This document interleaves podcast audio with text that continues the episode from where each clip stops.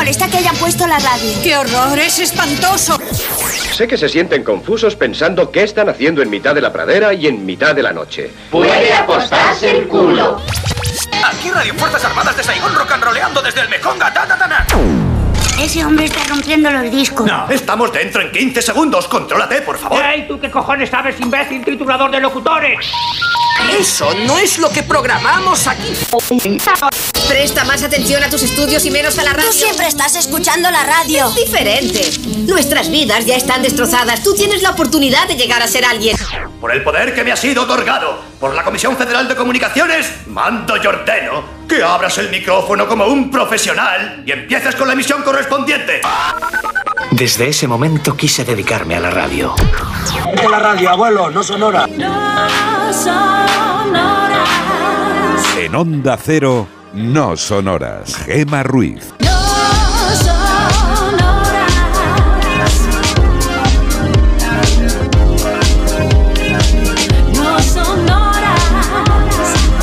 36 de la madrugada, 12 y 36 en Canarias y arranca No Sonoras.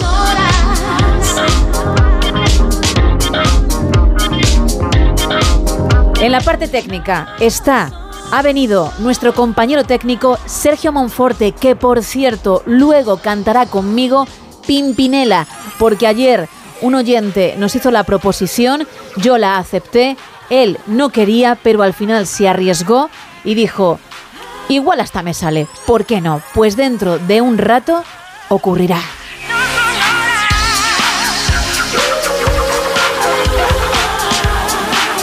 Y también ha venido él.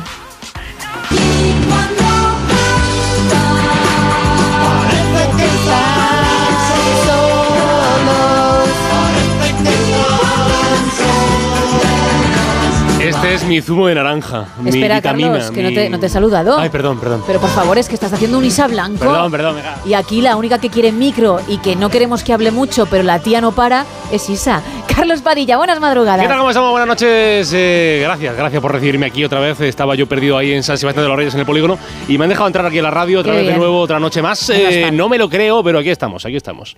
Ah, para hacer lo mejor posible, para, para entretener la noche, para animar las almas, para... Monforte lleva hoy una camisa un poco... mm, que si la ves así mal es como lo de Freddy Krueger, ¿no? Un poco. Es que él es el Freddy Krueger de Onda Cero. De momento de Onda Cero, ¿eh? No digo que sea igual, digo que si haces así un vistazo rápido dices, uy, pues, podría, ¿Quieres- podría parecer Freddy Krueger. ¿Quieres decir que apenas duermes por miedo a que aparezca en tus sueños Sergio Monforte? Pues eh, me has pillado, me has pillado totalmente. Mi café es pensar en él, me mantiene activo.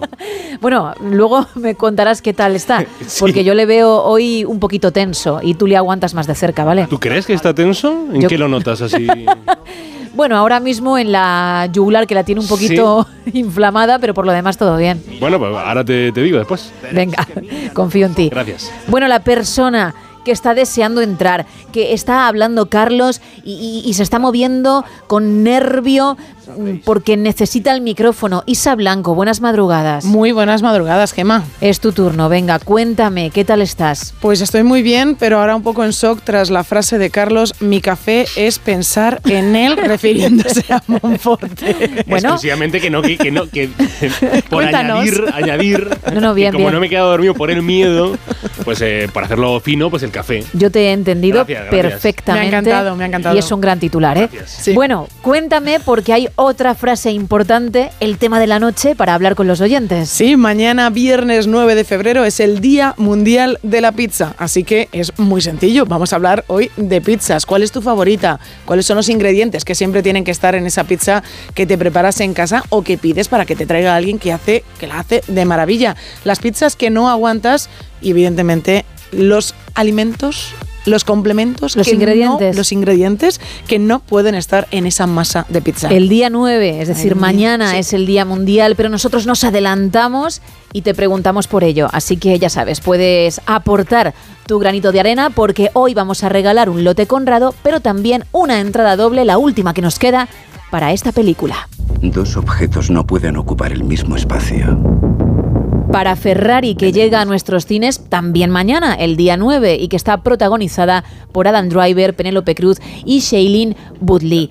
Tenemos esos dos regalos para el tema, pero hay un lote conrado extra para alguien que averigüe la figura de palitos de madera de cada madrugada de jueves, que ya tenemos en redes sociales y en la foto de perfil de WhatsApp. ¿Qué será? ¿Será? Vamos a recordar las vías de comunicación. Pues ese reto ruiz de los palitos lo podéis encontrar en nuestras redes sociales, donde también podéis hablar del tema de la noche, de la pizza. Es, estamos en X y estamos en Facebook, en arroba NSH Radio. Estamos también en un teléfono para participar en directo, el 914262599 y en un WhatsApp, en el 682 472 ya sabéis que nos podéis mandar mensajes de texto y también notas de voz. Arrancamos. Hoy puede ser un gran día, plantéatelo así. Aprovechar lo que pase de largo depende en parte de ti.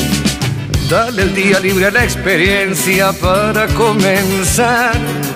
Y recíbelo como si fuera fiesta de guardar.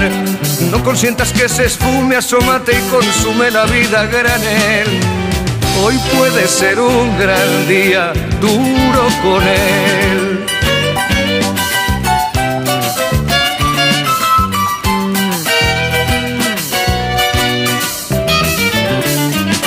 Hoy puede ser un gran día donde todo está por descubrir. Si lo empleas como el último que te toca vivir. Saca de paseo a tus instintos y ventílalos al sol y no dosifiques los placeres si puedes derrocharlos. Si la rutina te aplasta, dile que ya basta de mediocridad. Hoy puede ser un gran día, date una oportunidad. 1 y 41 de la mañana, 12 y 41 en Canarias y abrimos la primera taberna de hoy. Aquí abrimos la taberna de redacción, primera edición. Bueno, Carlos, lo hacemos con la meteorología, así que tú dirás. En el caso de ser un aficionado al fútbol, podríamos decir aquello de sí, sí, sí, la borrasca ya está aquí. O sea, borrasca Carlota que trae consigo pues fuertes rachas de viento, fenómenos costeros adversos, abundantes eh, lluvias. Es cierto que no va a durar todo lo que necesitamos para paliar la grave sequía en la que nos encontramos, sobre todo en algunas zonas eh, de España, especialmente, ya lo sabrán, eh, Cataluña. Mapa con bastantes avisos para el día de hoy, avisos por rachas de viento de entre 90 a 110 kilómetros por hora y olas entre 5 a 7 metros de altura, eh, aparte de avisos por lluvia en toda la costa gallega.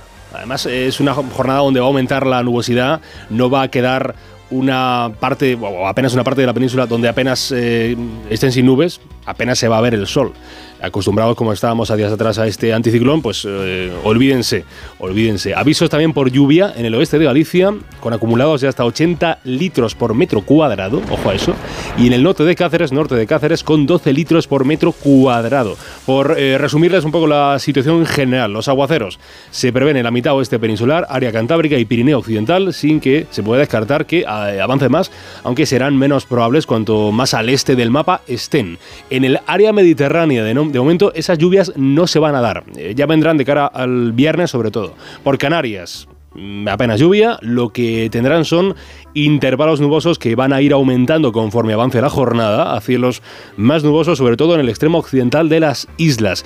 Y son menos, son menos, pero alguna bruma, alguna niebla matinal se puede dar, especialmente en el Valle del Guadalquivir y en el sur exactamente, niña, gracias. Estaba yo preocupado que no salía. Sobre todo, eh, Valle del Guadalquivir y eh, sur de la Ibérica. Lo que no toca de momento, Carlota, son las temperaturas, o sea que siguen estando eh, muy altas para la fecha.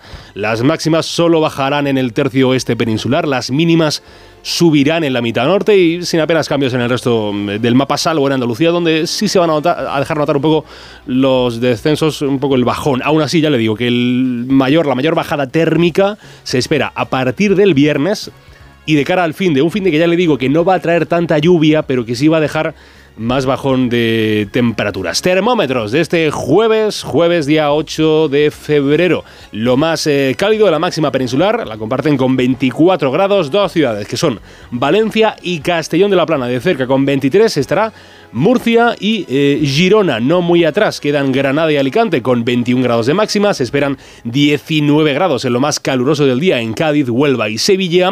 Serán 17 los grados en lo más alto de la jornada, lo más cálido de la jornada para Bilbao, Córdoba, Agruña, Logroño, Santander y Zaragoza. Solo llegan a 12 de máxima en la mm, casi siempre fría Soria y 10 solo 10. La más alta en León y en Ávila.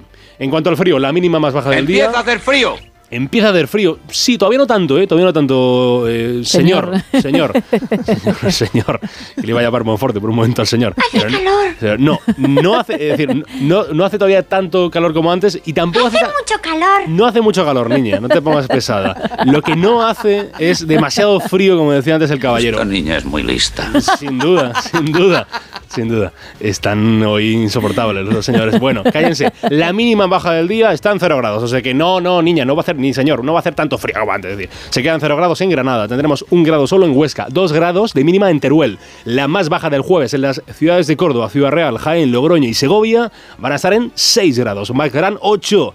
Cuando más helador sea el día en Lugo, Valladolid, Madrid, Badajoz, Toledo. Mínimas agradables, pues los 13 de mínima que van a disfrutar en Valencia, Barcelona, Bilbao y la ciudad autónoma de Ceuta. Por Canarias, ya que me lo preguntan, Las Palmas de Gran Canaria, 18 la más baja, 10 más, 28 grados la más alta. Amanece este jueves 8 de febrero a las 8 y 38 de la mañana en Ourense y empezará a nacer la noche, o sea, atardecerá. A las 6 y 40 minutos de la tarde en la localidad manchega de Campo de Criptana. Qué bonita Campo de Criptana. Cuyo gentilicio es el de... mm, criptanense. Criptanense, vale. Estaba Es- esperando más opciones, No, iba, también. iba a Perdón, perdón, concursar, sí, perdón. pero has dicho, ¿para qué, no? No, no, no. Quería, no veo. Quería pulsar el Pro- botón también. prometo, prometo, eh, queridas compañeras, queridos oyentes, que eh, la- en la hora de las 3, 3 y poco, Ah. el tiempo de las 3, daré opciones. Haremos juego, vale. bien. Perfecto, gracias, Carlos. A mandar. Que vaya bien con Monforte, luego me cuentas. Ay, si Dios te contara. Ánimo. Adiós. adiós. Chao. Vamos con las portadas. Y arrancamos con la de la razón. La crisis de los fiscales debilita a Sánchez ante Bruselas. Las protestas vuelven a bloquear las carreteras, hablamos de los agricultores, y el PP veta en el Senado los objetivos de déficit para forzar sus exigencias de una rebaja fiscal. En el país, Netanyahu da portazo a la oferta de tregua de Hamas. El líder israelí dice que rendirse invitaría a una nueva masacre. También podemos leer la protesta del campo entra en Barcelona y llega a 10 autonomías. El gobierno promete reforzar el control de la cadena alimentaria y nos quedamos con un titular más. PP y Vox aunan fuerzas contra el dogmatismo ambiental. En el mundo, la revuelta del campo amenaza a las ciudades sin interlocución con el gobierno. El revés de 12 fiscales del Supremo al gobierno lleva a Junts a imponer una amnistía total. Y en la foto de portada tenemos a reclusos hacinados en una celda del Centro de Confinamiento del Terrorismo en El Salvador. CECOT, la cárcel de seguridad, puede albergar 40.000 presos, la mayoría son pandilleros, no ven el sol, les rapan la cabeza y las celdas las comparten cientos de reclusos. No hay visitas ni colchones y el retrete es un agujero. En la portada de ABC podemos ver la- una fotografía, varios tractores en las calles de Barcelona. El campo amenaza con colapsar los centros logísticos de las capitales. Es como titula este periódico esta fotografía. Y también un titular más. La fiscal rechaza imputar a Rajoy por la clara finalidad política de la querella. En la vanguardia, Netanyahu rechaza la tregua de Hamas y avisa de que busca la victoria total. Un piso nuevo en Barcelona cuesta una media de 626.000 euros. Y en el juicio contra Dani Alves, el futbolista ha dicho, nunca me dijo que parara, estábamos disfrutando. En el periódico El Hartazgo Rural irrumpe en Barcelona. Los agricultores agitan la protesta y se reúnen con Aragonés, que los emplaza a otra reunión. Cataluña recibe cada mes 300 niños migrantes, 150 desde Canarias, y Tarragona inicia obras para un hipotético envío de agua en barcos a Barcelona. Eso en cuanto a las portadas. Vamos con el primer teletripi. Pues tú tienes hoy el reto Ruiz con los palitos Sí. y empiezo la noche de los palitos con una noticia del Teletripi de cerillas, porque Mm. un hombre ha tardado ocho años en construir una torre Eiffel de 7 metros hecha única y exclusivamente con cerillas. ¡Qué barbaridad! Han necesitado 700.000 cerillas para cumplir su sueño y su sueño era entrar en el libro Guinness de los récords. Iba pidiendo cerillas por ahí, porque si no, no gastas tú 700.000 Es una barbaridad. 700 y pico mil cerillas. ¿no? 700.000 cerillas, seguramente alguna más. Bueno, pues la mala noticia es que el libro récord de los Guinness le ha denegado ese récord. Le ha dicho que no lo ha conseguido. Y él que ha estado durante ocho años construyendo esta Torre Eiffel con el sueño de tener ese diploma en casa y el libro Guinness le ha dicho que no, que ni siquiera van a examinar a fondo la solicitud, que es- él está muy, muy triste, pero bueno, él lo ha conseguido y va a seguir intentándolo para conseguir entrar en eso, conseguir su sueño, entrar en el récord Guinness. Así Uf, que mucha fuerza mental tiene Mucha, para, ¿eh? para no venirse abajo, ¿eh? Después de esto. efectivamente. Con lo que cuesta, mamma mía. Pero él lo va a seguir intentando y oye, lo contaremos aquí porque seguro que lo consigue. Espero. Vamos con el faranduleo.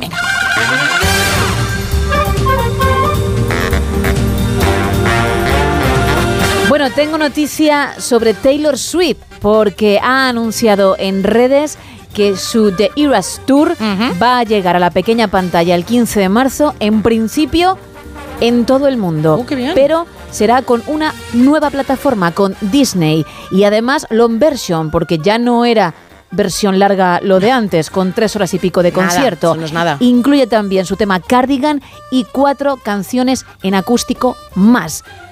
Ponte en cuatro horitas. Madre mía. O echas una buena tarde o lo vas viendo por capítulos, pero son cuatro, tres y pico interesantes.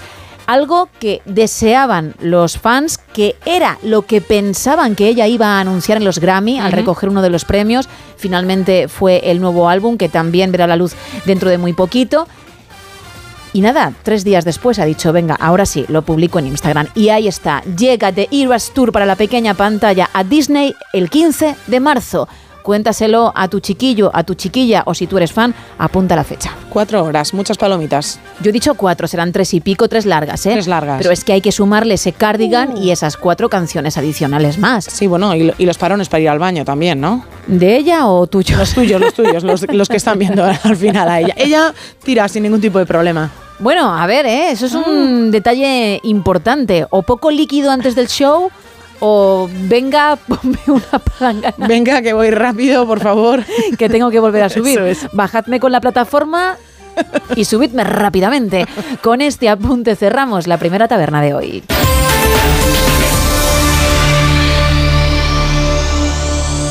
Spent 24 hours, I need more hours with you.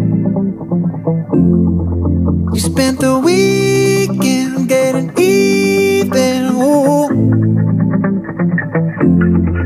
We spent the late nights making things right between us.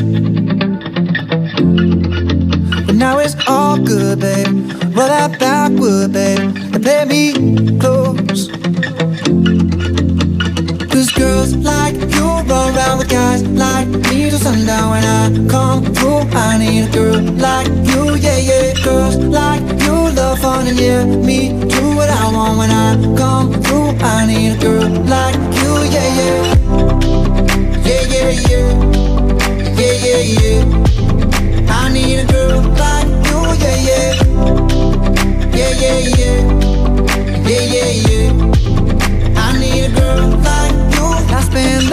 Hola, buenas noches. Soy Nacho de Cádiz. Hola, y Nacho. lo que no puede faltarle a mi pizza es una carne picada bien macerada con su ajito y su cebolla y le echa una guindillita para que tenga un poquito de sabor. Toma ya. ¿Vale? Buenas noches, un beso. Buenas noches, gracias por participar. Es lo que buscamos, ¿eh? ¿Cómo preparas tu pizza o cómo la pides? ¿Cuáles son tus ingredientes favoritos? Ese que no puede estar incluido jamás, a pesar de que se lo has visto a otras personas, ¿eh? Preguntamos esto porque mañana, día 9, aún estamos a 8, lo sabemos, pero nos adelantamos porque somos así, es el Día Mundial de este plato, de la pizza. Más mensajes. Mira, María Jesús por redes sociales nos dice buenas noches. A mí me gustan todas, pero mi favorita es la de salmón ahumado y nata. Ostras, mira que yo soy muy fan del salmón, que me gusta en bocata, que me gusta en tosta. No sé si podría probarlo en pizza. Vamos a ver, en la pizza como tal sí, porque al final es una masa y el salmón, como puede ser una tosta, pero con la nata. ¿Con la Eh, nata no? Creo que no. Creo que no. De repente me he visto bloqueada Cuidado, entre la ¿eh? espada y la pared sin saber qué hacer. Tengo que optar por algo. Digo que no. Y, y con- Igual me equivoco. ¿Y con qué le pondrías tú el salmón a la pizza entonces? Claro, es que en principio no se lo pondría, Ah, vale, pero de ponerlo a lo mejor un queso, de untar, como en una tosta. Vale. Que para eso te tomas la tosta, también Sí, te digo. Efectivamente. Pero la nata, eh, oye, que igual es la leche, ¿eh? Y más oyentes nos lo cuentan. ¿Cómo has dicho con la nata? Que no, ¿no? Nata. No. Humberto nos dice que la pizza que más le gusta es la de jamón y queso y no le gustan aquellas que lleven anchoas ni tampoco fruta. Alberto desde Alcalá dice que el reto Ruiz es un Mm. ornitorrinco. No, que lo tenéis en la foto de perfil de WhatsApp y en redes sociales. Ay, qué figura será que hay un lote conrado extra. Yo pienso que esta gran obra maestra, nos dice otro oyente, podría ser un lagarto del Triásico. Eso no, es obra maestra, pero no lagarto, lo siento. Mi pizza favorita es la carbonera y la que nunca pido es la vegetal, nos dice también otro oyente. Buenas madrugadas. ¿El dibujo puede ser un perro con la boca abierta? Tampoco. Ángel nos dice que el reto Ruiz es una persona tomando el sol. No, oye, ¿tú qué pizza dirías? Venga, para adentro. ¿Y cuál rechazarías? Bueno, es que voy a recibir palos en esta mesa ahora mismo. sí. No, hombre, di- directamente cómelo triste y los demás no. A mí me gusta mucho una pizza que es de ensalada César. que lleva los ingredientes Porque, de la ensalada César. Claro, comerse la ensalada César y luego meter otras cosas a la pizza y disfrutarla a otro nivel, eso no nos lo hemos planteado, ¿no? No, no nos lo hemos planteado. Bien. Pero bueno, bien. Está, está muy buena, ¿eh? que yo la recomiendo, está bastante rica. Pero luego pruebas otras o no, Sí, porque sí, yo te he visto comer mucha ensalada César y ya pienso que no sales de ahí, ¿qué está pasando? Efectivamente, como bastante ensalada César, me gusta. No, no, pero salgo de, de ahí. También tomo otro tipo de pizzas. La de pepperoni también está muy rica. A mí me gusta, es mi favorita. La de barbacoa de pollo también me encanta. Bien. Cualquiera que lleve jamón y queso, pues algo sencillito también me gusta. Hay una de carbonara, no sé si la ha dicho algún oyente, Sí, un- e- un oyente. existe, vale, y a mí no me gusta nada. Yo carbonara, Eh. pero sin champiñón. Pero te casa, ¿no? Me casa. Te vale. Me vale, me vale. La Bien. nata a mí me vale. ¿Sí? Sí. Incluso en el salmón ahumado, no. en el salmón ahumado no me va. Porque sé que el salmón ahumado no te gusta en ningún sitio. En nada, en ningún sitio. Y, si te pongo un Cuéntame. trocito de salmón ahumado en un marco, Pues ahí se queda. para que lo cuelgues en la pared, ahí sí aceptas el salmón Sin ahumado cerca de, ti. Sin ningún tipo de problema. Vale, Yo no, lo que no. lo quiero ni en tosta, ni en pizza, ni en ningún plato, ni en ensalada. Pero te pasa como con los huevos, es decir, ¿esto viene de hace mucho, algún trauma o, qué? ¿Qué pasa con el salmón? No me gusta el salmón. Es de esas cosas, es igual que las coles de Bruselas, tampoco me gustan. Ni el ahumado, ni, ni en filete, ni nada. Fuera el salmón. Fuera el salmón. Vale. Fuera el salmón de mi vida. Bien. ¿He comido salmón? He comido salmón. Y aparte del salmón, otra cosa que no puede ir en la pizza, porque te preguntado también por la que no te gusta. Yo la fruta, por ejemplo, tampoco, tampoco me va en, la- No, yo- en yo las igual. pizzas. Nada, cero a mí patatero. casi, casi tampoco en, en las tartas. O Bueno. sea que imagínate cómo soy yo. Ni champiñones, tampoco en la pizza. Ni verduritas. Anchoas, como ha dicho un oyente. Anchoas tampoco. Tampoco. ¿Atún? Atún sí, claro, por favor. Atún y cebolla. Está buenísima esa pizza. Pues vamos a parar ahí por, por el bien de tu reputación. Ya sabía yo. 914262599, 682472555 y también X y Facebook arroba NSH Radio. Con Texas llegaremos a las 2, la una en Canarias, luego la información y seguiremos con más no sonoras.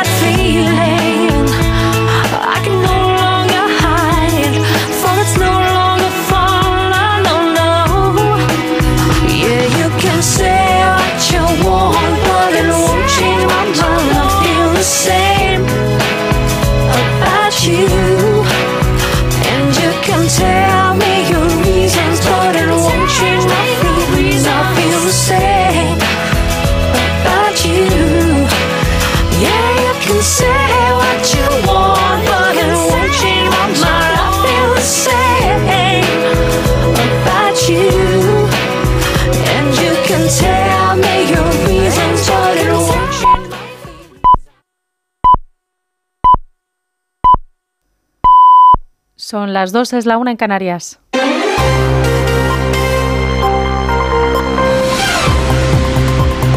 Noticias en Onda Cero. Buenas noches. Los agricultores han vuelto a bloquear por segundo día consecutivo y de forma generalizada las principales vías del país, con cortes totales o parciales por las tractoradas. Se han echado a las calles los manifestantes y se han organizado por redes sociales y aplicaciones de mensajería al margen de las organizaciones mayoritarias, Asaja, Coag y UPA, cuyo calendario de protestas arranca de forma oficial hoy jueves.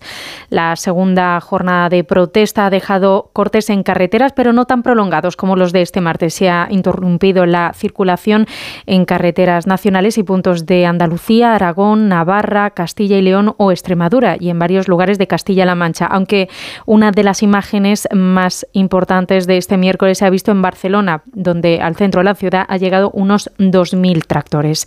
El ministro de Agricultura, Pesca y Alimentación, Luis Planas, ha asegurado que el Gobierno escucha, comprende y da solución a los problemas de este sector y ha pedido a los grupos parlamentarios Vox y Partido Popular que no, manipulen las preocupaciones de los agricultores y ganaderos españoles. Nuestros agricultores y nuestros ganaderos y nuestro mundo rural tiene auténticos problemas, como los tiene todo el mundo, pero especialmente por esa transición y este momento actual de, las relaciones económicas y del momento de nuestra economía y de nuestro mundo rural.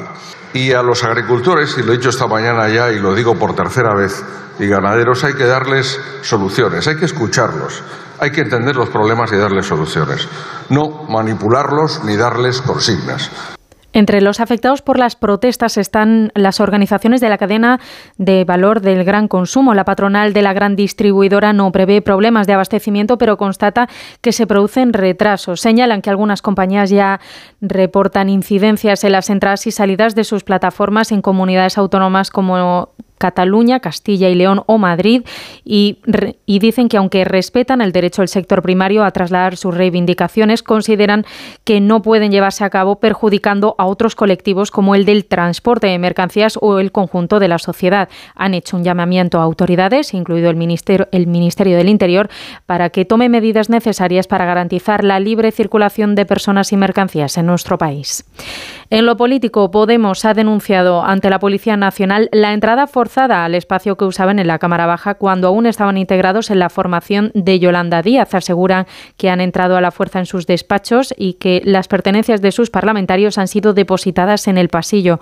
Sumar, por su parte, defiende que el desalojo de dependencias es un movimiento normal en la Cámara y añade que llevaban tiempo esperando la, la salida de los de Podemos una vez pasaron al grupo mixto. Ignacio Jarillo. Lo que ha pasado entre Podemos y Sumar ha acabado en una denuncia ante la Policía Nacional y eso ya es mucho decir, porque la formación de Jenny Belarra quiere saber quién ha sacado de los despachos que hasta ahora ocupaban ellas todas sus pertenencias, documentos y efectos personales al pasillo y piden amparo a la presidenta del Congreso. Nadie desde Sumar asume personalmente que se tomara la decisión de sacar los enseres de los cuatro diputados de Podemos, pero el secretario general del grupo de Sumar, Chema Guijarro, sin desvelar nada, sí recuerda que Podemos lleva dos meses en esos despachos que ahora son de su formación. Hemos estado esperando a que, a que actuaran precisamente porque tenemos a compañeras y compañeros que tienen que trabajar y, y bueno, pues sencillamente esperamos que esto se resuelva cuanto antes y podamos empezar a trabajar cuanto antes, porque por desgracia todavía tenemos, como digo, a compañeras y compañeros que no se pueden eh, instalar, digamos, eh, a nivel laboral. ¿no? Fuentes consultadas por Onda Cero aseguran que a Yone Belarra se le ofreció un despacho amplio en condiciones y en un lugar preferente que ella rechazó. En todo caso, recuerdan en sumar que esos despachos son ahora para sus diputados y que esperan que esta actitud ridícula e infantil de la formación morada, dicen, acabe cuanto antes, mientras la policía tendrá que investigar esta entrada forzada a los despachos. Y en Cádiz se han celebrado la cuarta semifinal de los carnavales y el jurado ya ha anunciado quiénes van a estar en la cita del viernes 9 de febrero en el Gran Teatro Falla, Onda Cero Cádiz, Jaime Álvarez. Ya conocemos a las finalistas que van a participar en la gran final del concurso de agrupaciones del Carnaval de Cádiz, que se celebra este viernes a las 8. Lo acabamos de conocer hace unos minutos. No hay sorpresas. Por ejemplo, estará el cuarteto del Gago, la chirigota del Selú y la chirigota del Sheriff en esta final que contará con 15 agrupaciones, cuatro coros, chirigotas y comparsas y tres cuartetos. Eh, esta final se va a alargar hasta bien entrado el sábado, día grande del Carnaval gaditano con el pregón y la fiesta que ya comenzará a sonar en las calles de Cádiz. Eso ha sido todo por ahora. Más información a las 3, a las 2 en Canarias. Síguenos por internet en ondacero.es. Como el perro y el gato. Como siempre, como todos los fines de semana, dispuestos a pasar un buen rato charlando de esos buenos amigos que son los no racionales que conviven con nosotros en nuestros hogares. Todo sobre las mascotas con Carlos Rodríguez. Sábados a las 3, domingos a las 2 y media de la tarde y siempre que quieras en la app y en la web de Onda Cero. Patrocinado por Menforsan, los especialistas en cuidados, higiene y cosmética natural para las mascotas. Te mereces esta radio. Onda Cero, tu radio.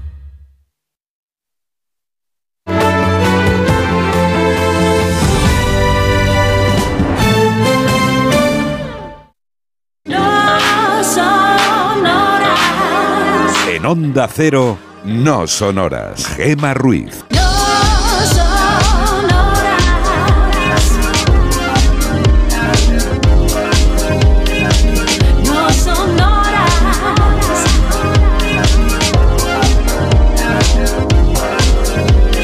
2 y 6 de la mañana, 1 y 6 en Canarias. Seguimos en directo en No Sonoras con un momento que va a llegar dentro de unos minutos con Sergio Monforte y servidora cantando Pimpinela porque así nos lo pedisteis ayer y nosotros no dudamos en aceptar ese reto. Será, como digo, en un ratito. Pero por ahora hay que recordar, Isa, el tema de la noche. Mañana, viernes 9 de febrero, oh. hay que celebrar algo muy importante porque es el Día Mundial de la Pizza. Así que estamos preguntando cuál es tu pizza favorita, cuáles son los ingredientes que no pueden faltar en esa base de pizza. Y también la que no te gusta, la que no te gusta absolutamente nada y los ingredientes que jamás pondrías en tu pizza. Tenemos un lote conrado de ricos chocolates y una entrada doble para Ferrari que llega mañana a los cines, que está interpretada por Adam Driver, por Penélope Cruz y por Shailene Woodley, casi nada. Y también un lote extra para alguien que sepa qué figura he hecho con los palitos de madera, que ya tenemos, por cierto, en la foto de perfil de WhatsApp y en redes. En unas redes que son dos, X y Facebook. Sí, no, Ah, pero ah, tenemos digo- ese reto para, Ah, vale, para- sí, sí, claro. para averiguar. Yo lo voy a ir contando ya todo para que la gente lo vea. De verdad que... Que por ahora nadie lo ha acertado, Gema. que me parece que tienes un pelín de envidia cuando llegan días como este por la creación, porque Ah, bueno. si yo te diese esos palitos no serías capaz quizá de hacerlo así, ¿no? Y se nota, se nota en tu tono, en, en, en cómo, en tus salidas. En mis salidas. ¿Vale? Dire- diremos que de nuevo hoy no he acertado lo que era. No, por supuesto, tú Nada. eres la prueba. Sí, sí. La prueba Cero. para que yo mm, vea si es complicado o no y haga algún cambio. No he tenido que hacerlo. No, y además has dicho, lo de hoy es fácil. Lo he visto y digo, esto y me has dicho, no. Digo, pues nada, tampoco. Bueno, pues aparte de esas redes de X y Facebook, en arroba NSH Radio, estamos también en el 914262599 y en el WhatsApp 682472555 para mensajes de texto y notas de voz como esta. Hola, buenas noches. Soy Teresa de Córdoba. Hola. Creo que el animalito es una procesionaria. A estos gusanitos que van uno detrás de otro, que están saliendo ahora. Y la pizza con salmón y nata Anda. está deliciosa. Deliciosa, Bueno. buenísima. Así que ya sabes, Emma, pruébala. Voy a hacerlo. Un beso. Otro para ti, mira, hablábamos de ello hace un ratito y ya va saliendo más gente que dice que sí, que me estoy perdiendo gloria. Bueno, pues tomaré nota, ¿eh? os prometo que, que lo probaré y que si me gusta, reconoceré el error de haber estado tantos años sin probarla, viviendo en la ignorancia y, y creyendo algo que no es. Muy bonito. ¿Vale? Lo prometo. Pero también os digo una cosa, puede ser un animalito o no, porque Mm. esta oyente ha dicho, el animalito de madera, cuidado. Es algo, pero puede ser cualquier cosa, ¿eh? Cuidado, ¿eh? Y hay un lote Conrado extra. Lo dicho, tenemos los temas, tenemos los regalos y tenemos los canales, así que comenzamos. Looking back over my shoulder, I can see that look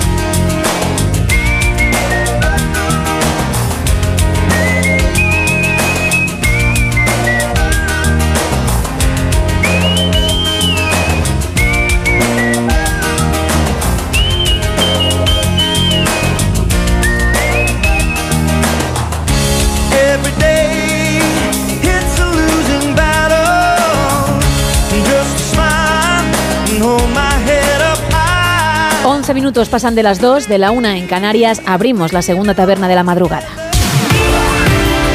Aquí abrimos la taberna de redacción, segunda edición. Y lo hacemos, Carlos, viajando al pasado contigo. Hay que empezar con una creación de algo que hoy nos sobrevive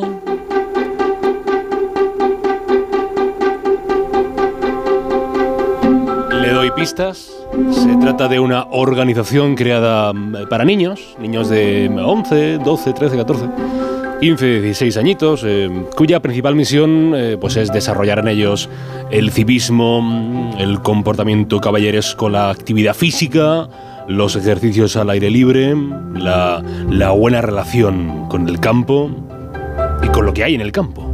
Es lo que se conoce como los Boy Scouts, que fueron fundados en eh, Gran Bretaña, día 8 de febrero de 1908, y lo hizo el que era un oficial de caballería de nombre Robert Baden-Powell. Luego es cierto que esos Boy Scouts, donde se harían más especialmente famosos, a donde asociamos esa idea de los Boy Scouts, es en los Estados Unidos, donde cogerían más arraigo, pero nacer, nacer, nacieron en eh, Gran Bretaña. Y una, una llegada, una huida, una, una llegada, una llegada por una huida.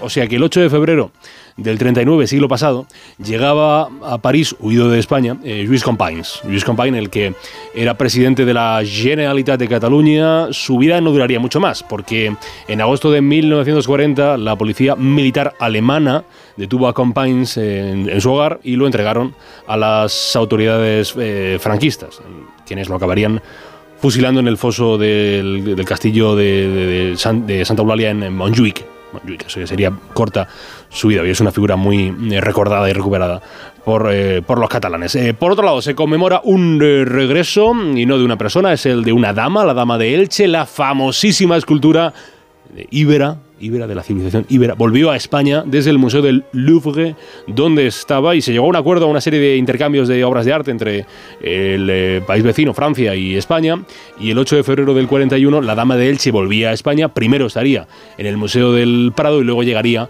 al Museo Arqueológico Nacional, donde se encuentra actualmente. Vayan a verla, que merece la pena.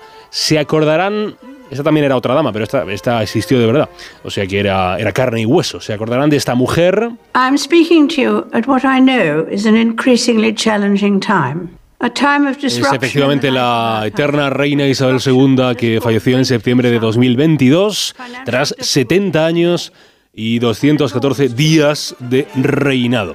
Hoy hubiera cumplido 72 años desde su proclamación como reina, como principal representante de los territorios de la Commonwealth, que es esa mancomunidad de naciones que reúne a más de 50, 60 países soberanos en todo el planeta Tierra. O sea que no solamente era reina de Reino Unido, eso hace lleva confusión, no, no, era reina de muchos más eh, países. Primer aniversario, desde que en 2023 solo ha pasado un año pero parece que ha pasado un mundo. En 2023 en España la mascarilla dejaba de ser obligatoria en los transportes públicos y en las ópticas.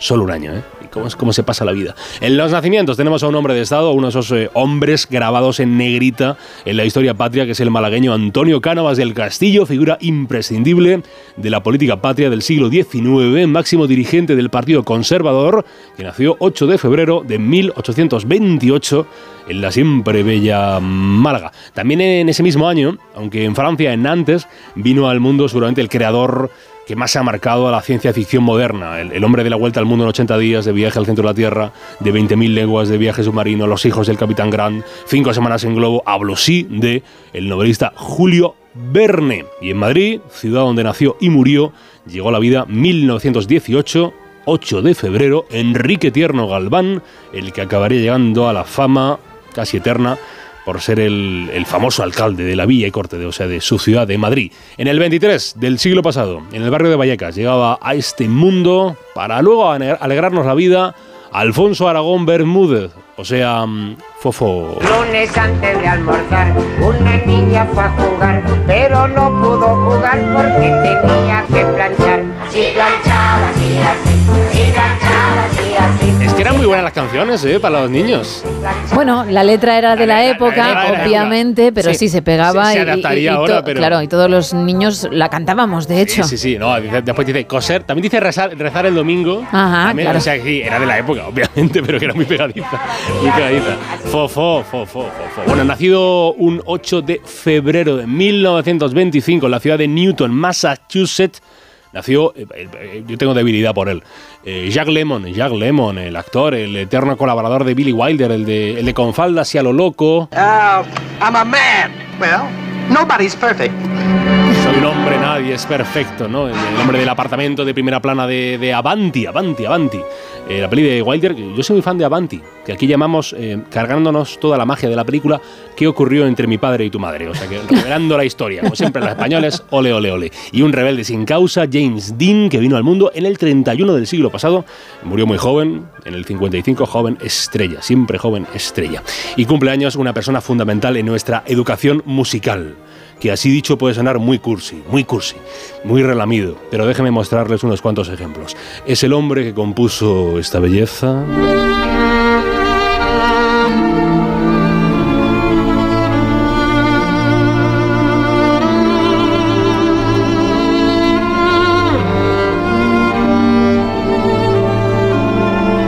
Es a la persona a la que le dijeron, oye, ¿me puedes hacer una banda sonora para una peli de dinosaurios? E hizo esto otro.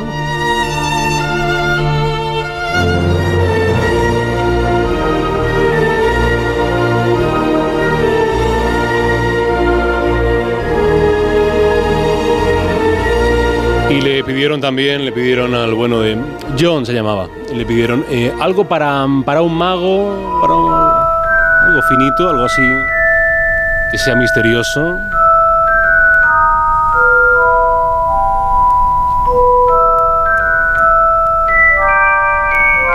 También necesito, le dijeron después, años más tarde, años más, más antes, le dijeron, una cosa para un tipo malo, así que le dé empaque, cosa, presencia, y puso esto, mira, mira, mira, mira, mira.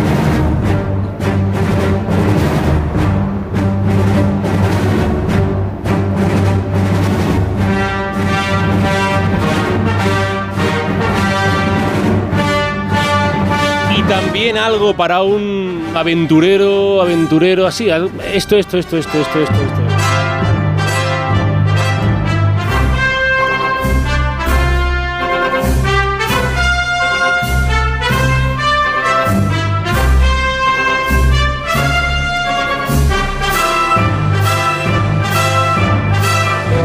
...92 años para John Williams, el compositor estadounidense... ...que tantas cosas buenas ha hecho, ¿eh?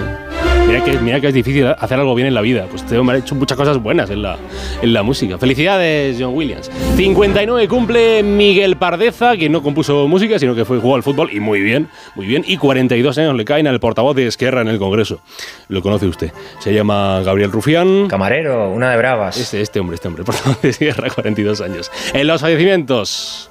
Pues un humorista. Se fue en el 99, 8 de febrero. Se llamó Luis Sánchez Pollack, aunque todo el mundo lo conoce como Tip. tip, tip, typical, pues tip. Y en 2019 un actor británico, famoso principalmente por eh, la pelista de Erin Brockovich, eh, Albert Fine, Albert Fine, eh, actor británico. Y es el día del, eh, del Nirvana, pero dada mi devoción por John Williams, hoy, Hmm. aquí, ahora, 2 y 20, 1 y 20 en Canarias, proclamo que bien debería ser el Día Internacional del Compositor Estadounidense.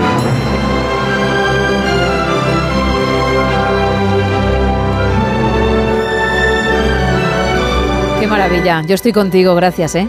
Bueno, pues eh, lo ponemos ahora, lo firmamos y ya está, Claro. ya está hecho. Si esto se, progla- se proclaman días como la gente le pone nombres a las cosas. Si Pues ya es todo empezar, hombre. Pues todo es empezar. pero no hay ninguno seguro, ¿no? Días Internacional de John Williams, que yo sepa, ¿no? Día Internacional de John Williams. Busco aquí ahora mismo. Venga. En, en este invento maravilloso que es Internet y mi portátil. Día Internacional de John Williams. eh, no, no, No. hay Día Internacional. Bueno, pues ya está. Eso es. Ya está. 8 de febrero. Inaugurado en el No Sonoras de Onda Cero el Día Internacional de John Williams. Ahí está, que lo sepa todo el mundo. Estamos. Gracias. A mandar. Volvemos al presente y lo hacemos con más actualidad.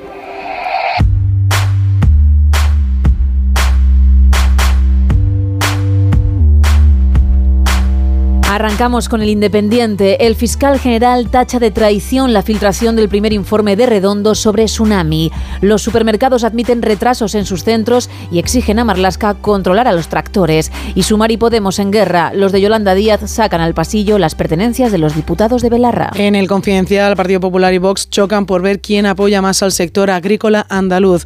Sánchez pide ayuda a la Unión Europea para hacer frente a una alerta migratoria sin precedentes en Canarias y la Eurocámara pedirá a España investigar los nexos del independentismo con el Kremlin. En el diario.es, Sánchez se compromete a fortalecer la ley de la cadena alimentaria en plenas protestas del campo. Pere Aragonés rechaza imponer restricciones más duras al turismo por la sequía. No responsabilizaré a un solo sector, ha dicho.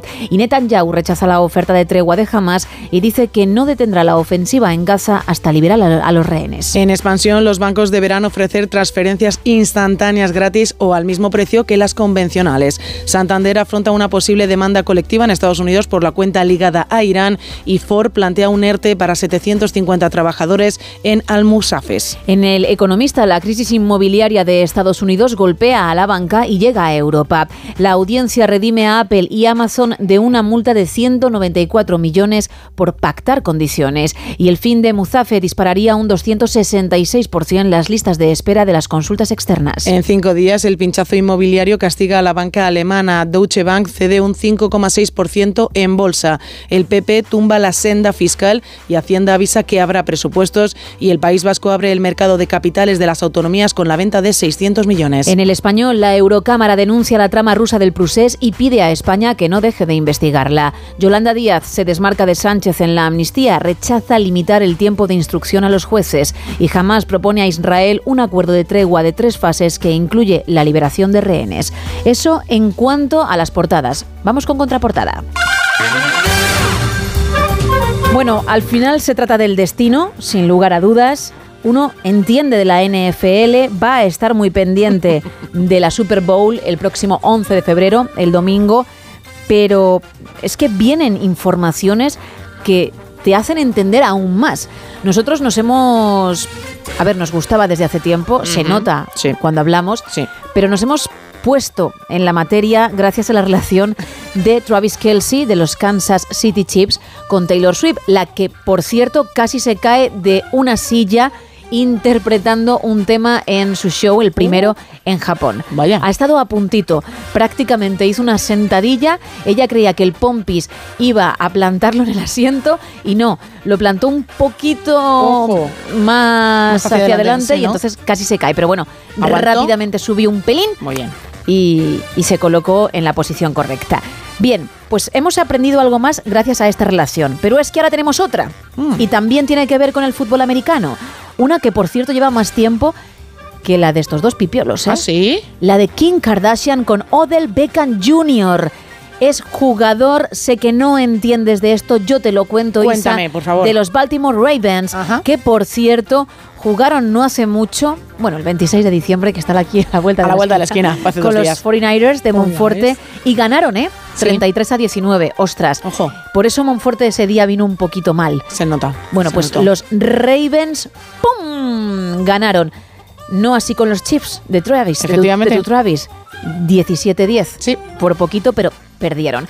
Bien, pues este chico de 31 años juega en ese equipo y lleva un tiempo con Kardashian de 43. Lo que pasa que la cosa se está poniendo más seria ahora y entonces los medios estadounidenses vuelven a hacerse eco de esta información que ya contamos aquí, creo que en noviembre, más o menos octubre, ¿eh? noviembre. Fíjate cómo está la NFL. Estamos a tope también nosotros y tenemos un nuevo equipo ahí porque teníamos los Kansas City Chiefs, teníamos los Green Packers, Los más Green que nada porque fueron los primeros junto con los Chiefs que disputaron la primera Super Bowl hace muchísimos años y también los 49ers por nuestro compañero. Bueno, pues ahora gracias a Kardashian los Baltimore Ravens. Vamos. Nos quedan algunos más, pero tampoco más. muchos, ¿eh? No pasa nada. Ya está hecho. Aquí aceptamos a todos. Además, no van a estar en la Super Bowl. ¿Qué más da? Eso es. Porque estarán los Kansas City Chiefs y los, Y los 49ers. Correcto. Vamos con el teletripi. Ayer hablamos de una noticia de un sitio, un desguace de coches que te daba la oportunidad de ir, poner el nombre de tu expareja y a partir de ahí destrozar el coche y soltar mucha frustración. Bueno, pues vuelvo a traer otra noticia muy relacionada con el día de San Valentín, en este caso una compañía de papel higiénico que es el, bueno, que se creó en 2012 y que ahora pues ha anunciado su programa Flash Your Ex, es decir, bueno, pues tira por el retrete, ¿no? A tu ex, eh, dile adiós a tu ex de otra forma diferente, ¿no? Y entonces lo que eh, quiere hacer es convertir las viejas cartas de amor en papel higiénico.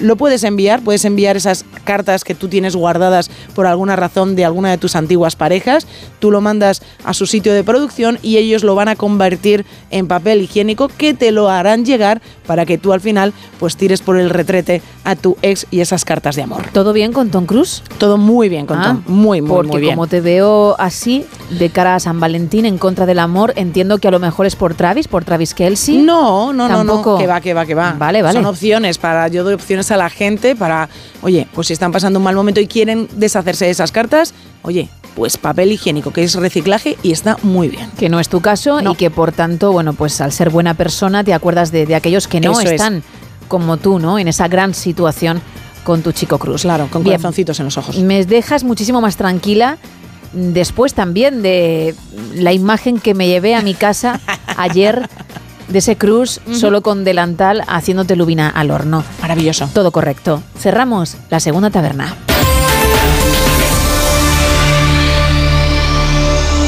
Even when the thunder and storm begins, I'll be standing strong like a tree in the wind. Nothing's gonna move this mountain or change my direction.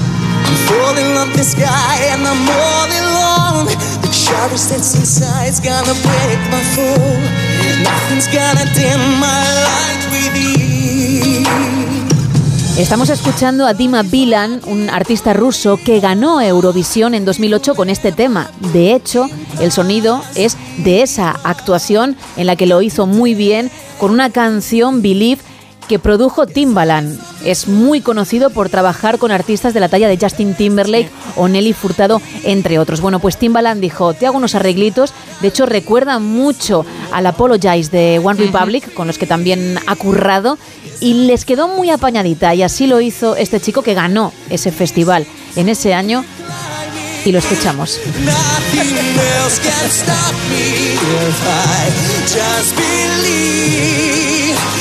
I believe in me. Even when the world tries to pull me down, tell me that I can't, try to turn me around. I will let him put my fire out without no. But if I keep going on, it will never be impossible. Creo que es una buena canción y además conviene escucharla porque dentro de nada llega Pimpinela con Monforte y conmigo y a lo mejor la cosa cambia mucho, ¿eh? Para, bueno, para bien los dos, ¿no? Veremos.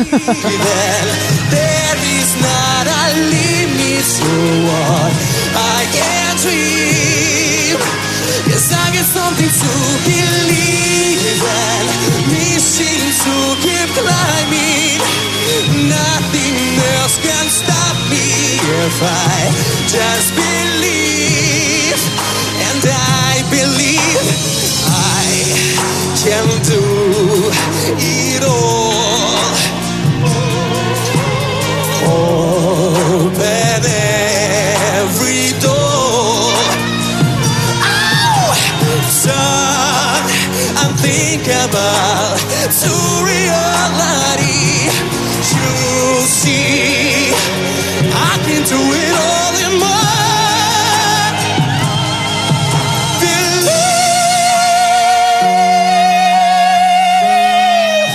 Dos y media, una y media en Canarias y seguimos con el mundo pizza porque mañana es su día mundial, el 9 de febrero, y te preguntamos por la tuya, la que te gusta, qué ingredientes le pones y aquella que no soportas, o por lo menos en tu pizza eso no va a estar.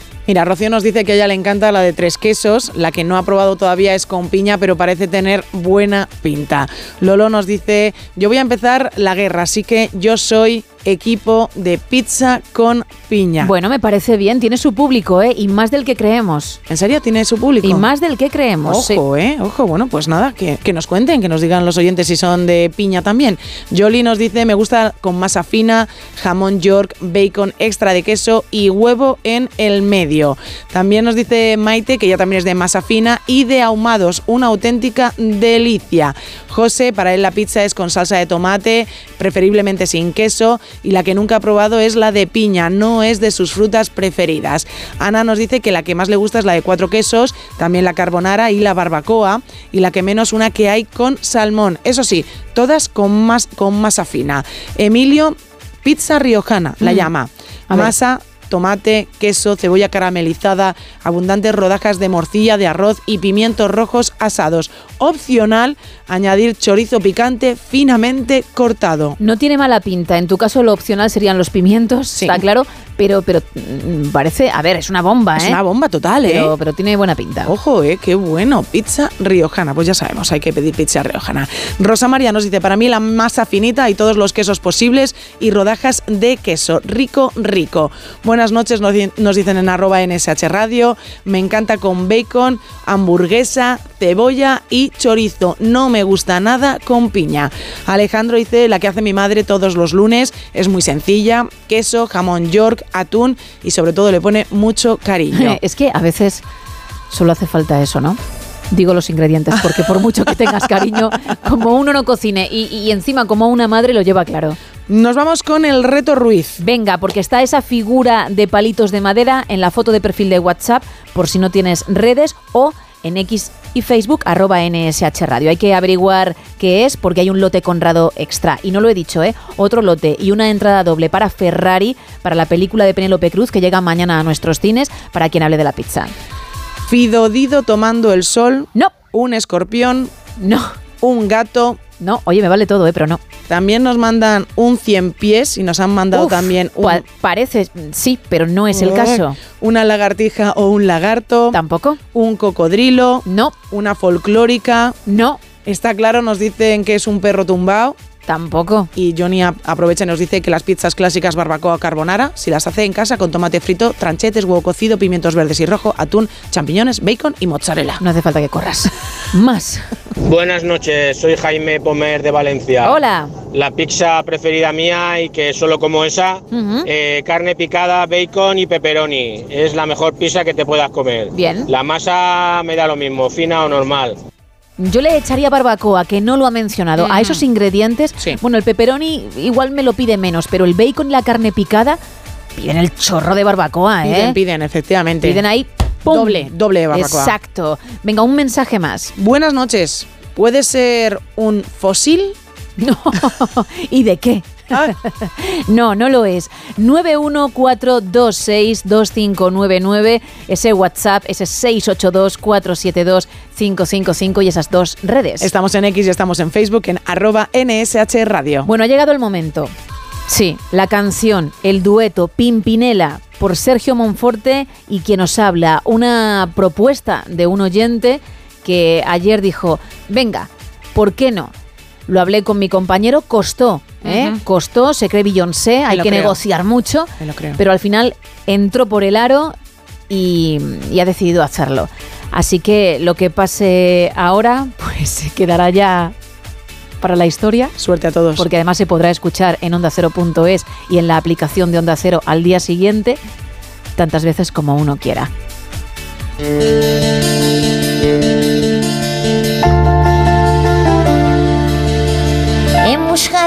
Emociones un día marché, oye, intentarlo. De un mundo de sensaciones que no encontré. Y al descubrir que era todo una gran fantasía, volví. Hay que volver siempre. Porque entendí que quería las cosas que viven en ti. ¿Quién es? Soy yo que vienes a buscar a ti. Ya es tarde. ¿Por qué? Porque ahora soy yo la que quiere estar sin ti. Bueno, yo creo que hasta ahí, aunque sé que pedís el estribillo, pero es suficiente, ¿eh? La voz de Monforte arrancando este tema que hemos guardado y que pondremos luego a las cuatro y media más o menos para quienes se levanten a esa hora y, y no lo hayan disfrutado, ¿vale? Arrancaba Monforte y yo tan solo intervenía en el estribillo. Queremos reacciones, por favor, así que en redes, en WhatsApp, por donde queráis, nos decís qué os ha parecido, sobre todo por él, porque estamos acostumbrados a escuchar su voz cuando juega ese partido de tenis, esas frases que ya son un clásico en no sonoras, el 40 iguales y el jaque mate, pero nunca a la canción. Y yo creo que se ha defendido bastante bien, ¿eh? Sí, no, no, lo ha hecho muy, muy bien, muy bien. Con mucho arte. Y además metiendo ahí, bueno, él, sus frases, ¿no? De repente. era muy Monforte. Ha, monforteado la canción de Pimpinela, no pimpenilizado. Fíjate, se ha salido por completo del guion, siendo evidentemente ese que Monforte. Es maravillosa, ¿eh? Bueno, vamos a escuchar otro tema que no es igual de bueno, pero que se le va a hacer.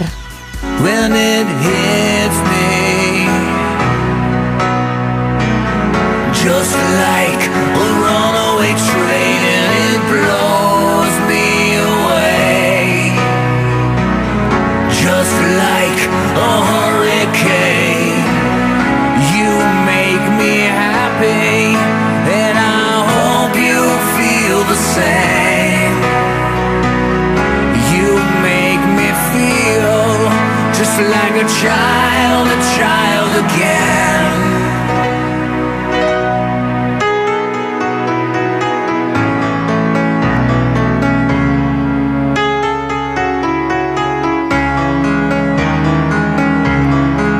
I'm not trapped anymore between Madonna and a whore when I lay with you, with you.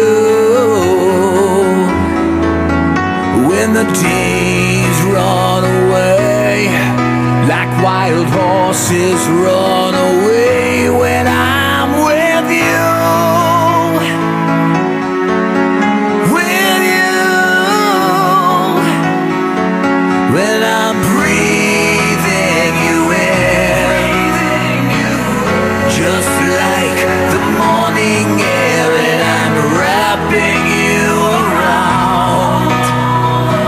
ver, es cierto que Monforte no tiene la voz rasgada de Johnny Gioeli, pero por lo demás, mm, nada que envidiar, ¿eh? Nada de nada. Bueno, seguimos con la pizza. Porque está la cosa interesante. Están llegando muchos mensajes y es que el tema da para ello, ¿no? Efectivamente, nos dicen por aquí, hola, gracias por las noches tan divertidas que nos dais. Desde Málaga Se nos lo dice gracias. este oyente. Mi pizza es masa fina y anchoas, mm, anchoas súper, súper saladas. Y si tienen aceite picante, eso ya es para cantarle una saeta, ¿En nos serio? dice este oyente. Sí. ¿Podría ser un cocodrilo? No. ¿Dos coches que se han chocado? Tampoco. ¿Una estrella fugaz? A ver, me alegra de que me alegra que por lo menos me alegra que salgáis de, de los animales, ¿vale? Que penséis en otras cosas. No estáis dando con ello, pero me alegra bastante. ¿Una persona tomando el sol? No. Y sí, ha salido. ¿Cohete? No.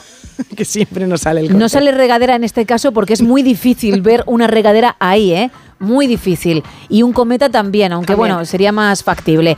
Pero claro, el cohete estaba cantado. Pues no, tampoco es. También varios oyentes mm, preguntan si es un toro. No, un toro. Un toro. A ver, no sé si pensáis que dibujo mal o que creo mal. Porque estáis equivocados, evidentemente, es vuestra vista, ¿no?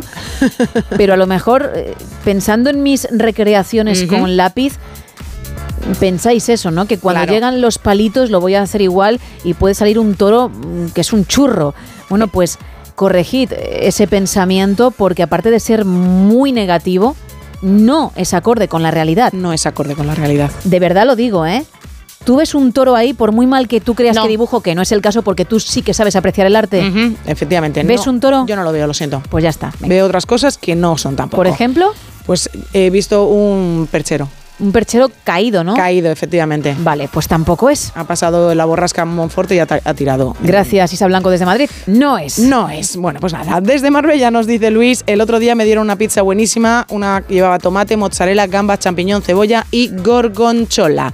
Nos cuentan también pizza Gorgonzola. gorgonzola. Es que con una persona que habla italiano, que es bilingüe, hay cosas que, no puedes pronunciar así porque me haces bastante daño, ¿eh? Lo siento. ¿Cómo era? Perdóname. Gorgonzola. Gorgonzola. Luego, si quieres, te hablo un poquito en, Ah, te lo en ruego, italiano. te lo ruego. A lo mejor te hablo ahora, depende cómo tenga el momento. Sabes que yo voy así. Sí, sí, tal cual. ¿Vale? Pizza de crema de cacao blanca y negra. También nos cuentan por aquí, buenas noches, puede ser un bólido, un coche de carreras. Creo que ya ha dicho que no. Me paso ahora en por arroba NSH Radio. Nos dicen buenas noches equipazo. Mi pizza favorita es la de cuatro quesos. Alejandro nos dice que para él, bueno, pues una de una muy sencilla de queso y jamón york. Consuelo nos dice, pues para mí es muy sencillo. Me encanta la pizza campesina con sus champiñones, su pimiento verde y rojo, su cebollita, la mozzarella y carne picada. Y la que no me gusta absolutamente nada es la hawaiana. También nos ponen eh, por redes sociales las tres estaciones, una de masa bien finita con su tomate, con un poquito de albahaca, queso y simplemente las roja- rodajas de tomate que está exquisita. Nos dicen también por WhatsApp, mi pizza favorita es la carbonara y sí, con nata y con champiñones. Ay, dottore, non sto bene, mi fa male la gola. Le he dicho al doctor que no me encuentro bien, que me duele la garganta. Ah. A Joaquín Álvarez Gregori, que en breve, en breve estará por aquí. Lo siento, ¿eh? Nada, prometí, nada. prometí hablarte a ti y al final le he hablado a uno de nuestros ¿Cómo, colaboradores. cómo has dicho garganta? Me ha gustado mucho. ¿Cómo se dice realmente? La gola. La gola, que me ha parecido súper bonito. Bueno, pues eso que se queda para ti. Más. Aquí JM de Madrid. Hola. Dirección Burgos. Yo creo que es una carretilla. ¿Es posible? No, pero gracias por participar. Más mensajes, Isa. Oh my god, unbelievable. Pimpinela on the rocks. Del reto claramente es una lagartija. No, pero tenemos más audios, creo. Eso puede ser cualquier cosa que tú quieras menos lo que has pensado. Ay, hay que intentarlo, venga, hay que ser más valientes, que se puede. Más mensajes. Emilio desde Madrid nos dice, las pizzas como vengan, bienvenidas sean. Y en relación a la figura creo que es un sacacorchos. Gracias por estar ahí. No, no lo es. Gracias a ti eh, por participar y por sintonizarnos. 914262599. También estamos en WhatsApp en ese 682472555 y en X y Facebook en arroba NSH Radio regalando dos lotes Conrado y la última entrada doble para Ferrari para la nueva peli de Penélope Cruz y Adam Driver que llega mañana a nuestros cines. Surges y de repente la vida olvida la muerte. Imposible detenerte si naces de un pentagrama. Si el drama yace en mi cama, me abres enormes ventanas. Tu llama jamás se apaga, luz de eterna juventud. Cuando lloras punteando una guitarra de blues, eres tú. La rabia sucia y rasgada de Kurt Cobain. El compromiso sincero de Marvin Gaye. La grandeza de John Coltrane improvisando con el saxo. La mirada niñada en los ojos de Michael Jackson. Y es que tu son me sedujo, tu luz me dejó perplejo y caí. Reviví como el sol en forma de soul y R&B Bebí de ti el elixir y resistí los golpes. Y fui torpe, encontré por fin mi norte Mi soporte. Entre acordes de Mark Knopfler Redobles de Hancock Herbie. De Vivaldi hasta Elvis, desde Verdi hasta Chuck Berry. Inmortales piezas musicales hacen que el tiempo se pare. Estallan como bombas provocando ondas letales De esperanza, de aliento y vida. Mi gran amiga, solo tú haces eficaces Todas las frases que diga. Mi balanza, mi paz, mi druida. En la fatiga, solo tú haces realidad Los sueños que yo persiga Y es que sin ti no hay destino Solo piedra y mil caminos. Sin ti Soy un mimo temblando en el camerino Pero tú acoges mis voces y me ves desorientado Y bailas conmigo un vals igual que dos enamorados. Eres la llave inmortal que abre este mental presidio Desde el Tears de Butan Clan hasta el ojalá de Silvio. Envidio el poder que impones en canciones Despiertas mis emociones con creaciones de Ennio Morricone Sensaciones sin control cuando eres rock and roll. El erotismo de un bemol en la voz de Diana Kroll El solo de guitarra eléctrica que el silencio rompe La armónica que esconde las manos de Stevie Wonder vi donde todo acaba, inhalas ira con Black Sabbath Respiras vida con la calma que inspira Bob Dylan Hostilas y posees a James Brown Mueve su cuerpo junto a Freddie Mercury Ray Charles jamás habrán muerto y es cierto Da igual que suenes con un arpa o una kai Con la clase de Frank Sinatra o de Barry White Eres la métrica enigmática que envuelve mi ser y lo salva El idioma con el que los dioses hablan Eres música 2 y 45, 1 y 45 en Canarias. Abrimos consulta. Y lo hacemos, como decía, con nuestro doctor, con Joaquín Álvarez Gregori. Muy buenas. Buenas noches, Gema, y como digo siempre, buenas noches a todos los que a estas horas nos estéis escuchando. Como sabéis, muchas veces eh, aprovecho pues algún cuadro o alguna patología que veo el mismo día o o incluso estos días previos, pues para eh, hablarlo con todos vosotros y comentarlo en antena. Y hoy vamos a hablar de una cosa bastante frecuente, un diagnóstico bastante habitual y que vemos tanto en los médicos de familia, en los médicos del centro de salud de la atención primaria, como también en la urgencia. Y es la faringoamigdalitis, ¿verdad? ¿Que os suena a todos? La faringoamigdalitis es una causa de consulta bastante habitual. De hecho, muchas veces, tanto en urgencias de atención primaria o del centro de salud, eh, tanto y en el hospital pueden ser hasta el 15% muchas veces de las consultas que tenemos por odinofagia o dolor de garganta y en muchas ocasiones son debidas a estos cuadros faringoamigdalares. Eh, tendremos que decir que lo normal de los cuadros faringios, eh, en el que intervienen pues ese es típico dolor al tragar, fiebre alta, molestia, incluso a veces dificultad incluso para hablar con, con normalidad, lo que llamamos esa voz engolada, en muchas ocasiones tienen que ver con cuadros víricos. Más o menos un 70% de todos estos cuadros faringios son por virus, virus normales, los virus del resfriado común, adenovirus, renovirus, virus de la influenza, ¿no?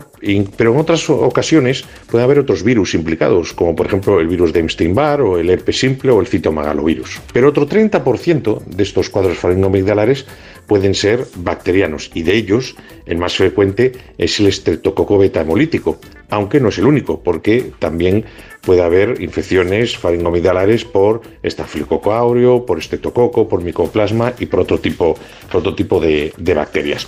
El cuadro clínico suele ser habitual, ¿no? Un dolor al tragar muy distintivo, que además muchas veces se refiere hacia los oídos, con mucho malestar, cefalea, fiebre alta que suele superar los 38 grados y en caso de que suceda en niños pequeños que no pueden decir lo que les pasa, generalmente lo primero que se nota, aparte de que obviamente tienen la fiebre, es que rechazan las tomas, no quieren comer. Es un signo que nos tiene que, mantener alerta. El diagnóstico, bueno, es relativamente fácil.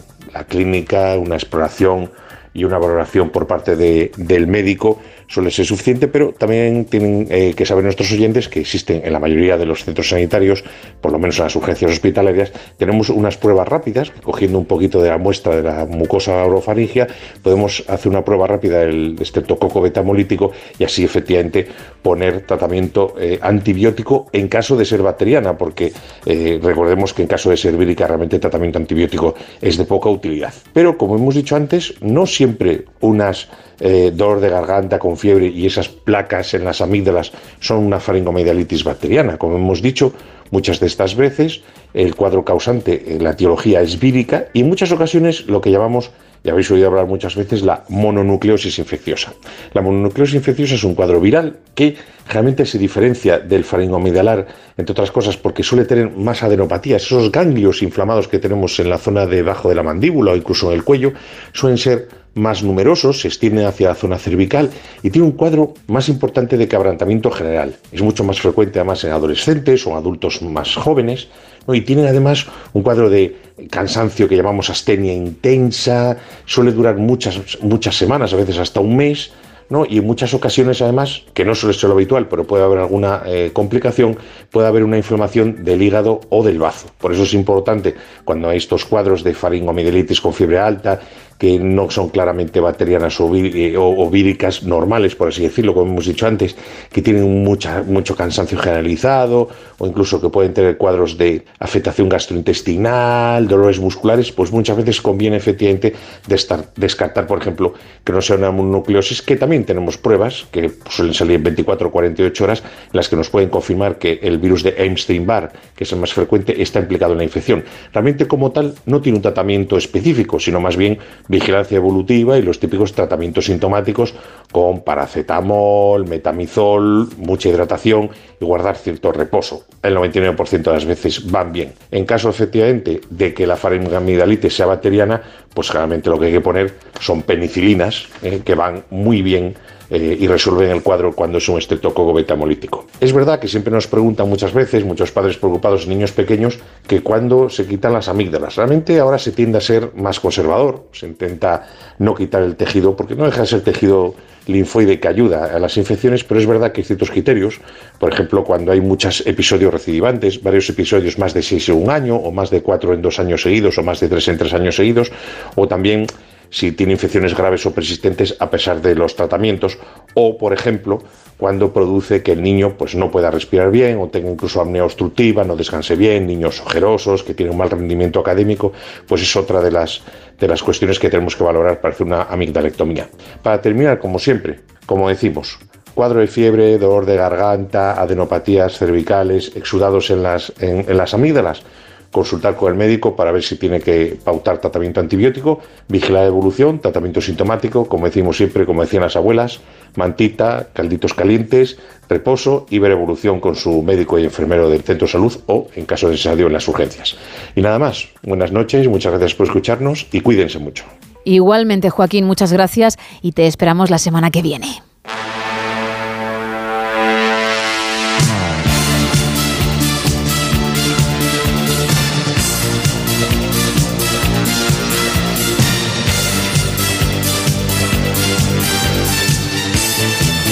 Ocho minutos para alcanzar las tres de la madrugada, las dos en Canarias, momento perfecto para volver a la actualidad, pero con el punto de vista del escritor y economista Álvaro Lodares. Muy buenas. Muy buenas, Gema.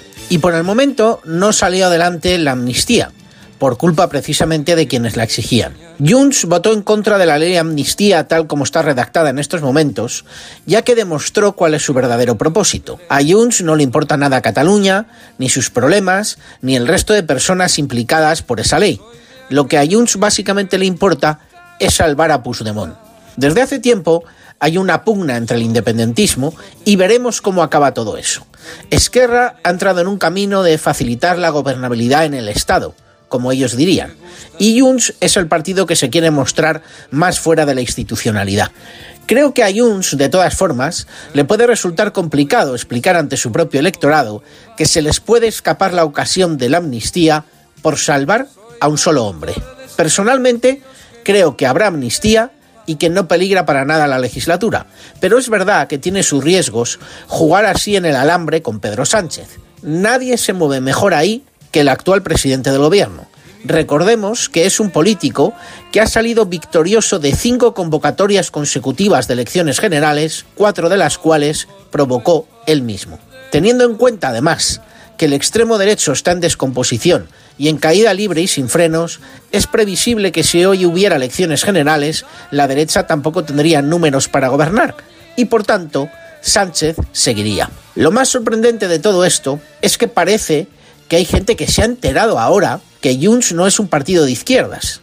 Ya les llaman la derecha catalana. Bienvenidos al club de ver que el llamado eje progresista de la gobernabilidad no es tal.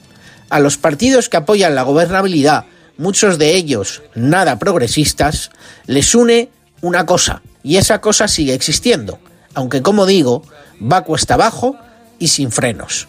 Que algunos lo tengan en cuenta.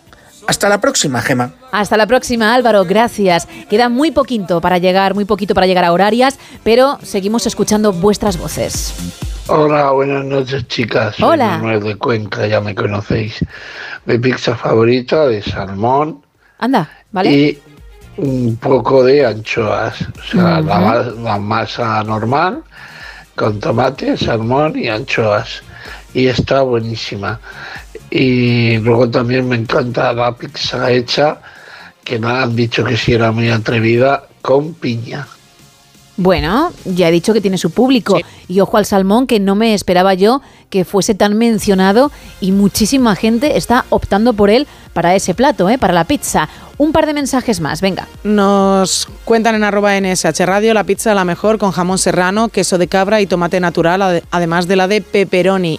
Y nunca le pondría alcachofa, anchoas o cebolla. Cuidado porque aquí también hay una división ¿eh? y hay un debate por lo del jamón serrano. Mm. Caliente. No. Claro, tú eres del no, yo también soy del no, pero ya ves que hay una España que es del sí. hay una España que es del sí. Ahí hay posiciones encontradas, ¿eh? creo que incluso más que con la piña. Posiblemente, lo que te digo. sí es cierto, posiblemente. ¿Ves? Y luego ya si hablamos de los bordes rellenos de queso o sin relleno, ya también entramos en, otra, en otro dilema. A ver, yo soy una persona que no se come los bordes, si son de queso probablemente sí lo haría, pero también es cierto... ¿Perdona? No me como los bordes. ¿Por qué no? Porque pan, solo pan, pues no me interesa. Oh, pero si es con queso a lo mejor sí. Claro, que entonces no terminaría la pizza, llenaría muchísimo más. Por eso, de forma inteligente, ¿vale? Perdona que me lo diga a mí misma. No, no, no. Pero es así, cojo masa fina, que no tenga apenas borde y vaya para adentro. Muy buena idea. Venga. Es un perro salchicha, el reto Ruiz. No, podría ser. Oye, no es el caso. Eh, y Antonio nos dice que su pizza favorita es la tropical. Javier dice las pizzas que él se prepara con base de queso de untar, cebolla, jamón de York y mucho más queso. Gabriel, una estrella concretamente la Osa Mayor. Ese piensa que es el reto Ruiz de la noche. Una pregunta, porque entre todos los que lo averigüen vamos a regalar un lote Conrado extra. Digo extra porque hay otro lote y una entrada doble para la película Ferrari de Penélope Cruz que mañana llega a los cines para quien hable de pizzas. ¿Ya lo sabe algún oyente o todavía casi a las 3 de la mañana no? No lo ha acertado a nadie todavía. Fíjate que me pensaba que era de los más fáciles en las últimas semanas. Cuidado, también es cierto que cada vez que digo esto, Cierto empiezan a averiguarlo. Debe ser una especie de talismán para muchos oyentes. Uh. Pero creía que era más sencillo. Hasta ahora nadie lo ha averiguado por ahora. Y más. Hola, buenas noches. Pues mira, mi pizza preferida la suelo hacer en casa. Eh, le echo lo que es una pequeña base de un pisto que hago yo en casa primero. Luego le echo lo que es un, una- un bonito en escabeche desmigado por encima. Luego también unas aceitunas negras. Y luego también le suelo echar piña. La piña pues la compro natural porque es como más me gusta. Y luego ya le echo un poquito de queso por encima, pero no mucho. Y ya la meto al horno y ya estaría hecha la pizza. O sea que nada, buen provecho. Y bueno, deciros que os escucho cada tres semanas porque trabajo a turnos. Y bueno, esta semana me toca de noche. Venga, un saludo a todos. Y bueno, como os he escrito antes, yo creo que la, la foto, lo que quieres de- decirnos con lo que has eh, puesto arriba con los palitos, yo creo que puede ser una escopeta o una recortada. Venga, No. buenas noches, Agur. No lo es, gracias por participar. Y aunque nos escuches en directo cada tres semanas, oye, el resto en onda0.es estamos, ¿eh? Por si te interesa. Ahora un poquito de Stevie Wonder, información y seguimos.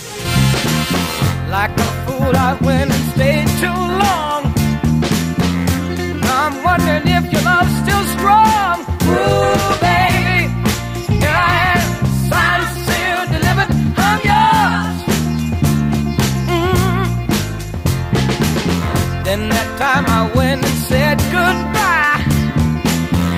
Now I'm back and not ashamed to cry. Ooh,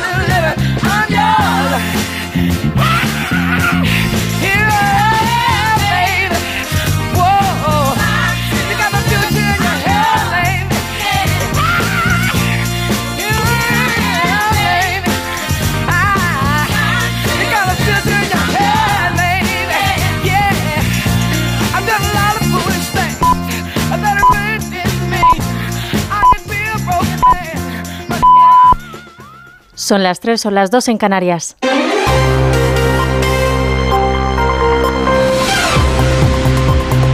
Noticias en Onda Cero. Buenas noches. La policía ha hallado en Castro Urdiales el cadáver de una mujer que estaba amordazada y con signos compatibles a un homicidio. Sus dos hijos menores de edad se encuentran en paradero desconocido. La Guardia Civil ha establecido controles por la localidad para tratar de encontrar a los menores. La víctima habría aparecido amordazada en el interior de un coche. En Chile, el, cortejo fúnebre con los restos mortales del expresidente Sebastián Piñera, ha fallecido en un accidente de helicóptero, ha recorrido las calles de Santiago con destino a la antigua sede del Congreso, donde ha quedado instalada la capilla ardiente. Compañía, honores a su excelencia el expresidente de la República, don Sebastián Piñera Echenique. Vista a la derecha, atención presente. Este miércoles ha sido el primero de los tres días de luto nacional decretado por el Gobierno a la espera del funeral de Estado fijado para el próximo viernes. Mandatarios de todo el mundo han lamentado la muerte de Piñera, entre ellos el rey Felipe VI, que ha destacado el firme compromiso del expresidente con el bienestar de los chilenos y su empeño en fortalecer las relaciones con España.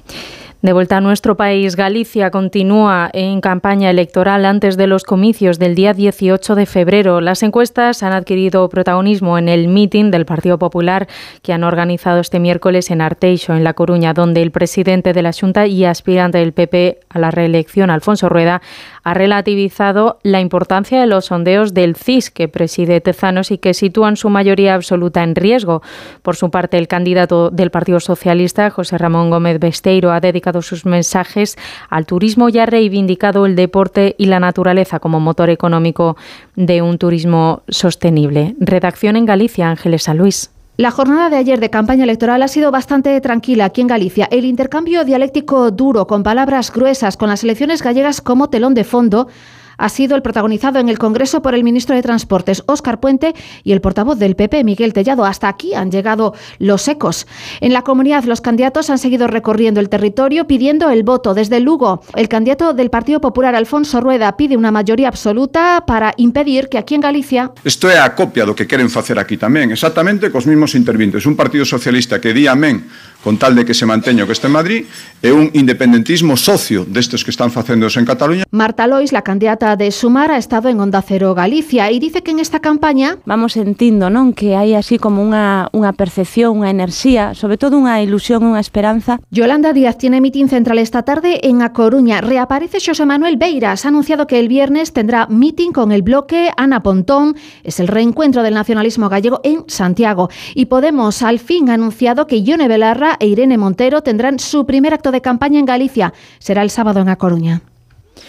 Y este miércoles ha sido la tercera y última sesión del juicio a Dani Alves por una presunta agresión sexual en diciembre de 2022 en una discoteca de Barcelona. El tribunal ha estado visionando las grabaciones de las cámaras del local donde presuntamente se produjo la agresión y la de la cámara unipersonal de un mozo de escuadra que atendió a la víctima. También han declarado varios peritos propuestos por la defensa y la acusación. Según los psicólogos, el futbolista estaba bebido pero era totalmente responsable de sus actos y los forenses han confirmado que la víctima no exageraba. Por ahora, el juicio ha quedado visto para sentencia. Y en la actualidad deportiva, en fútbol, el Athletic Club de Bilbao ha ganado 0-1 ante el Atlético de Madrid en el Metropolitano en el partido de ida de la semifinal de la Copa del Rey. El partido de vuelta será en San Mamés en tres semanas. Eso ha sido todo por ahora. Más información a las 4, a las 3 en Canarias. Síguenos por internet en ondacero.es. Tenéis ese viaje programado desde hace seis meses. Al fin habéis sacado un tiempo para los dos. Desde el avión las vistas son increíbles. Pero tú no tienes ojos para eso, solo para él. Ay, dormido en tu hombro todo el viaje. Muy romántico. Si fuese tu pareja y no un desconocido quien te ronca al oído. En Onda Cero somos cercanos, pero no tanto. Somos más de informar con cercanía, con pluralidad, con una inmensa variedad de contenidos, de enfoques, de voces. Somos Onda Cero, tu radio.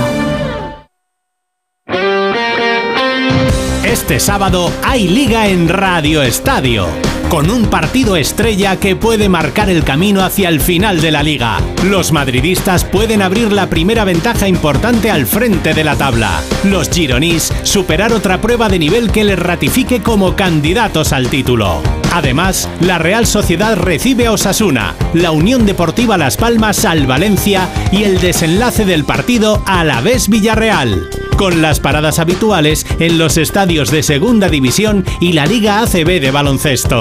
Este sábado desde las 3 y media de la tarde, todo el deporte te espera en Radio Estadio, con Edu García. Te mereces esta radio. Onda Cero, tu radio.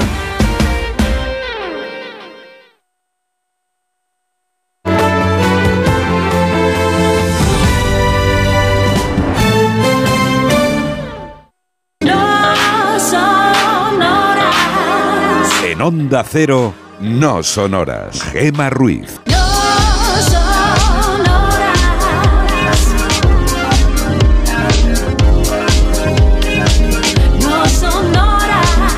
3 y 6 de la mañana, 2 y 6 en Canarias y seguimos en directo en No Sonoras hablando de pizza. ¿Por qué? Porque mañana día 9 es su jornada mundial. Así que aprovechamos para preguntarte cuáles son tus ingredientes favoritos en este plato y aquellos que nunca incluirías. Vamos a regalar un lote conrado y también una entrada doble para esta película. Dos objetos no pueden ocupar el mismo espacio en el mismo momento. La curva se acerca. Ferrari llega a nuestros cines también mañana. Es la nueva película protagonizada por Adam Driver, Shailene Woodley y Penélope Cruz. Y como digo, vamos a regalar una entrada doble además del lote Conrado. Y hay otro lote para alguien que sepa qué figurita he hecho hoy con los clásicos ya palitos de madera. Está en la foto de perfil de WhatsApp y también en nuestras redes. Recordamos esas vías de comunicación. Pues las redes están en X y en Facebook. Hay que poner arroba NSH Radio y ahí nos habéis encontrado. Podéis hablar del tema de la noche, como decía Gema, de la pizza y también pues intentar averiguar cuál es el reto Ruiz de la noche, qué ha hecho ella con esos palitos. Un teléfono para participar en directo. Hay que marcar el 914262599 y estamos en un WhatsApp en el 682 472 555 para mensajes de texto y también notas de voz. Arrancamos.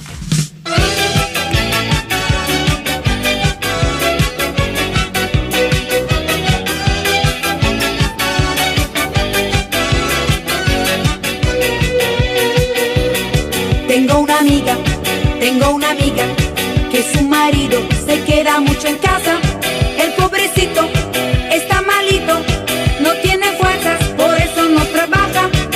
Y así mi amiga,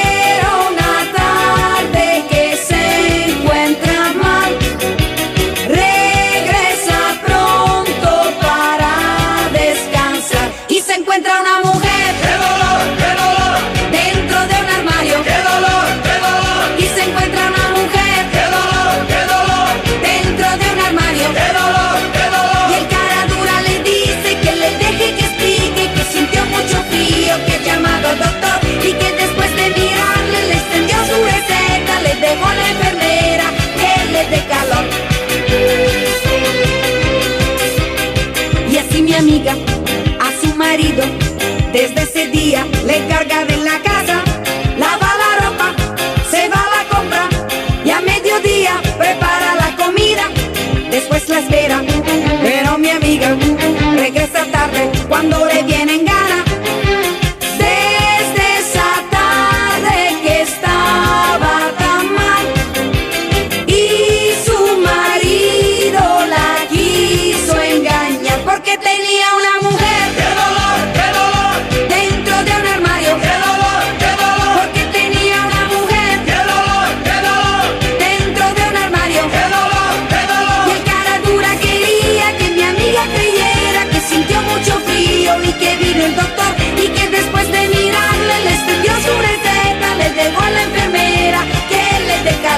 10 minutos pasan de las 3, de las 2 en Canarias y abrimos la tercera taberna. Aquí abrimos la taberna de redacción, tercera edición.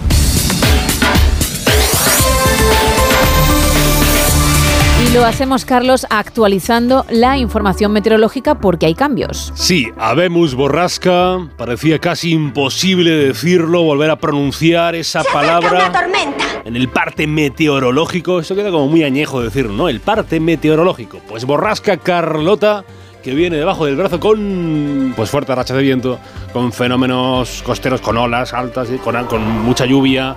Eh, las lluvias, sí es cierto, durarán seguramente hasta el sábado y no durante todo el sábado. Eh, El día más fuerte de lluvia va a ser el viernes. Para hoy preocupa más el viento. Tenemos avisos por rachas de entre 90 a 110 kilómetros por hora y olas de entre 5 a 7 metros, aparte de las lluvias, en toda la costa gallega. Además, vamos a tener un, jueves muy gris. Ape- Apenas se verá la luz del sol. eh, península muy nubosa. Y no solamente hay avisos por vientos, también los hay por lluvia. Aguaceros en el oeste de Galicia, con acumulados de hasta 80 litros por metro cuadrado que se prevé. Y en el norte de Cáceres también preocupa la situación, con un eh, 12, 12 litros por metro cuadrado que se, se estiman para este para esta jornada pasada por agua, pero ya le digo, el viernes será donde más eh, llueva, donde se libran por hoy solo. De la, de la lluvia, de los aguaceros, es el área mediterránea. Llegarán pasado mañana esas lluvias, llegará el viernes. Y en las Islas Canarias lo que no hay es ni lluvia ni calima. ¡Calima! Gracias. Por Canarias, por Canarias, apenas, eh, apenas lluvia. Lo que sí van a tener es, intervalos nubosos. Va, va a aumentar la nubosidad, sobre todo en el extremo occidental de las islas. Y donde eh, quedan siempre en la eh, península son esas nieblas matinales que parece que no se van. Se van a dar especialmente en el Valle del Guadalquivir y en el sur de la Ibérica. Los grados no varían mucho con Carlota, máximas que solo pegan bajón. Tampoco demasiado en el tercio oeste peninsular y mínimas que van a subir en la mitad norte y sin apenas cambios en el resto, salvo en Andalucía, donde sí se dejarán notar un poco los descensos. Los termómetros de este jueves, jueves 8 de febrero, sobre el frío, no tenemos mínimas por debajo del cero. La más fría van a ser los 0 grados de mínima en Granada. Tendremos un grado de mínima en Huesca con 2. Se, queda se quedan en Teruel. La más baja del jueves en las ciudades de Salamanca, Zaragoza, Palencia y Guadalajara va a estar en los 7 grados. Marcarán 8 cuando más helador sea el día. En Lugo, Valladolid, Madrid, Badajoz y Toledo. Unas mínimas bastante aliviadas. Las de Valencia, Barcelona, Bilbao y la ciudad autónoma de Ceuta, todas ellas tendrán 13 grados en el momento más frío de este jueves. Por Canarias, en la bonita Santa Cruz de Tenerife, 18 la mínima, 25 la máxima. Y de máximas eh, peninsulares, el- está mediterránea la cosa. Se va, a Valencia y a Castellón de la Plana con 24 grados de máxima. De cerca con 23 van a estar en Murcia y Girona. Con 2 menos en 21 grados se quedan Granada y Alicante. Se esperan 19 grados en lo más cálido del día. En Huelva, Sevilla y Cádiz, 15 grados, la más alta que se prevé para Vitoria, Oviedo, Badajoz y Toledo. Se quedan con 12 de máxima en Soria, solo 10 de la más alta en León y en Ávila y baja hasta los 9 grados cuando más calor tengan los segovianos. Va a amanecer este jueves, eh, jueves 8 de febrero, a las 8 y 41 de la mañana en Vigo y va a atardecer, va a empezar a nacer la noche, la noche del jueves a las 6 y 46 de la tarde en la localidad granadina de Huator Vega, cuyo gentilicio es... Tengo, tengo opciones. Vale. Huetor Vega, Venga. cuyo gentilicio es A. A. Hueteño. B. Huetorbegueño. O C. Huertotiño. Vale, yo la primera, hueteño. ¿Vale? Vale, tenemos puntos para la primera. Yo voy a decir la B. Y se dice huetorbegueño. Eh, ¿Tenemos para ahí unos timbales o algo? Te pido demasiado, Monforte, a estas horas de la Uh, noche del día. Pues ya los hago mismo.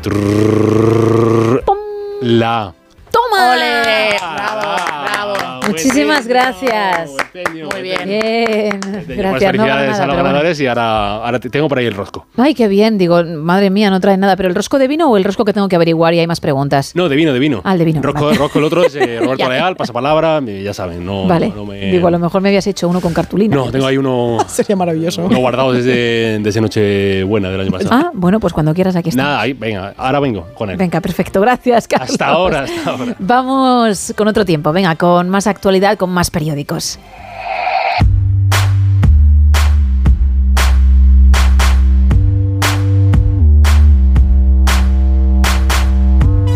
Arrancamos con el diario de Cádiz, desconvocada la huelga de limpieza en Cádiz tras el acuerdo de la plantilla con la empresa. Tractorada en Cádiz, segunda jornada de cortes en carreteras con mayor presencia policial y cambio drástico del tiempo en Cádiz. Carlota, como nos contaba Carlos, trae rachas de viento de hasta 70 kilómetros por hora y lluvia. Nos quedamos con dos titulares en el correo. Las diputaciones de Vizcaya y Guipúzcoa construirán un túnel para atravesar Campazar y la empresa vasca Siemens Gamesa sigue en crisis y anota otros 426 millones de pérdidas en el último trimestre. En las provincias de Valencia, Morán supera el trámite de los avales y ya es la nueva líder de los socialistas valencianos. Y llegan los permisos de fallas. 300 comisiones reciben el visto bueno para carpas, verbenas y zonas de fuegos. En la provincia Diario de Las Palmas, los afectados por obras que se retrasen en Las Palmas de Gran Canaria tendrán bonificaciones a cambio. El campo exige un plan canario contra la sequía y prepara las movilizaciones. Y las megaguaguas de 21 metros entrarán en servicio a partir de este viernes. En el Faro de Vigo, la huelga de Renfe cancela este viernes 10 trenes y más de 2.500 plazas en Vigo. Un hombre sin una pierna y con la otra inutilizada rescata a su vecina octogenaria de un incendio en su piso de Teis. Y alerta sanitaria en la Bacoya, roedores, codornices y hasta una oveja en estado putrefacto en un vuelo procedente de Nigeria. En la opinión de Murcia, la joven murciana Isabel Rodríguez, número uno del PIR en España. Cuando salí del examen ni siquiera pensaba que podría tener plaza, dicho. Los agricultores abandonan la protesta y todas las carreteras quedan abiertas al tráfico y muere un joven de 16 años atrapado en un contenedor de ropa en la alberca. En el comercio diario de Asturias, Barbón da marcha atrás y no unirá cultura y derechos sociales. El campo asturiano se suma a las protestas en toda Europa y amaga con un bloqueo indefinido. Y los bomberos evacúan por la ventana a una mujer inconsciente en Pumarín, en Gijón. En el diario Montañés, el gobierno cántabro confía en tener el nuevo decreto para regular los pisos turísticos en verano.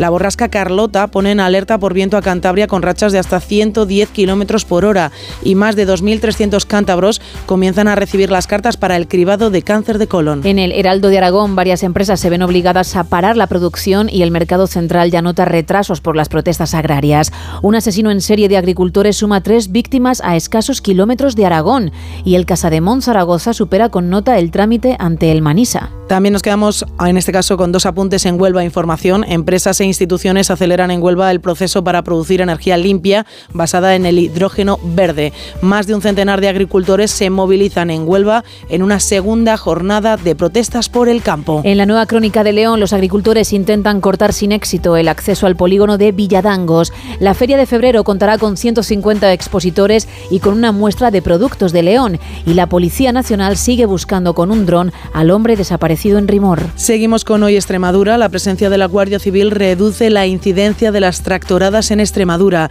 El Ayuntamiento de Badajoz decide hoy jueves y aplaza el desfile del domingo ante la previsión meteorológica. Y el Supremo reconoce el derecho de las pacientes de la sanidad pública a conservar sus células madre. En el diario de Mallorca, Alesen continúa como presidenta, presidente del Parlamento. Los letrados abortan su cese por un defecto de forma no subsanable. Salud estima que hay 40 afectados por el brote de gastroenteritis en el Hotel del Imserso en Playa de Palma. Y Caixa Forum Palma inaugura una exposición sobre la evolución de los tatuajes con más de 240 piezas. Y cerramos como siempre con Diario Sur. La Junta destinará 70 millones de euros a ayudas para desarrollar la producción de hidrógeno verde. La crisis del campo se convierte en un nuevo terreno fértil para la bronca política en Andalucía y baja la ratio en infantil y primaria con el 43,6% de sus aulas con menos de 20 escolares. Vámonos con el teletripi.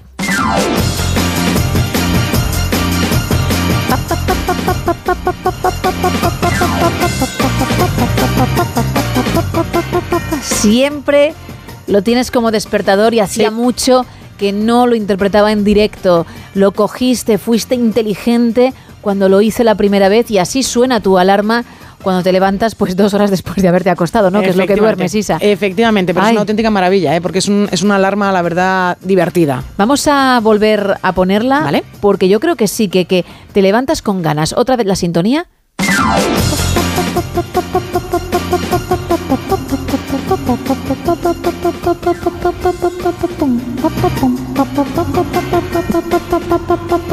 Son las 12, son las 12.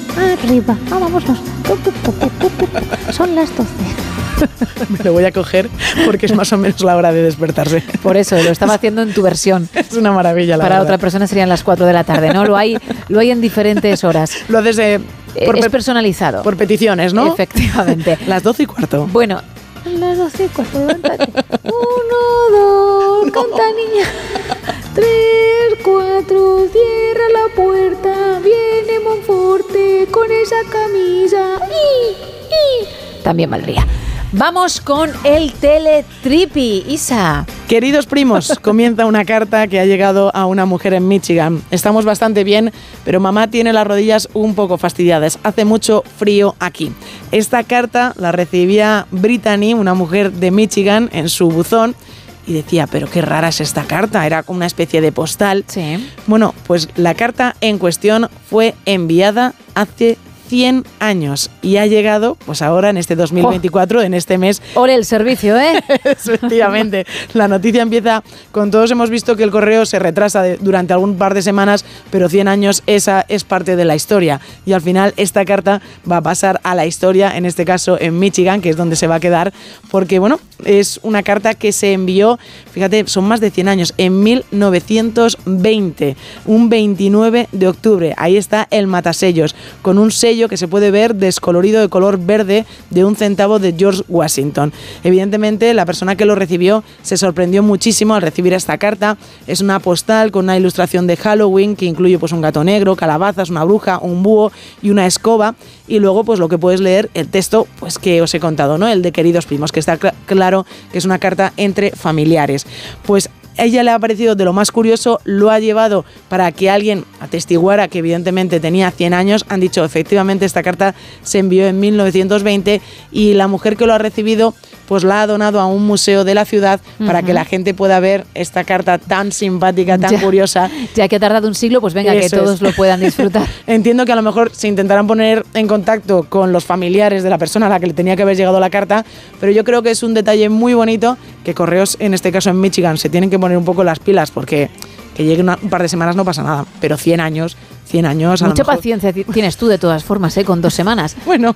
Pero ojo. Ojo, pero bueno, 100 años, una anécdota muy bonita y al final en Michigan ahora pueden disfrutar en el Museo de la Ciudad de esta carta y disfrutar de pues de una escritura diferente y de una carta que llevaba mucho tiempo esperando a llegar a destino y nunca llegó. Vamos con el faranduleo. Vamos a hablar de Miley Cyrus y de su chico, de su novio con el que ya lleva un tiempo, con Max Morando, y que dicen las fuentes está muy feliz. Los dos son muy felices. Se les ha visto juntos en varios eventos. La noche de los Grammy no fue algo especial. Porque, insisto, ya son creo que dos años los que llevan de relación y bueno, han sido muchos los compromisos profesionales que han tenido. Pero Dice la, la misma fuente, la que asegura que son felices, que viven juntos y todo. ¿Ah, sí? Sí, sí, que la cosa, bueno, va viento en popa. No sé si ella querrá casarse, al menos a corto plazo, después de ese divorcio con Liam Hemsworth y lo poco que duró su matrimonio, creo que fueron ocho meses. Sí, duró poquito. Estuvieron más o menos. Estuvieron mucho tiempo de noviazgo, Sí. pero la verdad con es que ruptura incluida con ruptura. muy dura, de ahí el Breaking Ball, que es un temazo. Muy bueno. Y luego retomaron, se casaron y, y nada y menos, duraron. Bueno, pues ellos llevan ya bastante tiempo, ella tiene 31 años, él 25, aunque físicamente se parecen. ¿Ah, sí? Sí, sí, sí, mismo peinado, Yo lo del los dos muy delgaditos. El peinado sí que lo he visto y es cierto que se parecen, sí. Más o menos misma estatura. bueno, ahí están. Y, y sí, sí, encantados de la vida ambos, ¿eh? Él es también es cantante, ¿sabes? ¿Es músico? o- Él es músico, él es músico y de hecho creo que en el último disco hay aportación Ah, de mira. él, ¿eh? Ha puesto su granito de, de arena porque juntos. es productor. Así que genial. Nos alegramos un montón y de hecho se le vio con Tisha Cyrus, con Tish Cyrus, que es la mamá de Miley, y también con la hermana mayor de la cantante en los Grammy. Estaban sentados en la misma mesa, al igual que ella, salvo cuando tenía que subir a por los premios. Por cierto, en esa misma mesa, aparte de ver agua, también veo fruta. Y te podría haber gustado bastante porque hay unas uvas Oh, me encantan. de gran tamaño, riquísimas, con un queso. ¡Oh, qué bueno! Claro, para acompañar.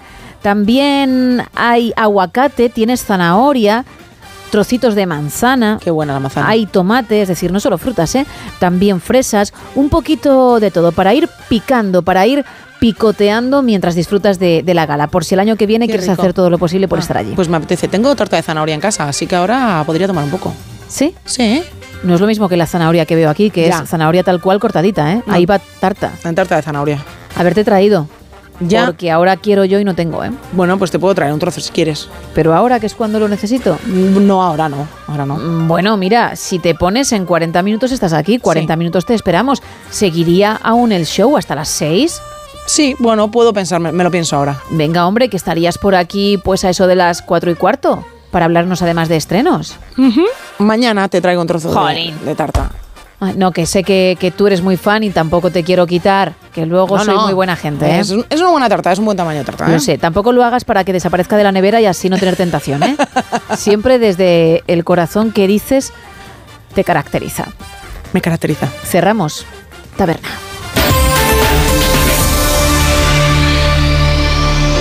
Si pudiera olvidar todo aquello que fui, si pudiera borrar todo lo que yo vi, no dudaría, no dudaría en volver a reír. Si pudiera explicar las vidas que quité, si pudiera quemar las armas que usé, no dudaría, no dudaría en volver a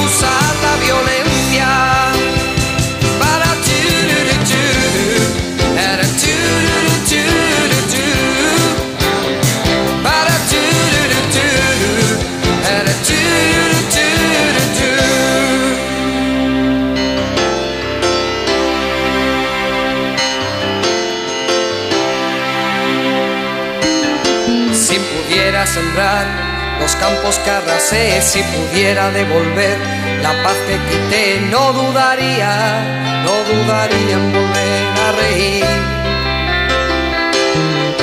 Si pudiera olvidar aquel llanto que oí, si pudiera lograr apartarlo de mí, no dudaría, no dudaría en volver a reír.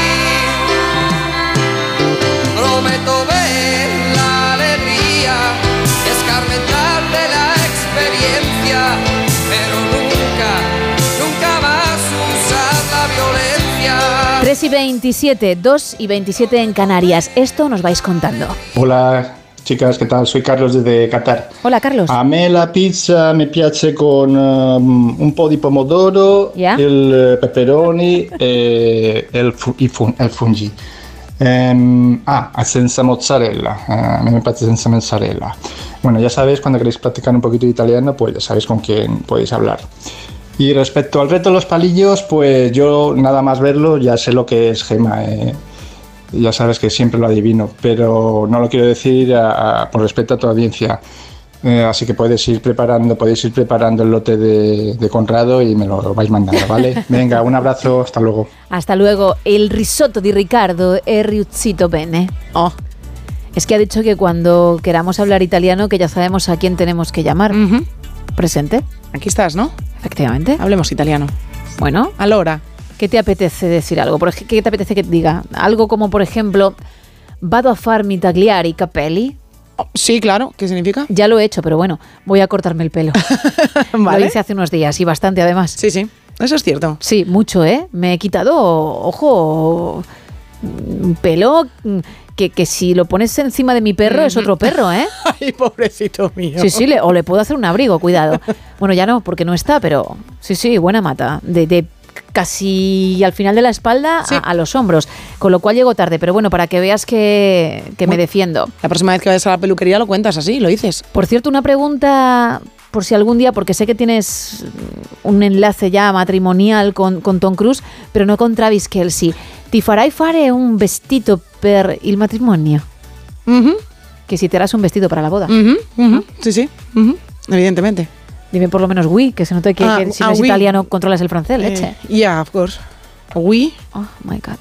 Más mensajes. Hola, buenas noches. Hola. Te llamo desde Oviedo. Referente a la pizza, la que me gusta es la de cuatro quesos. Y lo de los palillos, yo creo que es el personaje ficticio Fido Dido. No. Venga, buenas noches. Buenas noches. tampoco. Venga, hay que seguir intentándolo. Más.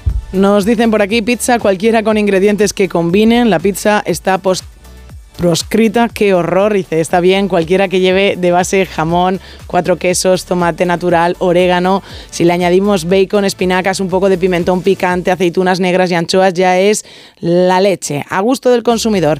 La masa fina o gruesa, mientras sea capaz de contener todo lo que le pongas. Los palitos, me ha parecido que es algún tipo de pez, pero no acabo de verlo. No, 914262599. También estamos en WhatsApp en ese 682472555 y en X y Facebook en arroba NSH Radio, regalando una entrada doble para la última peli de Penélope Cruz y Adam Driver, Ferrari, que mañana llega a nuestros cines, y dos lotes Conrado.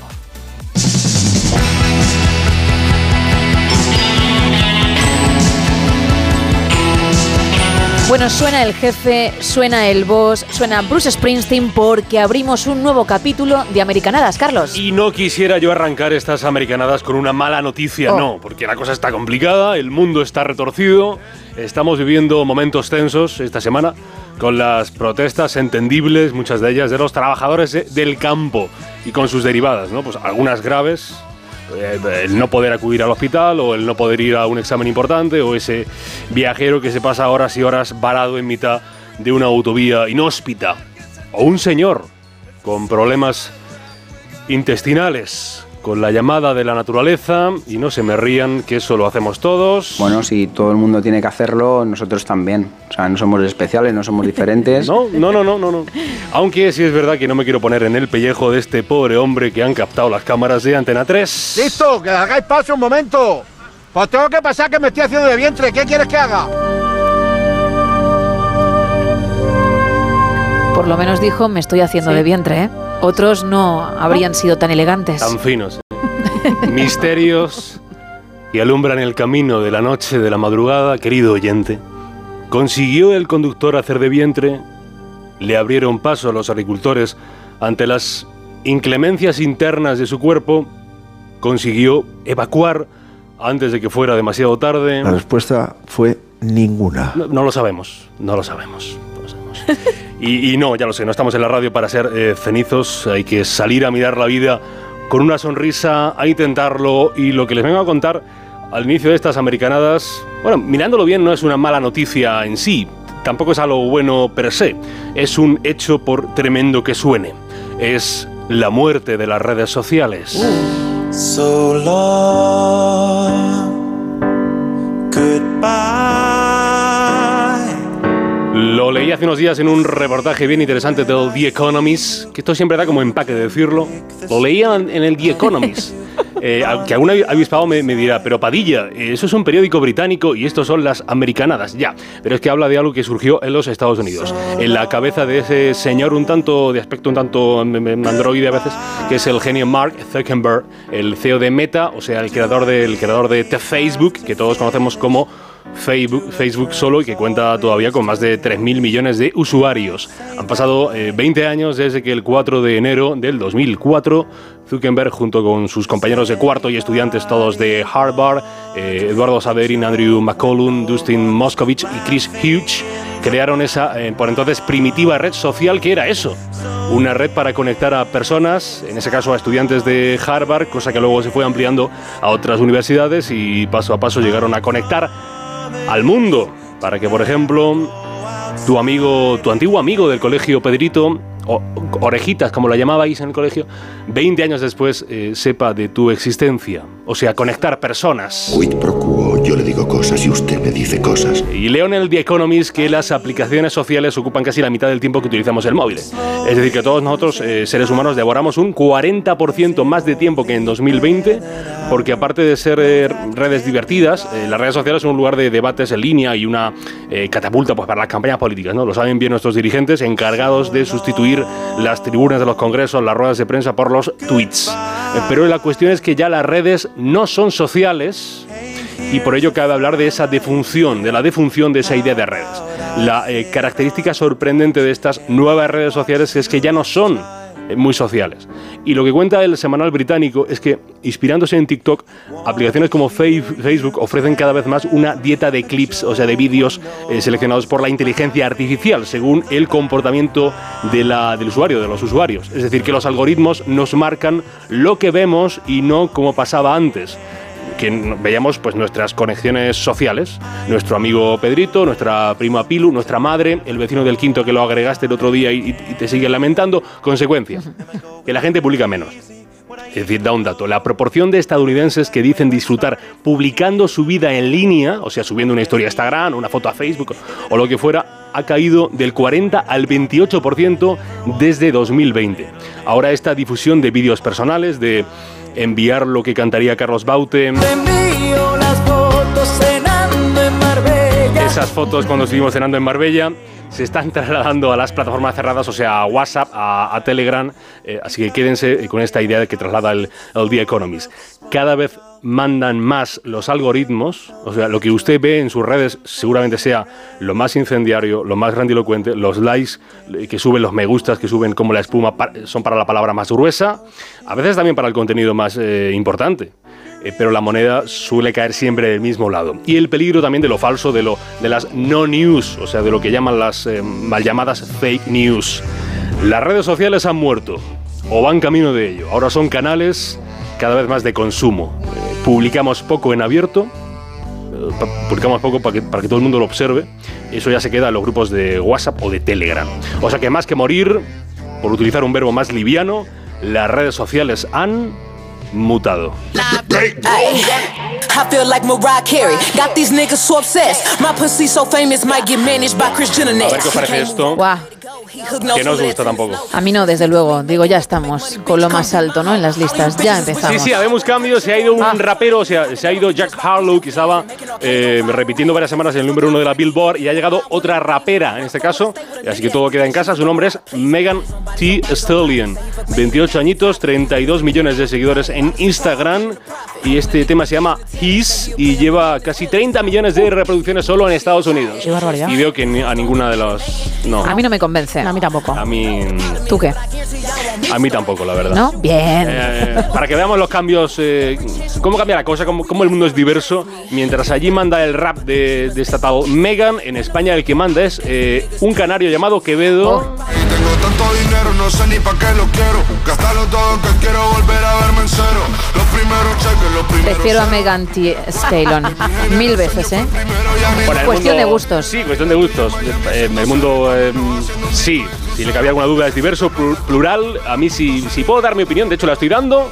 eh, no me llama la atención ninguna de las dos canciones, pero para los gustos, eh, los colorines. A mí tampoco, ¿eh? Tampoco te llama eso. Pero me he mojado. Ya, ya, no, Y vamos con otra cosa, si lo sé. Otra gente no se ha mojado, ¿quieres decir eso? Mójate, si tuvieses que elegir una de las dos. Elegiría antes. Hostia, es difícil, ¿eh?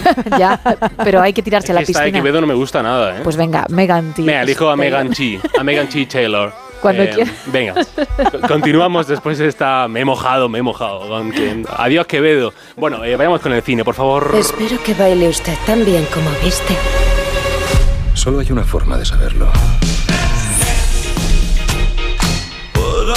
A lo mejor se ha perdido usted la oportunidad porque estábamos regalando aquí entradas, eh, dando entradas al querido público del No Sonoras para esta peli que se llama Ar Ar Argyle, Argyle, ¿cómo se llama? Argyle. Argyle, Ujú. eh, la peli británica protagonizada por Bryce eh, Dallas Howard, Sam Rockwell, Henry Cavill, o sea, Superman, o Brian Cranston, que es el prota de el que era prota de Breaking Bad, para que no se me pierda. Y es el- la, la peli número uno de las taquillas norteamericanas. La sinopsis. Cuando las tramas de sus libros empiezan a parecerse demasiado a las actividades de un siniestro sindicato clandestino, la introvertida autora de novelas de espías Ellie Conway y su gato se ven inmersos en el verdadero mundo del espionaje, donde nada ni nadie es lo que parece. Y las eh, críticas la ponen un poco de, un poco bastante, de vuelta y media. Eh, si lo quieren en términos eh, de Carlos Boyero, él diría algo así. A mí me parece una, una idiotez importante, o sea, e, e inacabable, o sea, que está también de, De las largas. larguitas, sí. Si lo quiere en palabras de los críticos que sí han visto la película, eh, nuestro colega Richard Rupert del Chicago Sun-Times dice que es una peli sobrecargada que resulta más pesada que interesante. Le da dos estrellitas sobre cuatro. Y el otro colega, Dubrich, Peter Dubrich de la Variety, dice que es una comedia de espionaje mal escrita. Dice que para cuando un flashback al final de los créditos, de los créditos intenta sorprender y contextualizar todo lo que ha venido antes, el guion se nos ha ido irremediablemente de las manos. Otros la prueban, eso sí, con un 5 raspadito, pero son más las que la ponen un poco a parir. Pero oye, pese a lo dicho, lo, más visto del otro lado del charco.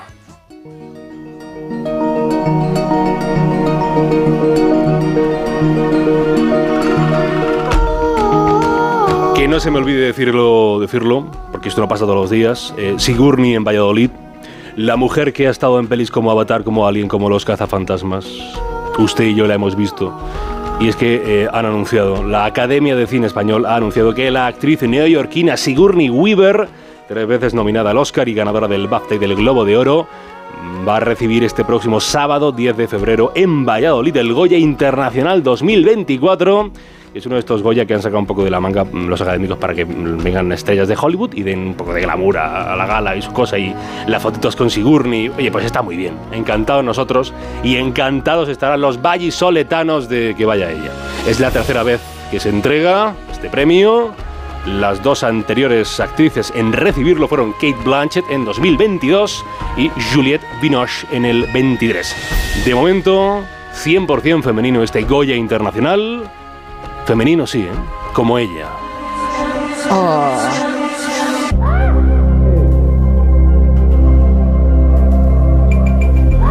Si no estuviese en esta sección, la echaríamos de menos, ¿eh? Sí, casi es norma ponerla.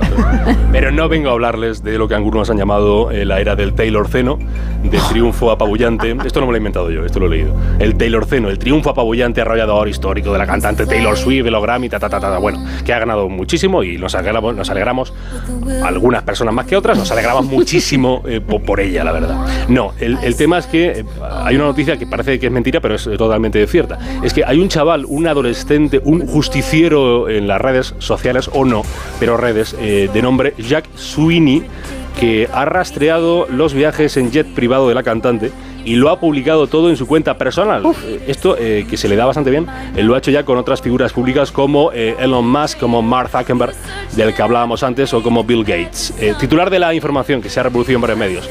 Taylor Swift amenaza con denunciar a un joven que rastrea sus viajes en avión privado para mostrar, dice el joven, su huella de carbono.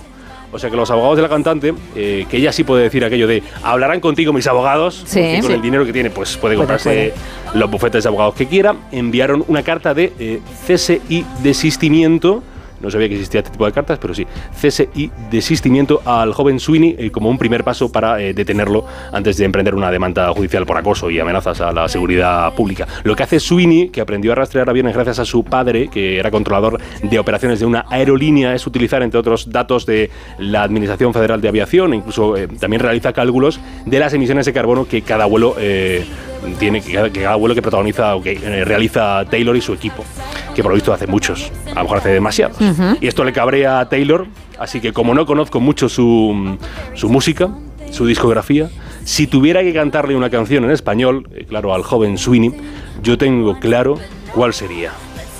Es un gran necio, un estúpido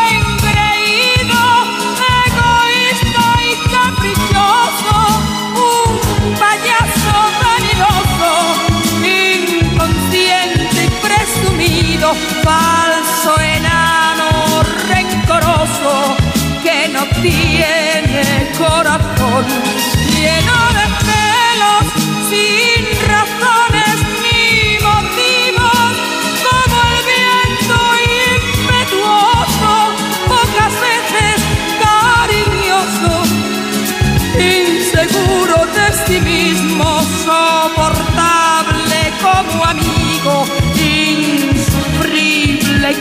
amor.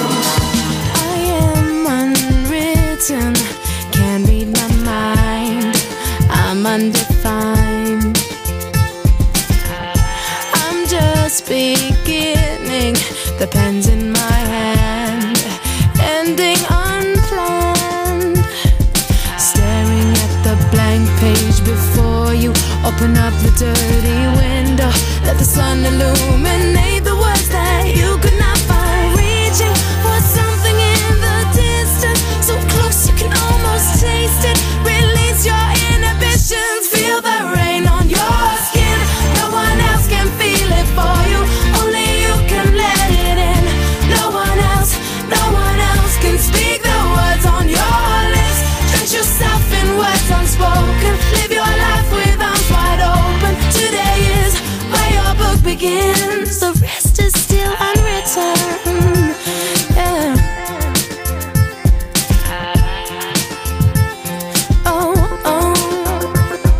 4 menos cuarto de la madrugada, 3 menos cuarto en Canarias, Isa, y después de las americanadas de Carlos, volvemos al tema de hoy. Mañana, día 9, es el Día Mundial de la Pizza, así que hemos aprovechado para tratar el tema y para que nuestros oyentes nos cuentes, cuenten cuáles son los ingredientes favoritos para ellos en ese plato y cuáles no incluirían nunca.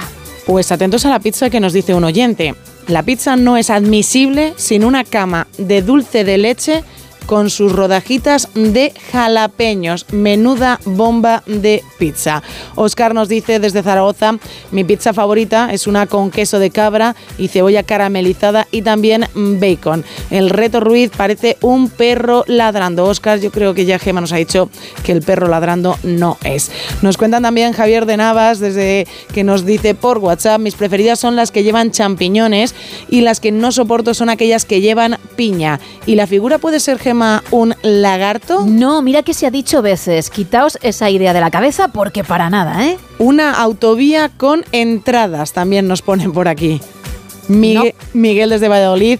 la Pero, bueno, tiene sus salidas, Sí, ¿eh? sí, sí, ¿eh? Es verdad que parece una carretera con el cartel en cuestión que indica, oye, por aquí tienes que desviarte. Siempre decimos cuando es el reto Ruiz que aunque es una cosa, la verdad es que muchas de las veces muchas de las opciones que nos dan los oyentes también parecen ser, pero no, solo es una cosa. Miguel desde Valladolid nos dice que la pizza con base de semillas, pisto, bacon, jamón york, tomate cherry partidos a la mitad, con albahaca encima, bolitas de mozzarella con orégano y queso en abundancia. Nunca fruta, caliente, por favor. Ay, eso también, ¿eh? Y los palillos dice que es el personaje malo de la película Monstruos S.A. Bueno, mm, está saliendo mucho el salmón, pero también mucho la base de pisto, ¿eh? También Varios oyentes han dicho ya, lo tengo por casa, me compro la masa, aprovecho y en vez del tomate de siempre, le añado ese pisto. Todo vuestro el pisto, todo, todo vuestro. A ver, a mí no me gusta como plato, es decir, como tal. Lo acompaño con un par de huevos, tú ni siquiera podrías hacer eso. Y a lo mejor mm, lo apañas, ¿vale? Se salva un pelín. Pero no es de mis platos favoritos. Ahora en pizza, ten en cuenta que luego le añades más cosas, pues puede estar bien, ¿eh? puede ser interesante. ¿Nos has contado tú tu pizza favorita? Sí, la de pepperoni. La de pepperoni. Y también la de bacon con carne picada y barbacoa es. me gusta mucho. ¿Y la que Sí. nunca? La- nada que lleve fruta caliente, como Nada. decía este último oyente, tampoco piña. Yo diría que jamón, que también lo he dicho, jamón, serrano por el hecho de ser caliente. Y ya está. Eh, Bueno, y la carbonara, que también he dicho que no Ujú. hay. Bueno, La carbonara, hay que darle una vuelta a eso, Gema. Nos dicen por aquí, desde León, parece una lagartija espatarrada el reto Ruiz y la pizza a Carmen le gusta de cualquier manera. Nos cuentan también, Pablo, desde A Coruña, mi pizza favorita es bacon, jamón y queso me y nunca me comería una con anchoas. Y cuidado. A ver.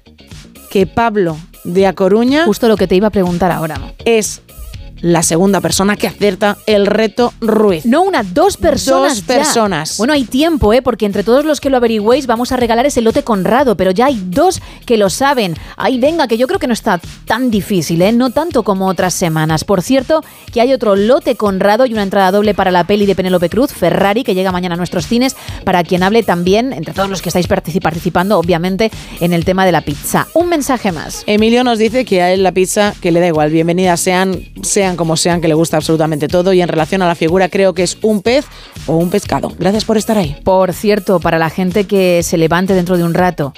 Lo digo, sé que vosotros, los que estáis al otro lado, ya estáis levantados, afortunadamente. Pero os cuento que para quienes no hayan escuchado el momento Pimpinela de Monforte y de quien os habla, lo pondremos. Y si tú has tenido la suerte de escucharlo, pues lo podrás hacer por partida doble. También por petición de, de mucha gente, ¿eh? No solamente acordándonos de aquellos que todavía no han dicho hola jueves. No, no. Para los que quieren más y más. Bueno, pues dentro de un rato volverá a sonar porque hemos rescatado ese momento. Estamos en el 914262599, también en el 682472555 y en X y Facebook arroba NSH Radio. Stop me such a good time. I'm having a ball. Don't stop me now. If you wanna have a good time, just give me a call. Don't stop me Cause now. I'm having a good time. Don't stop yes, I'm having a good time. I don't wanna stop at all. Yeah. I'm a rocket ship on my way to Mars on a collision course. I am a satellite. I'm out of control. I'm a sex machine ready to reload.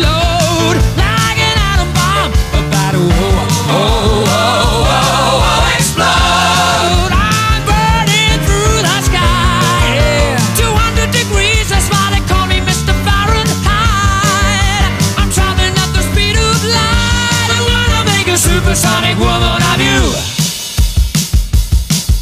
Don't stop me, don't stop me, don't stop me. Hey, hey, hey! Don't stop me, don't stop me. Ooh, ooh, don't stop me, don't stop me. Have a good time, good time. Don't stop me, don't stop me.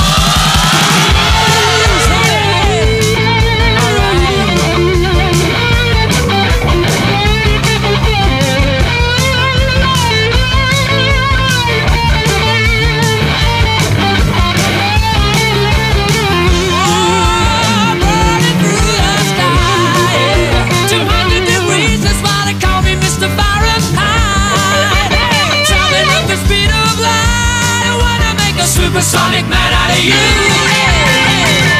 Stop me now. I'm having such a good time. I'm having a ball.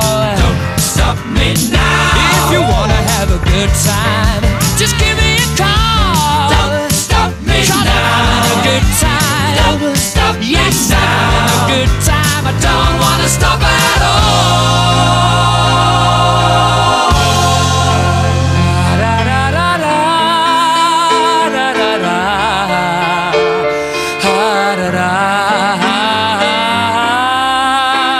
Fernando, buenas madrugadas. Hola, ¿qué tal, Gema? Buenas noches. Muy bien, ¿y tú trabajando, Fernando? Pues sí, pues sí, trabajando, trabajando alegremente, además. Uy, cómo me gusta escuchar eso. ¿Queda mucho por delante en cualquier caso? Pues me queda hasta las seis. Yo trabajo en un taxi en Madrid y libro mañana, entonces yo trabajo de noche y me queda hasta las seis. Ya lo tienes Pero bueno, hecho. yo trabajo, yo trabajo alegremente, ¿sabes? Que mi, ¿sabes? Para que otro día cojan, como yo digo, otro otro puñetero taxi, ¿sabes? Mm. Bueno, me alegro, ¿eh? De que por lo menos disfrutes de la profesión porque eso hace mucho, ¿eh? Sí, sí, a, mí- a mí, a mí normalmente los clientes me dicen, perfecto, y digo, así me gusta, simpático. Ay, qué bien. Bueno, pues Fernando, a ver, cuéntame esa pizza que te vuelve loco, con la que te vienes arriba. Pues, pues hombre, a mí la pizza que más me gusta es la que lleva, sobre todo que lleva bastante queso, lleva champiñones, bacon, jamón, así lo, lo normal. Ajá. Y luego me gusta eh, echarle un huevo, ¿sabes? Me gusta echarle un huevo y, y me- la pizza me gusta con, con huevo. Lo que no me gusta como a ti, no me gustan las frutas y no me gustan tampoco las anchoas. Ay, ¿ves? Ahí ya no somos del mismo equipo. Pero lo del huevo sí. No, ya eh, porque la, la anchoa es que la anchoa es para tomarla con tomatito y tal, la anchoa caliente, no sé no, yo. no te convence a ti. ¿Y lo del jamón, que también No, lo hemos dicho? a, mí una, a, a mí una anchoita, un matrimonio de estos ahí con, con un boqueroncito, lo que quieras, pero pero la anchoa caliente no. Y en- no, no me va. el jamón serrano, oye, como te decía. gracias porque soy- yo os escucho todita la noche. Fernando, te quiero preguntar por el jamón serrano. Pero vamos, ya, eh, Fernando no, yo, yo me, mi nombre es Fernando, pero todo el mundo me llama Lucas, que es mi apellido. Bueno, pues Lucas. hasta luego, Lucas. Me quedo yo sin saber lo del jamón. ¿Tú eres de jamón caliente, jamón serrano en la pizza o como la anchoa Eh, fuera? Tampoco, tampoco, tampoco te creas que me va el jamón Bien. serrano. El jamón serrano con tomate y tal y tal. Eso quería yo saber. Pues, oye, Lucas, no, Fernando. No, no, no, el bacon sí, el bacon calentito sí. y tal, pero el jamón serrano no, no, no, el jamón serrano para comprarte un jamón. El tema del jamón serrano tampoco me va. ¿Sabes? Yo soy de jamón de jamón, del bueno. Ujú. ¿Sabes? Tiene que tener la, tiene que tener la pezuña o negra o que se la hayan pintado ahí en el supermercado, ¿sabes? Vamos, que, que con un buen pan y déjate de... de- o Eh, sin nada y ya está. Y un tomatito, y un tomatito ahí restregado en el pan y ni Putin se pega una merendoli así, ¿sabes? Oye, no sé si has podido ver la figura de los palitos o no. No, no la he Vale. visto, no la he visto, no la he visto. Yo es que no, la red eh, no me va. vale, tampoco tienes WhatsApp, no los tienes ahí. ¿No, no has memorizado Ah, el el número? WhatsApp sí. En la foto de perfil la tenemos también para los que precisamente no tenéis redes, por si le quieres echar un vistazo, ¿vale? Ah, anda, pues, vale, vale, pues me lo, me lo apunto y luego me lo, me lo bajo. Genial. y, oye, ya ver si tengo suerte y me tocan los dulces, que soy un tío muy goloso, ¿sabes? Vale, lo tendremos en cuenta, ¿eh, Fernando? Vale. Gracias. Venga, gracias a ti, Gema. Buenas noches y a, y a todo el equipo que sois muy buenos. Gracias, un abrazo grande, Fernando. Venga, venga, buenas noches. Buenas noches, chao. Más mensajes, Isa, que estamos a punto de llegar a las 4, las 3 en Canarias. Mira, pues nos cuentan en arroba NSH Radio, aquí en La Mancha hacen una pizza exclusiva de queso manchego y con el borde con más queso, buenísima, nos la recomienda. Sergio nos dice que la mejor pizza que nunca se, que nunca la olvidará es una bomba de calorías, pero top top de buena. Pizza de espaguetis, apta hasta los 25 años. Después de esa edad no hay quien queme tanta caloría. Madre mía, Isa, pues se te quedaron ya muy lejos, ¿no? Pues no están tan lejos, ¿eh? creo que están más o menos a la misma distancia que contigo. Ay, qué envidia tienes. ya, ya, ya, pues a ver, te digo, conmigo, hombre, es fácil. Muy fácil. Porque yo he cambiado de década, son 5 años más, 30. Tú estás en los 43. Sí, sí, sí. Padilla en los 23, creo que para 24 ya este año, es decir, no los ha cumplido todavía. Uy, pero estás a punto. La próxima semana es su cumple. Ah, pero 23 o 24. 24, ¿eh? 24 sí, ya, sí, ¿eh? sí. Se nos hace Ostras, mayor. que no se nos olvide No, no. el día de su cumple. ¿Qué día es, Carlos? Venga. El jueves que viene. Oye, me acaba de recordar, bueno, él dice que traerá pastelitos y medias lunas. Yo espero que sándwiches también de crema de cacao y de paté y de mortadela. Y me acaba de recordar que Sergio Monforte, lo digo para los pocos fans que tiene, que, que tengan esto en cuenta, no ha traído ningún dulce como había prometido. Qué persona, ¿eh? Efectivamente, qué personaje. Eso, por no añadir. por- yo no quería añadir JE. Personaje. Pero es personaje, ¿eh? Es que me parece increíble. Unas Qué mal todo. Y algo. además jugando con, con el olvido de los compañeros, que estábamos en otras cosas, que realmente queríamos centrarnos en el show.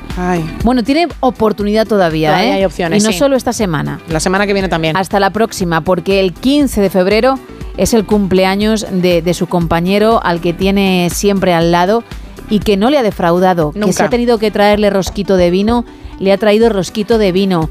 Que mm, tiene que traerle unas rosquillas de anís, se las trae. las trae. Lo que haga falta. Todo. Y al revés, no. Nada. Es muy mala gente. Es Monforte. Al menos hasta este momento. Si quiere que la cosa cambie, que lo demuestre, que subiremos fotos, que la gente lo verá. Ya está bien. Luego te sigo preguntando por más mensajes. Bien. Isa, necesito un respiro porque esto me ha tocado. ¿Vale? Por cierto, decía 43 tuyos, 30 míos, sí, 24 casi de Padilla y 52 de Monforte. 30 en cada que ha entrado en la nueva década. Meh. y ya son dos años, ¿eh? Desde que cambió de número. Fíjate. Ya tendría que haberse adaptado. Duro, Está, ¿eh? Está, madre mía. insoportable. Madre mía. Por eso necesito una pausa y regresar en unos minutos. Te la has ganado. Gracias, hasta ahora.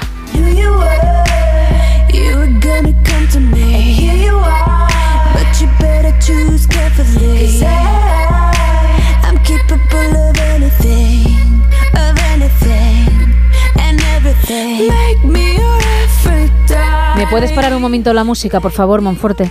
¿Puedes parar un momentito la música? Porque claro, que tú seas así y necesitemos un break no quiere decir que no, no le digamos a nuestra audiencia, a los canales, para que participe, porque a ellos sí queremos escucharles. 914262599, perdonadme el tono, ¿eh? 682472555 y X y Facebook, arroba NSH Radio. Prometo regresar en unos minutos mucho más feliz. Here you were, you were gonna come to me. And here you are, but you better choose carefully. 'Cause I, I'm capable of anything, of anything, and everything. Make me your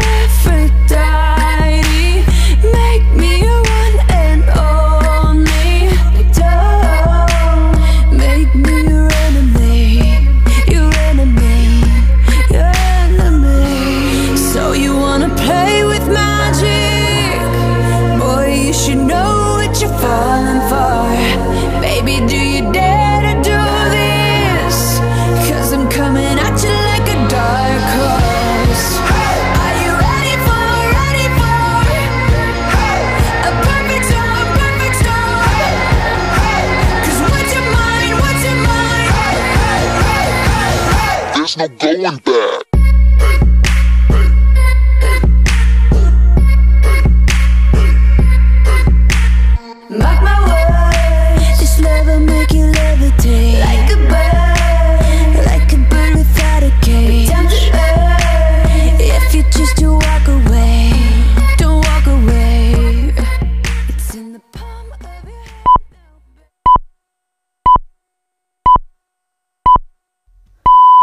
Son las 4, son las 3 en Canarias.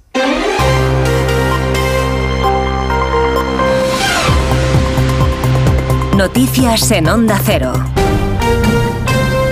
Buenas noches. Las protestas del campo español se van a amplificar hoy jueves con la incorporación de las manifestaciones promovidas por las organizaciones agrarias mayoritarias Asaja, COAG y UPA.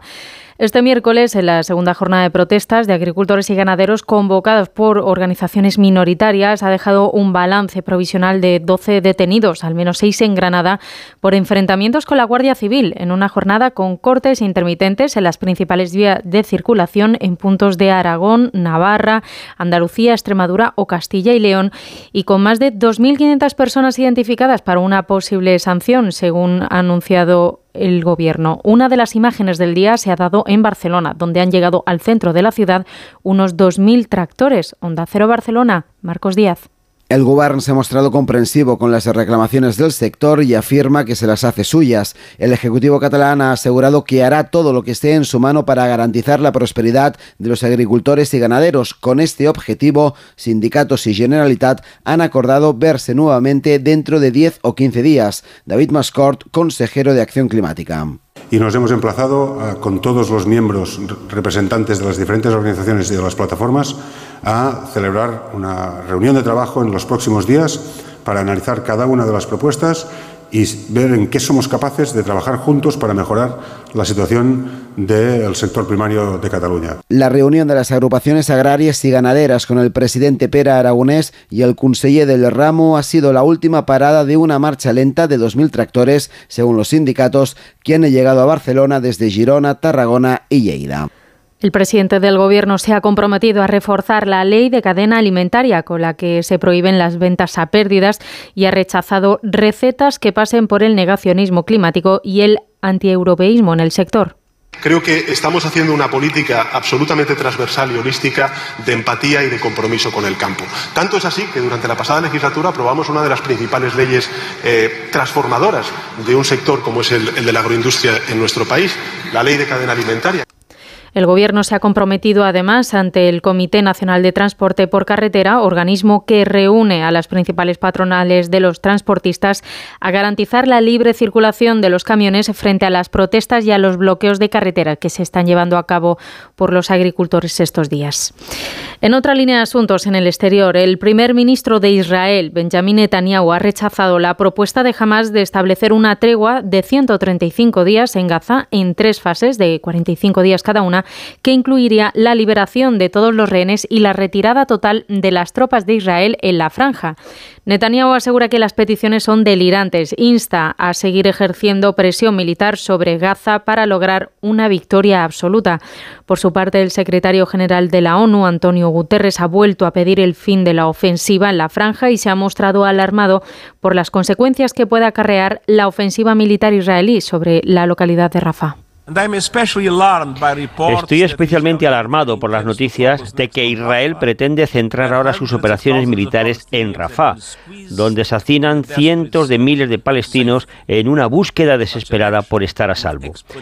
Esta situación incrementará lo que ya es una pesadilla humanitaria con consecuencias en la región.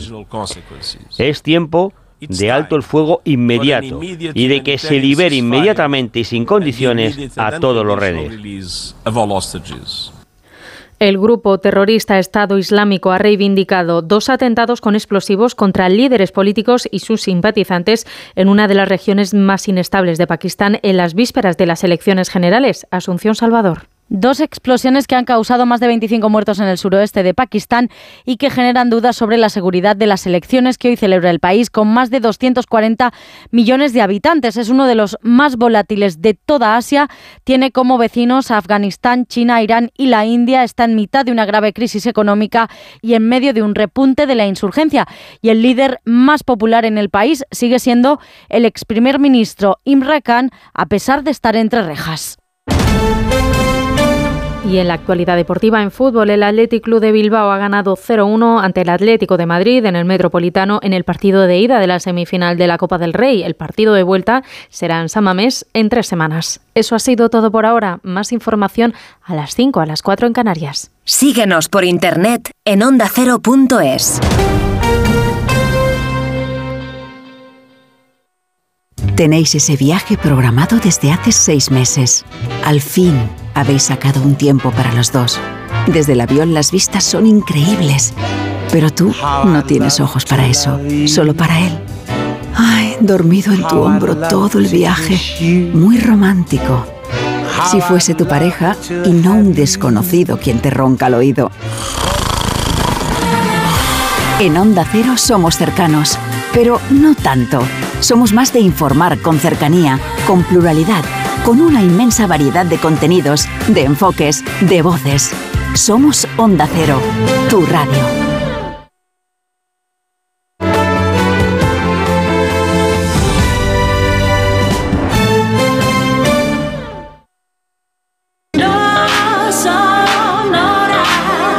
En Onda Cero, no sonoras. Gema Ruiz.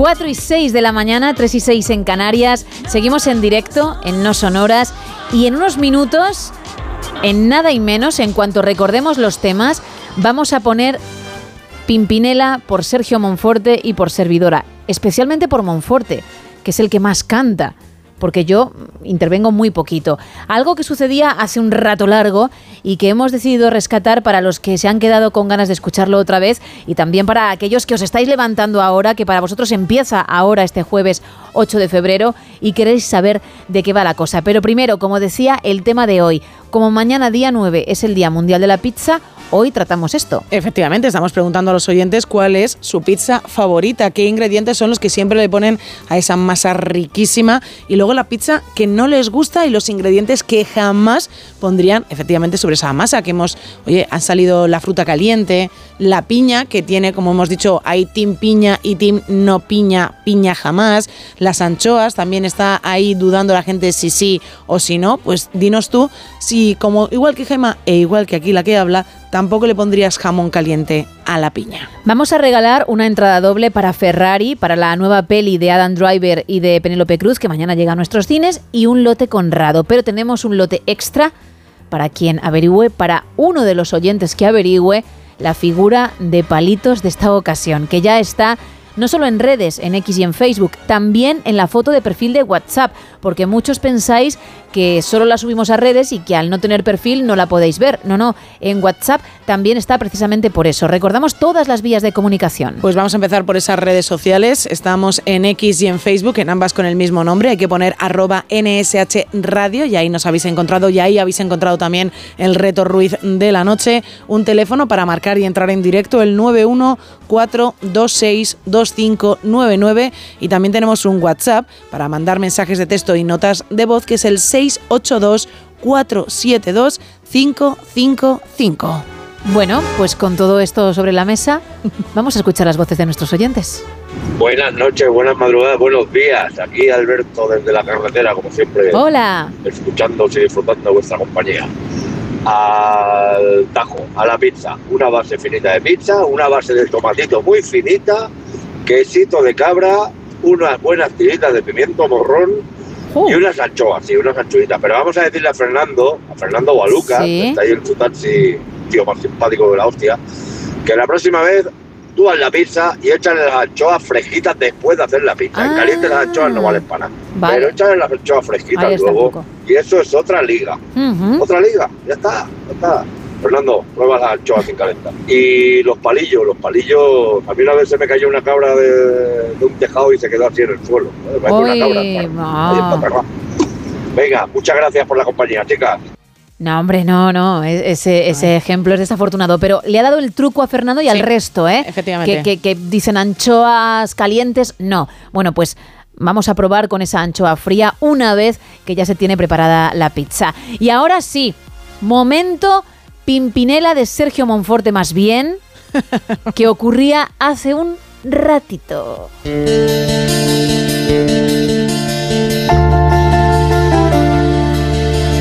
En busca de emociones un día marché, oye, intentarlo. De un mundo de sensaciones que no encontré. Y al descubrir que era todo una gran fantasía, volví. Hay que volver siempre. Porque entendí que quería las cosas que viven en ti. ¿Quién es? Soy yo que vienes a buscar. A ti. Ya es tarde. ¿Por qué? Porque ahora soy yo la que quiere estar sin ti. Ese por qué de Monforte me mata, pero bueno, Solo eso. hemos podido escucharlo un poquito más que en su famoso partido de tenis con su 40 iguales y su jaque mate, porque para él jaque mate existe en esa disciplina. 10 minutos pasan de las 4, de las 3 en Canarias y vamos a arrancar la hora con música de verdad, venga.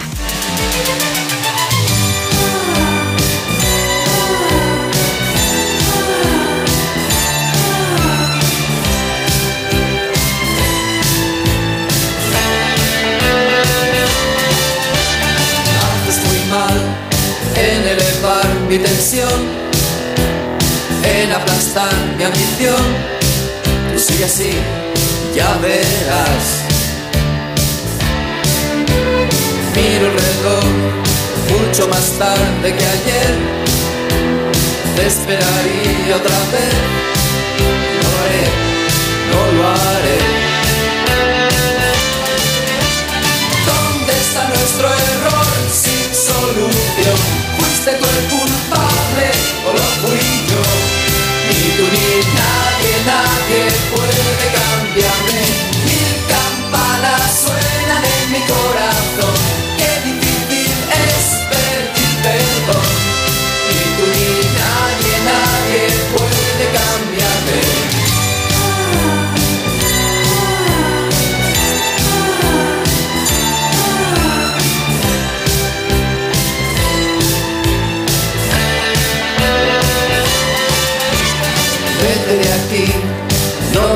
supiste entender. Yo solo pienso en tu bien, no es necesario mentir. Qué fácil es atormentarse después, pero sobreviviré, sé que podré, sobreviviré. ¿Dónde está nuestro error sin solución? ¿Fuiste tú culpable o lo fui yo? Ni tú ni nadie, nadie puede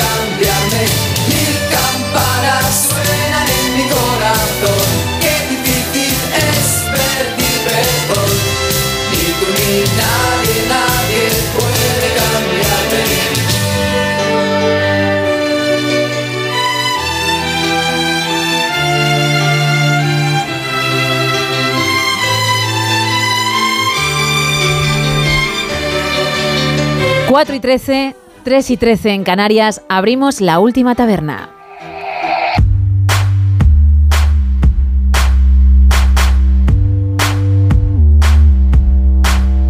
Y lo hacemos con la portada de la razón de este jueves ya 8 de febrero que titula La crisis de los fiscales debilita a Sánchez ante Bruselas. Nevada consolida a Trump y corta el paso a Halley. De vuelta a nuestro país, las protestas vuelven a bloquear las carreteras. Hablamos de los agricultores. Y el PP veta en el Senado los objetivos de déficit para forzar sus exigencias de una rebaja fiscal. En la portada del país, la protesta del campo entra en Barcelona y llega a 10 autonomías. El gobierno promete reforzar el control de la cadena alimentaria. Netanyahu da portazo a la oferta de tregua de Hamas. El líder israelí dice que rendirse invitaría a una nueva masacre. Washington cree que queda espacio para alcanzar un acuerdo. Y PP y Vox aún- aunan fuerzas contra el dogmatismo ambiental. En el mundo leemos que la revuelta del campo amenaza a las ciudades sin interlocución con el gobierno. El revés de 12 fiscales del Supremo al gobierno lleva a Junts a imponer una amnistía total. Y dentro de la megaprisión de Bukele en El Salvador, en la foto de portada, vemos a reclusos hacinados en una celda del centro de confinamiento del terrorismo, allí en El Salvador. CECOT es la cárcel de seguridad que puede albergar 40.000 presos, la mayoría pandilleros, que no ven el sol, les rapan la cabeza y las celdas las comparten cientos de reclusos. No hay visitas ni colchones y el retrete es un agujero. En la portada de ABC, la fiscal rechaza imputar a Rajoy por la clara finalidad política de la querella. Se opone a la investigación orquestada por asociaciones independentistas desde Andorra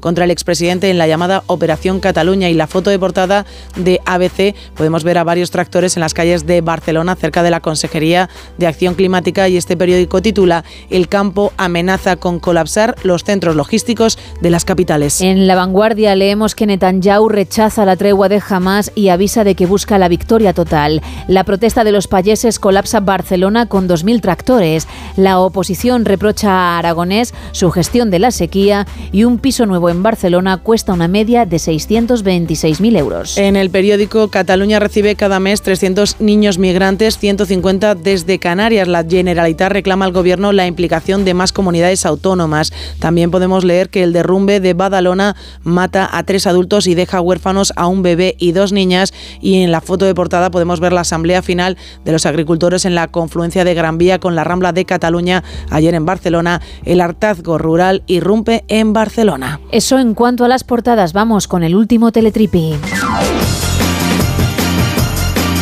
Pues seguimos con, bueno, se acerca la fecha de San Valentín y hay gente que lo quiere demostrar pues de una manera de lo más curiosa. Él, bueno, es una pareja, vamos a decir que son amantes ambos de los tatuajes.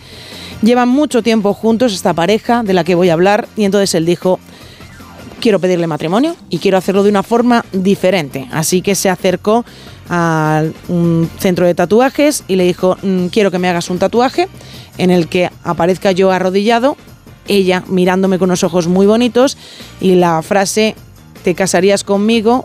Un cuadradito sí, un cuadradito no. Y evidentemente que ella tenga que decidir. Muy bien, hasta ahí la idea pues me parece curiosa porque ambos son amantes de los tatuajes, tienen varios, han hecho varios además en común y está muy, pero que muy bien.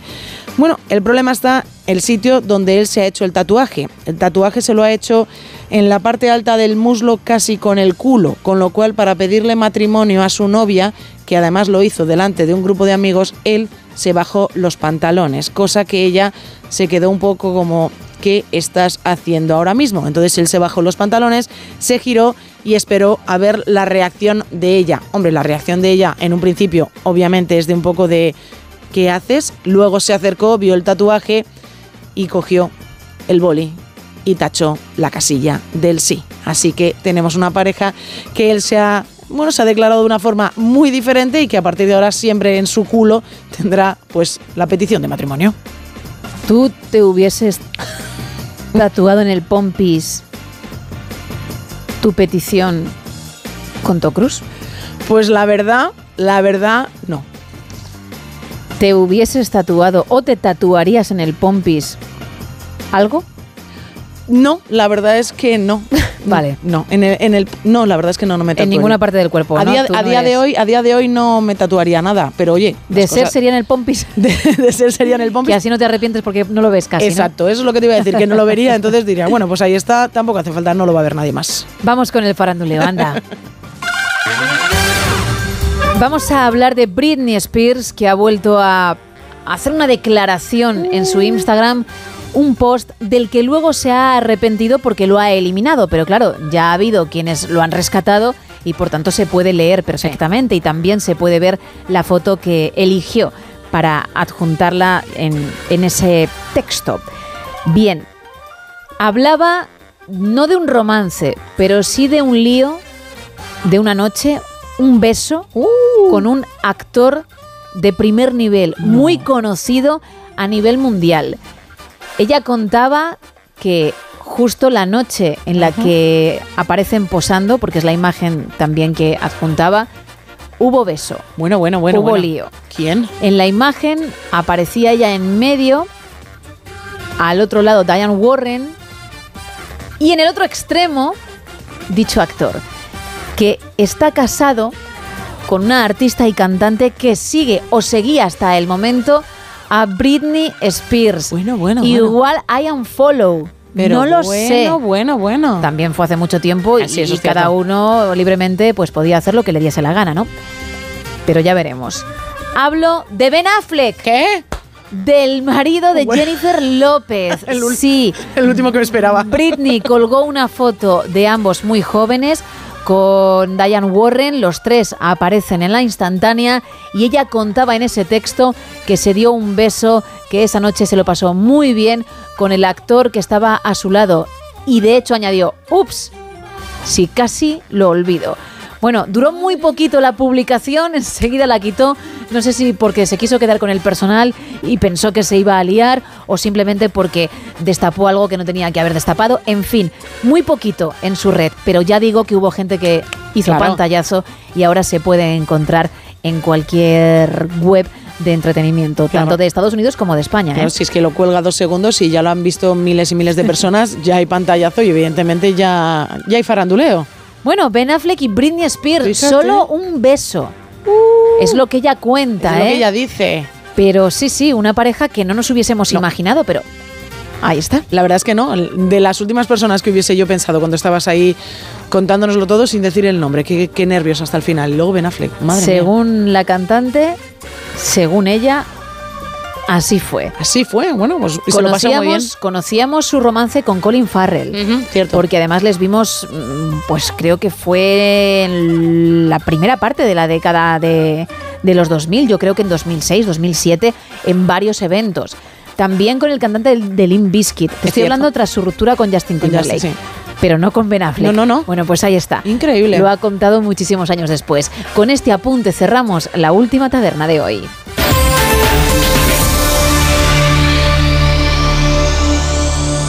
Yo no te pido nada con tu saludo indiferente. Me basta, tú ya no me haces daño, tus cosas no me duelen. No vales más que aquella luna oscura. Recuerda que decías que para ti sería tu latido intenso y grande. Quédate otro día. No sigamos tan distantes. Entre cada espera, entre tú y yo. Yo no confundí jamás otros brazos nuevos con los tuyos.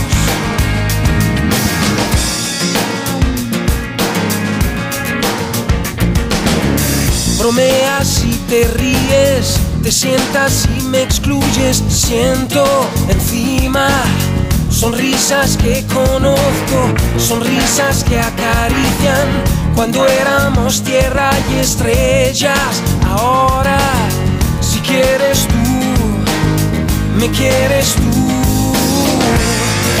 Para ti sería latido intenso y grande. Quédate otro día. No sigamos tan distantes. Entre cada espera, entre tú y yo. Yo no confundí jamás tus pensamientos rozándome. Voy a tu encuentro, es lo más importante. Hola, buenas noches, soy Santi. Hola, Sandy. Mira, la pizza que más me gusta a mí es la, la Dipan Pizza, que es la que está rellena por los bordes de queso. Y la pizza que sea de carne, ¿sabe? De, de esta que viene con todo tipo de carnes. Y con bacon y todo eso. Sí. Esa es la que a mí me gusta. Y con un buen pan de ajo. Uf, Eso está rico. Venga, un fuerte abrazo al equipo y, y a toda España. Un abrazo. Otro para ti, buen acompañamiento. Muy bueno, ¿eh? Sí, señor, ese pan de ajo. Qué rico. Tremendo. Más. Hola chicas, buenas noches. Hola. Soy Iván de Riva de Sella, Hola, de Iván. las galletas de la abuela. Bueno, aquí os envío una foto de, de las pizzas que hago.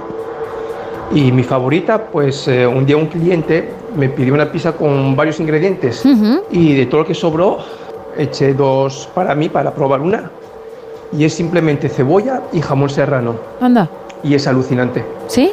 Así que yo me quedo con esa jamón serrano y cebolla. De hecho, cuando las hago para casa y la gente lo prueba, eh, no quieren otra. Pues mira, no somos muy fans de ello y al final pasamos por el aro, ¿eh? Vamos, vamos. Todo sea que, que nos lo cuente con esa convicción con la que lo ha hecho. Más. Buenas noches, los sonoras. ¡Hombre! A mí, la pizza que me gusta es la hawaiana, con piña, con bien de piña. Está muy rica. A mí me gusta el sabor dulce con el salado. Mezclar esas dos cosas. Y en cuanto a los palitos, está muy claro que estás obsesionado porque ese es Monforte tumbado con todos los pelos ahí, todo espatarrado Ah, después del partido que no ganó, eh, que no ganó, eh, y encima acabó derrotado. Ese es Monforte tirado en el suelo en la cancha de tenis. Bueno, me ha asustado mucho cuando ha dicho con, con todos los pelos, Con todos ¿no? pelos. Pero no, no es Monforte y él creo que sí grabó, hoy creo, perdón, que sí ganó el partido, lo tenemos grabado y, y lo ponemos muchísimas veces, ¿no? ¡Y! ¡Uh! 40 iguales. ¡Jaque! ¡Mate! Ahí está, en el VHS que nos ha pasado, que hemos rescatado como hemos podido y que se ve que efectivamente cuando venció a su vecino de enfrente del segundo A, dijo ese jaque mate. También por ello ha Sí. pasado la historia. A nadie se le hubiese ocurrido decir jaque mate en un partido de tenis. Él lo hizo hace aproximadamente 42 años, contaba con 10, pues calcula. Y sin embargo yo lo he visto en camisetas y esto no es broma. En una tienda el, fin de semana pasado vi, no era de tenis, pero sí de baloncesto. Sí, y eran dos piezas de ajedrez jugando y una de ellas encestando, Encestando. haciendo un mate y diciendo jaque mate. Algo que ya inventó Sergio Monforte, como hemos escuchado en los años 60. Una auténtica. Es un líder del marketing al final, Sergio. La pizza, mientras esté buena, me gustan todas con piña, con jamón calentito, con nata. Mientras la masa esté buena, pues pegas cero. El reto. ¿Es Monforte durmiendo? no. Y como presidente del club de fans del Gran Monforte. Ah, hay, club de fans. Y tenemos aquí al presidente en WhatsApp. Sí. Nos dice: Quiero darle la enhorabuena por la gran interpretación de cante que ha dado. A ver si a Gema se le pega algo de tanta calidad. Un saludo, cracks. Está muy tontito, ¿eh? está muy venido arriba, está muy insoportable. Mm, Ahora mismo no para de reír, que no es habitual en él. ¡Wow! Es que el problema de estas cosas es que luego le tenemos que aguantar nosotros. Lo he dicho ya en alguna que otra ocasión. Por favor, pensad en el resto del equipo. Pensad en Carlos, que lo tiene más. Ahí está al lado. Pero ¿no da miedo un Monforte feliz? Da miedo un Monforte feliz. Claro, y sobre todo con su disfraz de Freddy Krueger, como decía Carlos, ¿no? Que viene. Sí. Y es que Monforte también puede hacer la canción de Freddy, ¿eh? También puede hacerla Sí, sí, no perfectamente. solamente las, las niñas, las famosas niñas que, que escuchábamos cuando veíamos la peli. Tú no, porque tenías bastante miedo, ¿no? Bastante, todo el miedo del mundo al final. Sí, sí, sí, de sí. ahí que yo a Monforte desde lejos cuando lleva esa camisa. Mira, Monforte lo, creo que lo hace, creo que lo tenemos también después del partido. Me parece que lo hizo. A ver. Joder, el vídeo cómo está. Una, dos, Freddy viene a por ti. Tres, cuatro, cierra la puerta. Cinco, seis, coge un crucifijo. Siete, ocho, jaque mate. Lo del jaque mate es que lo mete en todos lados, ¿eh? No sé, se piensa que, que es grande. No sé. O algo, pero. ¿Es su firma? Wow. Sí, parece ser que es, que es la firma de, de Monforte. Bien, pues imagínate que en vez de la típica música de Freddy Krueger, es Monforte. Te apetece más la alarma despertador que yo Bueno. te, que te he hecho, ¿no? Muchísimo más. La verdad es que me da auténtico pánico escuchar a Monforte cantar esto. Pero Es bueno. te levantas mía. pues de otra manera. Te levantas raro, ¿no? Rarito, sí, sí. Bueno, pues ahí está. Venga, un mensaje más. Mi pizza, nos dice otro oyente, es de tomate, queso y langosta. Es la pizza de nuestro oyente que nos manda un saludo nos da la enhorabuena por el programa. 914262599 y también estamos en X y en Facebook en arroba NSH Radio.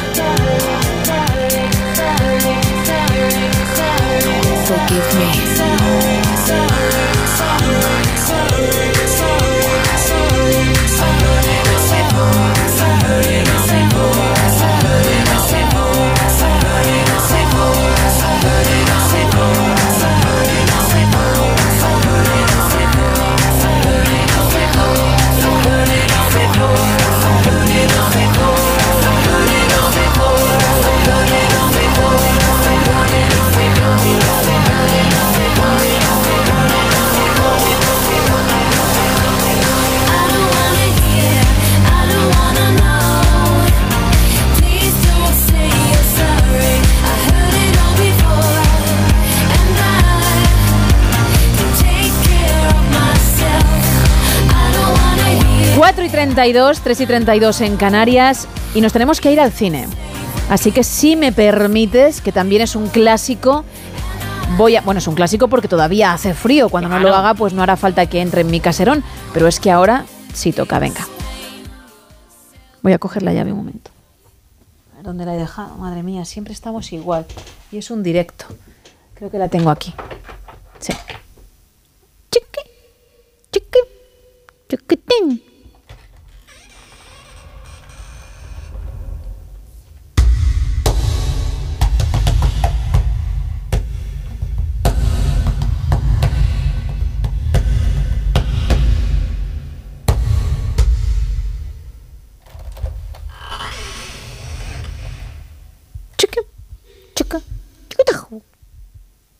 Estaba ensayando, disculpa, han sido 10 segundos, pero es que tengo una actuación en un tablao flamenco y estaba, estaba puliendo. ¿Y qué tal? ¿Bien? Mm, Creo que me has escuchado, ¿no? Sí, no, no, sí, pero es por si es- estaba bien o no estaba bien.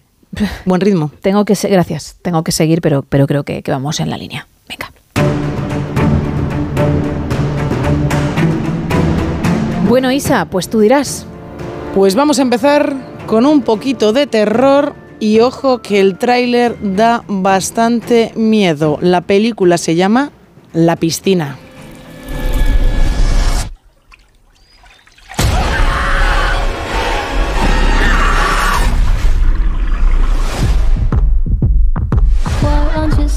Me? Why do you keep me? When we all fall asleep, where do we go? Me beso. No te creo.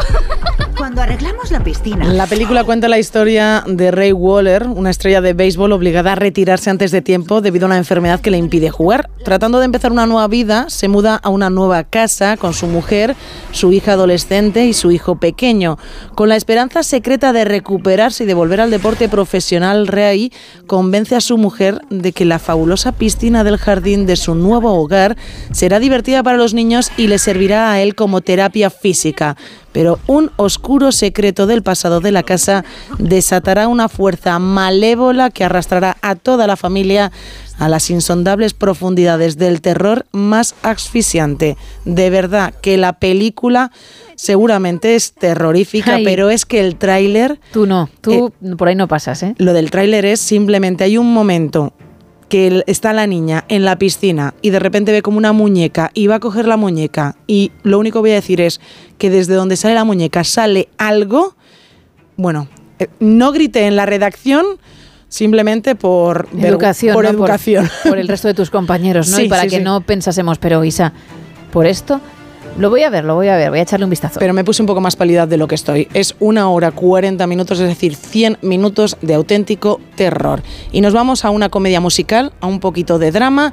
La película se llama El color púrpura. Hoy nuestra maestra nos ha hablado de un lugar llamado África. Dice que nuestras madres descienden de las reinas de allí. Lo que significa que somos de la realeza.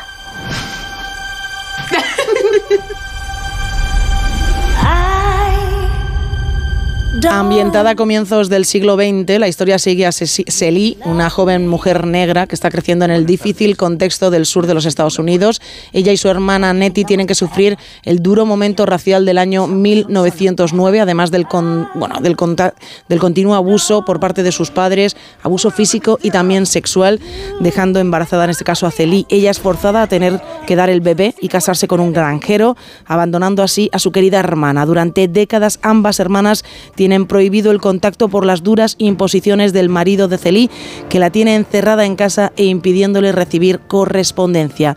Celie intentará reconectar con Nettie, con su hermana, con el paso del tiempo y con el cambio de paradigma en la sociedad americana. Esta película irá también ha estado nominada a los Globos de Oro y tendría que buscar, pero no sé si también tiene alguna, alguna nominación musical para los Oscar. Y ahora no es un estreno, es un reestreno porque vuelve a la gran pantalla Dune. Mi planeta Arrakis es tan bonito cuando se pone el sol.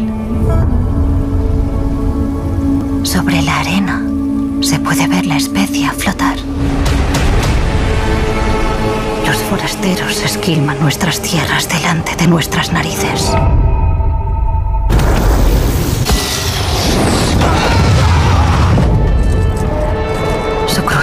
Nuestro pueblo es todo cuanto conozco. Regresa el épico mundo de Arrakis con el reestreno en cines de la primera parte de Dune desde el 9 de febrero y es que el 1 de marzo se estrena Dune 2, Dune 2 y Warner ha querido reestrenar la primera parte para que los seguidores vuelvan a disfrutar de esta producción en la pantalla grande. Una cinta de ciencia ficción con un reparto gema espectacular, Timothy Chalamet, Oscar Isaac, Jason Momoa, Zendaya, Josh Brolin y también Javier Bardem. Y como siempre, los peques de la casa se han portado muy bien. Estamos además cerca ya de carnaval. Han hecho bien los deberes, se han puesto bien los disfraces, se han portado muy bien en clase. Así que nos los llevamos al cine a ver Corre, Tiger, Corre. Los guardias mensajeros son guerreros que transportan bienes para la gente. Protegen la mercancía a toda costa con coraje y valentía. No, no tengo miedo. Nosotros no tenemos miedo. Tiger, el gerente Da quiere enviar esto. Tiger, ven aquí. Si cumples esta misión, tus padres volverán. ¿De verdad? Así es. Cuando vuelvas celebraremos el año nuevo. Los padres de Tiger, un niño de 11 años, han estado desaparecidos durante muchísimo tiempo, así que Tiger comienza su misión para intentar encontrarlos. En compañía del legendario, aunque ahora desaliñado maestro Jan, Tiger se embarca en un emocionante viaje de crecimiento y aventuras a través de un peligroso valle. Es una película de animación familiar perfecta para llevar a los pequeñajos este fin de semana al cine. Bueno, pues ahí están las propuestas para que no te aburras, ¿eh? Y como decimos siempre, es cultura, así que hay que ir al cine. Isa, ¿te parece que liguemos contigo un poquito? Hombre, yo encantada. Bueno, que tú nos des las claves, por supuesto. Ah, vale. Para poder acercarnos a esas personas que nos dan, bueno, pues las maripositas en el Oh, estómago. Qué bonito. Hacen que pensemos en ellos más de la cuenta Ah. durante el día. Que imaginemos una bonita cita el día de San Valentín, aunque no seamos, quizá, de esa celebración. Y así un largo etcétera. Un largo etcétera. Vamos. Pero no hablo español. No hablo español. No hablo español. No hablo español. I don't speak Spanish. Bueno, pues intentas darnos esas claves, lo haces cada día en un idioma diferente y también con artistas diferentes, porque mm, te documentas muchísimo, escuchas las canciones, eliges de las letras tan, tan intensas, las frases que crees que, que, mm, van a conectar con la otra persona y nos van a dar el triunfo, como te pasó a ti con Tom Cruise. Eso es. ¿Con qué lengua vienes en esta ocasión? Con finés. Finés. Con finés. Vale. ¿Y la actitud en esta ocasión? Pues venimos un poco ñoñetes. Vale. Pero con un giro de, bueno, sexy, vamos a decirlo. Bien, mitad romántica, mitad picantona. No, picantona hoy no vamos. Un poco, bueno, pues sexy de otra manera, no tan picantona. Vale, insinúas esa... Eso es, la insinuación. Sensualidad que- Perfecto. Que, que tienes en tu cuerpo, ¿no? Exacto, muy bien. De cara sobre todo, como decimos, a, a esa fecha, ¿no? A San Valentín. Vale, bien. Mm, Kiko Rivera, por Kiko cierto, es, Rivera. es tu artista en esta semana. Kiko Rivera es nuestro artista. Vale. Seguimos con la canción Te Necesito, en la que participan también los rebujitos. Ajá, ayer, ayer ya nos diste una Sí, pincelada. es Una correcto. pincelada es una canción de la que se puede sacar mucho, de la que la verdad podemos aprender grandes frases que atrapen a esa persona con la que, que tenemos, queremos tener esas maripositas en el estómago. Muy bien, vamos con, con ello pues. Y eres mi vicio y no es un mito. Uh, esto no es muy ñoño, ¿eh? Bueno, espérate. Ah, vale. Ahí, aquí viene la sensualidad Aquí de la que nos decía, Eso de, las que nos, de, las, de la que nos hablabas. de- Efectivamente, un poco de sensualidad. Sí, sí, sí, sí. Bien, venga, en finés. En fines pierde un poco la sensualidad, pero la actitud es muy importante. Vamos. Y asina Oleg Pageni eig se ole muiti. Uf. Qué peligroso todo. Muy peligroso. Vamos a, a escuchar a alguien porque siempre vienes con algún amigo que sabe hablar el idioma mejor que tú, ¿no? Mi profesora de finés. Ah, pues venga, vamos a ver si realmente es así o tienes que cambiar. Ja sinä olet paheeni, eikä se ole myytti. Mate. No sé, bueno, es tu dinero, tú sabrás qué clases pagas, ¿vale? Vamos con la segunda parte. Y eres mi vicio y no es un mito. Te necesito, te necesito, te necesito, te necesito. ¡Wow! Cuatro te necesito. Pero a tope, ¿no? A tope, a Vamos, tope. por si no le queda claro, hay que ser es. brasas. Claro, claro, La claro. leche, para que diga, madre mía, anda, que como seas así de chapas, mejor te das la vuelta y no quiero saber nada más de ti. Pero aseguras que tienes la clave Eso es. y nosotros te creemos. ¿Cómo se diría en finés? Tarbit se insinúa, Tarbit se insinúa, Tarbit se insinúa, Tarbit se insinúa. Vamos a ver si esto por lo menos si lo has aprendido bien, venga. Tarvitsen sinua, tarvitsen sinua, tarvitsen sinua, Que sí, que sí. tarvitsen sinua. Que vale. Y ahora lo más importante, Hombre, ¿no? El vamos- trocito, el tema, ¿no? Vamos a escucharle a él, a Kiko Rivera, con los rebujitos y te necesito. Y eres mi vicio y no es un mito. Te necesito.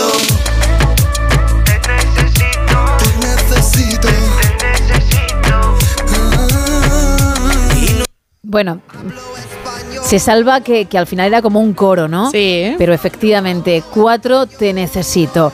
Bien, bueno, mañana, como ya digo que tu relación con Cruz para nosotros es la meta, pues seguiremos con más. A ver qué tal. Y seguiremos con Kiko Rivera mañana. ¿Vale? Y seguiremos intentándolo. A ver si Hay tenemos la misma suerte que tú, porque hay que ver cómo te ha sonreído el amor. No. Casi nada, ¿eh? No perdáis la esperanza, ¿eh? Ahí está. Las mariposas y todo, ahí están. Tommy. Tommy. E Isa. Seguimos.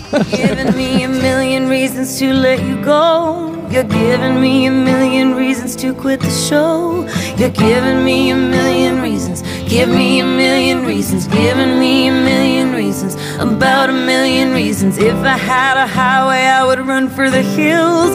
If you could find a dry way, I'd forever be still. But you're giving me a million reasons. Give me a million reasons. Giving me a million reasons. About a million reasons. I bow down to pray. I try to make the worst seem better.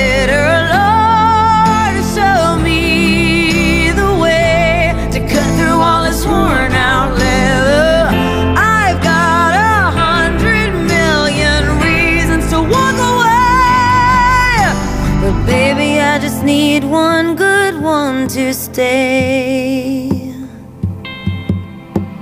Head stuck in a cycle, I look off and I stare. It's like that I've stopped breathing but completely aware. Cause you're giving me a million reasons.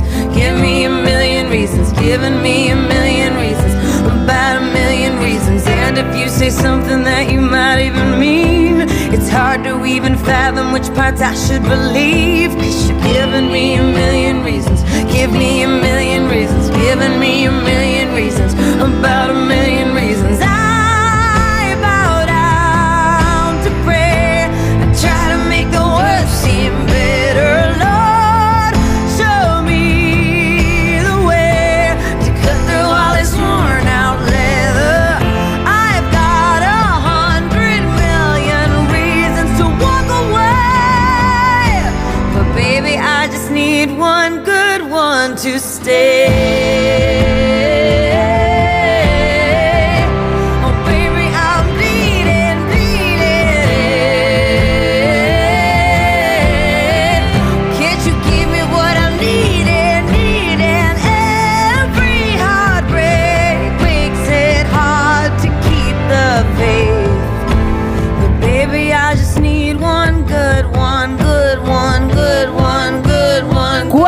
46, 3 y 46 en Canarias. Y yo no sé si te apetece, Isa, espero que sí, porque lo voy a contar igual, aprender un poquito. Pues claro que me apetece aprender un poco. Venga, pues lo vamos a hacer. ¿De verdad que te apetece? Me apetece Tampoco muchísimo. quiero que estés incómoda, ¿eh? No, no, no, me apetece muchísimo. Venga. Digo, igual a estas horas no quiere coger el cuaderno y el boli. Aquí estoy, venga. Pues vamos a hablar de dinosaurios y de datos de los que quizá pues no tenías ni idea. Seguramente. Por ejemplo, que no eran tan tontos como se piensa.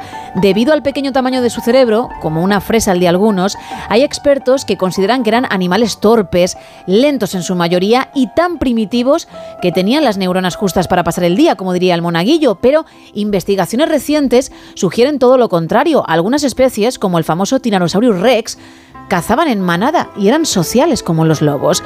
Puede que pienses que los dinos no habitaron mucho tiempo nuestro planeta, porque hace mucho que se extinguieron, pero no es así. Según National Geographic, entre la aparición de los primeros y su extinción pasó más tiempo, en concreto casi el triple del que ha pasado entre dicha extinción y nosotros.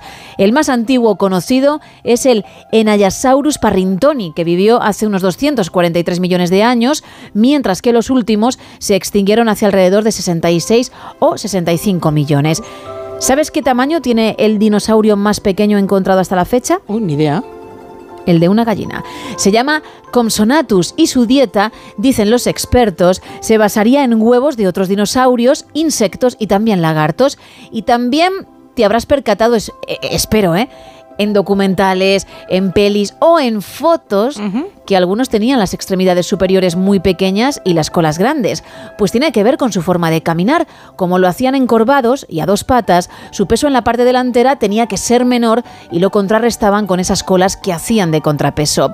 Y por último, no tendrían ni sangre fría ni caliente. Según un artículo publicado por El País, científicos de la Universidad de Nuevo México, que estudiaron casi 400 animales, unos extintos y otros actuales, concluyeron que los dinosaurios estarían a mitad de camino, con un metabolismo intermedio, como algunos tiburones, atunes o grandes tortugas marinas. Los animales de sangre fría, como los reptiles, mantienen su temperatura corporal aprovechando el calor del entorno. En los de sangre caliente, como los mamíferos y las aves, es su metabolismo el que se encarga de conservar a nivel adecuado esa temperatura. En el caso de los dinos, podrían aumentar ellos mismos su temperatura corporal, pero no mantenerla siempre al nivel adecuado. El Tyrannosaurus rex, cuenta el país, que necesitaba tales cantidades de alimento para vivir, tanta energía para lograrlo, que como animal de sangre caliente, que necesita esa comida, probablemente habría muerto de hambre en época de frío. Sin embargo, al regular él mismo la temperatura, habría conseguido sobrevivir. Hola, qué chulo, ¿eh? Para que tú veas. Muy bueno. ¿Ves cómo interesaba que, a clase? ¿Vas a pasar las diapositivas luego? o- No, no, te voy a dejar en reprografía los apuntes, como cuando estabas en la Qué universidad. Maravilla, ¿eh? Qué maravilla. No. O tomas nota o tú verás, pero entra en el examen. Seguimos. I can feel the magic floating in the air. Being with you gets me that way. I watch the sunlight dance across your face, and I've never been this swept away. All my thoughts just seem to settle on the breeze when I'm lying wrapped up in your arms. Whole world just fades away, the only thing I hear is the beating of your heart. And I can feel you breathe, it's washing over me, and suddenly I'm melting into you. There's nothing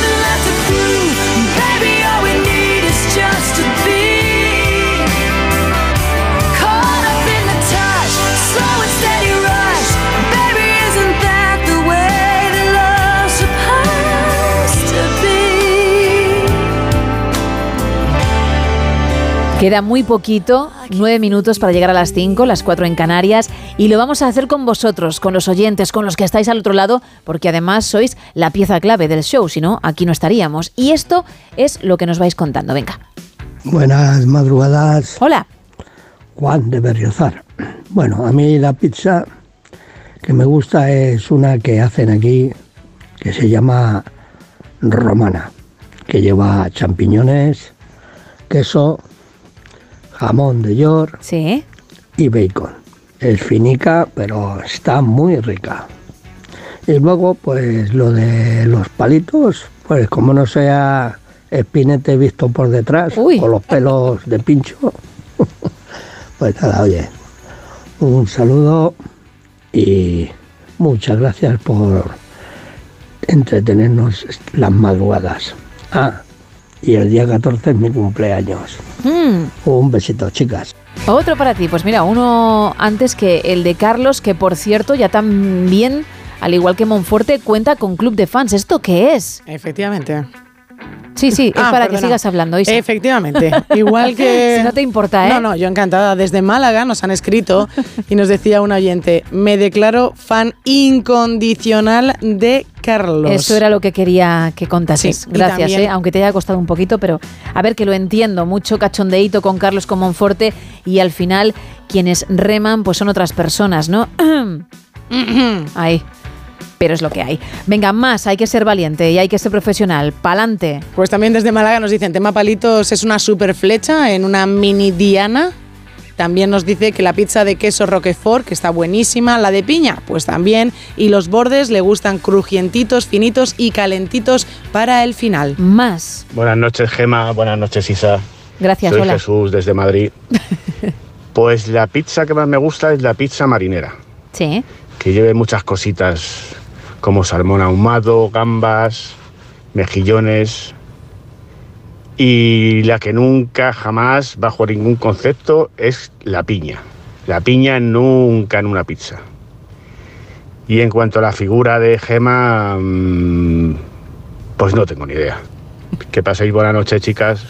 Buenas noches, decía gracias porque al menos se ha dirigido a, a dos personas que somos nosotras y no a los que cuentan con, con un club de fans, que son los otros dos Los de allí. miembros del equipo. Ahí están. Así es. Más. Yo creo que es un atasco de coches, nos dicen en arroba NSH Radio. No. También nos cuentan que el reto creen que puede ser una tumbona de playa. No. La pizza me gusta cuantos más quesos lleve, mejor y sin aceitunas. La que no me hace ningún tipo de gracia es la de barbacoa que se compran en algunos supermercados. La pizza también nos dicen por aquí, la de pepperoni es la mejor que existe. En cuanto a los palitos, dice Carlos Jesús que ahí faltan palitos, que está clarísimo que te faltan algunos. Eh, Cuando diga la figura que es, os Nos- daréis cuenta de lo que estáis diciendo. un pingüino es lo que ve uno de nuestros oyentes. Su pizza favorita es la pizza carbonara. Una persona cogiendo sol tumbada es otra. Luis es lo que piensa que es el reto Ruiz. No, no es. Y le gusta la pizza con anchoas, aceite de oliva y tomate. Venga, como queda poco para poder participar, porque lo resolveremos a eso de las 5 y 20 aproximadamente, voy a dar una pista. Uh, venga, venga. Porque lo sabe gente, pero muy poquitos, ¿eh? Bien, no es un animal. Vale. Y tampoco es una persona. Uh. Sé que muchas opciones se van al garete, lo sé. Pero es que es importante que se vayan, porque si no, no, no arrancamos, ¿eh? Y ya hay gente que lo sabe. Sí. Pero tú que estás al otro lado, que estás intentando averiguarlo, quiero que también lo consigas. Ni animal, ni persona. ¿Qué es? En la foto de perfil de WhatsApp. Está ahí también en redes. Marcos desde Madrid nos dice que a él le gusta la pizza de barbacoa. Nos cuentan en arroba NSH Radio, pizza sin champiñones. Las demás, la que sea con un huevo estampado, bocato di cardinale. Y él piensa también que es un toro, que ya hemos dicho a lo largo del programa que no lo era. Si yo hubiese hecho un toro, sabrías que es un toro. Lo sabrías. ¿Por qué? Porque a, a pesar de estar hecho con palitos, te daría la sensación de que en cualquier momento cobraría vida. puede por ser. el realismo, ¿eh? Sí, sí, por el realismo total. No puede serlo. Y cuando diga de verdad lo que es, lo entenderéis. Porque se ve también que es eso. Hasta Se ve. tal punto Se ve, se que ve. te fijas. Estoy haciendo pausas dramáticas, Isa, tranquila. Y sientes que, que va a ser real. Es que no quiero decir nada más. Pero tú, cuando yo te he dicho lo que era porque has sido incapaz de averiguarlo, Efectivamente. al mirarlo fijamente, ¿no te ha dado la sensación de que podría Sí, sí. ser real? Es que si digo otro Totalmente, verbo, totalmente. mm, se cae todo. Sí, sí, totalmente. Me tengo que morder la lengua, vale, menos mal. Venga, un mensaje más. Me gustan las pizzas en general, menos las que llevan salsa barbacoa, carne picada, piña o huevo. 914262599, 682472555 y x y Facebook arroba NSH Radio.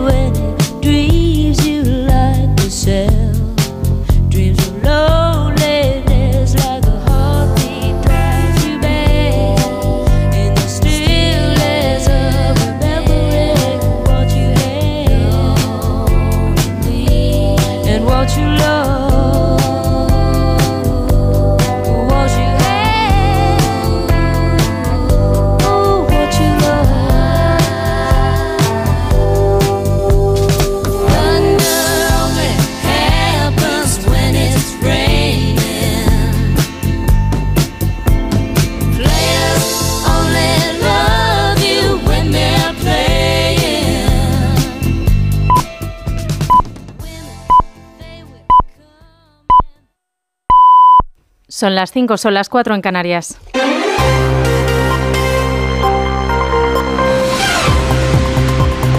Noticias en Onda Cero. Buenos días. La delegación de la Comisión de Venecia, órgano dependiente del Consejo de Europa, llega hoy a Madrid para emitir un informe sobre la ley de amnistía. Los miembros de este órgano consultivo del Consejo de Europa tienen el encargo, a iniciativa del Senado, de hacer un examen sobre el respeto a la separación de poderes de la proposición de ley. Se van a reunir con el ministro de la Presidencia, Félix Bolaños, con miembros del Congreso y del Senado, además de con las asociaciones judiciales y el presidente del Consejo General del Poder Judicial. Además, las asociaciones judiciales le van a plantear la necesidad de una reforma de la ley orgánica del Poder Judicial para que sean los jueces quienes elijan a los vocales judiciales del órgano. Este miércoles, en la segunda jornada de protesta de agricultores y ganaderos convocadas por organizaciones minoritarias minoritarias han dejado un balance provisional de 12 detenidos por enfrentamientos con la Guardia Civil en un día donde ha habido cortes intermitentes en las principales vías de circulación y con más de 2.500 personas identificadas para posibles sanciones. Hoy jueves las protestas del campo español se amplifican con la incorporación a las manifestaciones de las organizaciones agrarias mayoritarias de Asaja, COAG y UPA. Laura Lorenzo. Las protestas convocadas este jueves por las principales organizaciones agrarias se concentran en cuatro ciudades, en Ávila, Salamanca, Ciudad Real y Huesca. Es el pistoletazo de salida a un mes de febrero marcado por las protestas del sector agrario frente a un gobierno que por boca del ministro del ramo, Luis Planas, defiende que se están adoptando medidas y que son el ejecutivo que más ha hecho por los agricultores en todo el siglo XXI. Entre los afectados por las protestas están las organizaciones de la cadena de valor del gran consumo. La patronal de la gran distribución no prevé problemas de abastecimiento, pero constata que está habiendo retrasos. Han dicho que algunas compañías ya reportan incidencias en las entradas o salidas de sus plataformas en comunidades como Madrid, Cataluña o Castilla y León. Y aunque respetan el derecho del sector primario a trasladar sus reivindicaciones a las autoridades competentes, consideran que estas no pueden llevarse a cabo perjudicando a otros colectivos, como el del transporte de mercancías. Por ello, han hecho un llamamiento a las autoridades y al Ministerio del Interior para que tomen las medidas necesarias para garantizar la libre circulación de personas y mercancías. Por otro lado, el presidente del Gobierno, Pedro Sánchez, se ha comprometido a reforzar la ley de cadena alimentaria, con la que se prohíben las ventas a pérdidas. También ha rechazado, ha dicho, recetas que pasen por el negacionismo climático y el antieuropeísmo en el sector. Creo que estamos haciendo una política absolutamente transversal y holística de empatía y de compromiso con el campo. Tanto es así que durante la pasada legislatura aprobamos una de las principales leyes eh, transformadoras de un sector como es el, el de la agroindustria en nuestro país, la ley de cadena alimentaria, que trajo justicia y transparencia a toda la cadena de valor. Y las urgencias son el servicio mejor valorado por parte de los ciudadanos. Son datos que se desprenden del barómetro sanitario de 2023 con una nota de 7,4 sobre 10. En este mismo barómetro se destaca además que la media que hay que esperar para una consulta en atención primaria es de nueve días y que una cita con un especialista supera los tres meses. Belén Gómez del Pino. Aunque los españoles aprueban con una nota de 6,2 el funcionamiento del Sistema Nacional de Salud, sus respuestas en el barómetro sanitario revelan cómo detensionado lo ven. El 22% de los encuestados confiesa haberse afectado por el bloqueo de atención primaria. El 40% percibe empeoramiento en la situación de las listas de espera. Las cifras lo confirman y la demora para conseguir cita con el médico de familia es de media superior a los nueve días. Para el especialista, la demora comienza en los tres meses. Las esperas en urgencias califican este servicio como el peor valorado, aunque los ciudadanos siguen defendiendo la profesionalidad de los sanitarios. Sigue subiendo el porcentaje de quienes acuden a la sanidad privada, un 31% de los españoles cuenta ya con seguro médico privado por la rapidez en la atención. Un 3,6% de los encuestados ha dejado por razones económicas de tomar un medicamento recetado por un médico, casi un punto más que en 2019. Y en la actualidad deportiva, en fútbol, el Athletic Club de Bilbao ha ganado 0-1 ante el Atlético de Madrid en el Wanda Metropolitano. Ha sido en el partido de ida de la semifinal de la Copa del Rey. El partido de vuelta será en Samamés dentro de tres semanas. Eso ha sido todo por ahora. Más información a las 6, a las 5 en Canarias, en más de uno con Miguel Ondarreta. Síguenos por internet en ondacero.es.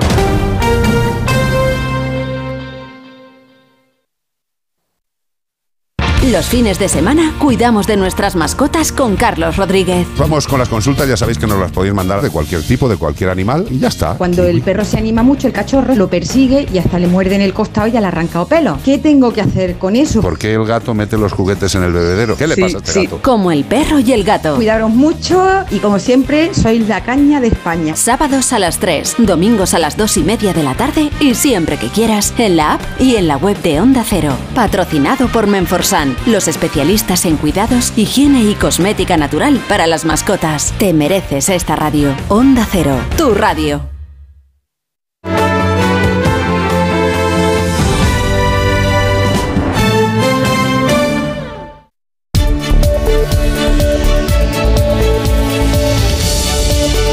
No sonoras. Gemma Ruiz.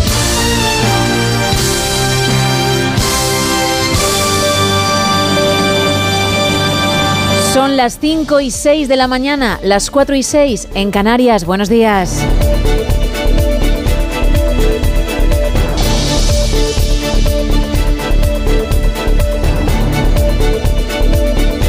En un ratito repasaremos la actualidad con Miguel Ondarreta, que también nos avanzará lo que podremos escuchar en unas horas, en más de uno, bueno, a partir de las 6, de las 5 en Canarias, pero durante muchas horas. Y también le echaremos un vistazo a Internet para saber qué cosas estrambóticas intentan algunos vender, sí, encasquetarle a otros por un módico precio. Misterio, habrá que abrir la puerta al miedo, por mucho que a ti pues te cueste, Isa, porque eres la cagueta del grupo, con Juan Gómez. Pero en estos próximos minutos vamos a continuar con el tema de hoy, con la pizza, porque mañana día 9 es su jornada mundial y nos hemos adelantado para preguntar por esos ingredientes que tiene que llevar ese plato sí o sí y el que uno no soporta y nunca incluiría. Entre todos los que participéis, que ya estáis participando, lleváis desde la una y media, doce y media en Canarias haciéndolo, vamos a regalar un lote conrado y una entrada doble para esta película. Dos objetos no pueden ocupar el mismo espacio. En el mismo momento. Ferrari llega mañana a nuestros cines. Es el drama protagonizado por Adam Driver, por Penélope Cruz y por Shailene Woodley. Y como digo, tenemos esa entrada doble, además del lote. Pero hay un lote extra para alguien que sepa, que averigüe Isa qué figura ha hecho con los palitos de madera y que tenemos en la foto de perfil de WhatsApp y en redes. La cosa complicada por lo que veo. La cosa está muy complicada. No lo creía yo así, ¿eh? No llegan a cinco las personas que lo han acertado durante la noche, ¿eh? Cinco personas. Yo creo que es el día que lo has puesto más complicado. Pues yo pensaba, insisto, todo lo contrario. Vamos a recordar para estos minutos, porque quedan poquitos, pero aún hay tiempo, las vías de comunicación para participar. Pues el reto Ruiz, ese reto con palitos, lo podéis encontrar en nuestras redes sociales, en X y en Facebook, en arroba NSH Radio. También tenemos un teléfono, el 914262599 y un WhatsApp, el 682472555, donde nos podéis mandar, además de mensajes de texto, también notas de voz. ¿Cómo está? Buenas noches. Pues a mí la pizza que en verdad me gusta es la pizza de verdura con base de la base de coliflor y, y todo verdura, pimiento, tomate, cebollita, de todo tipo de verdura. Bueno, no va a tener que pelear mucho por su trozo, ¿eh? no, la verdad es por que su no. porción. Toda suya, ¿eh? Familiar, mediana. La que toda, quiera. Toda. Yo creo que por eso lo hace. Al final se ha Sí. acostumbrado al sabor para no tener que compartir. Bueno, pues es lo que buscamos, ¿eh? Ahora lo que toca es arrancar este último tramo. Llevas años enredada en mis manos, en mi pelo, en mi cabeza y no puedo más. Puedo más. Debería estar cansado de tus manos, de tu pelo, de tus rarezas, pero quiero más. Yo quiero más. No puedo vivir sin ti. No hay manera. No puedo estar sin ti. No hay manera.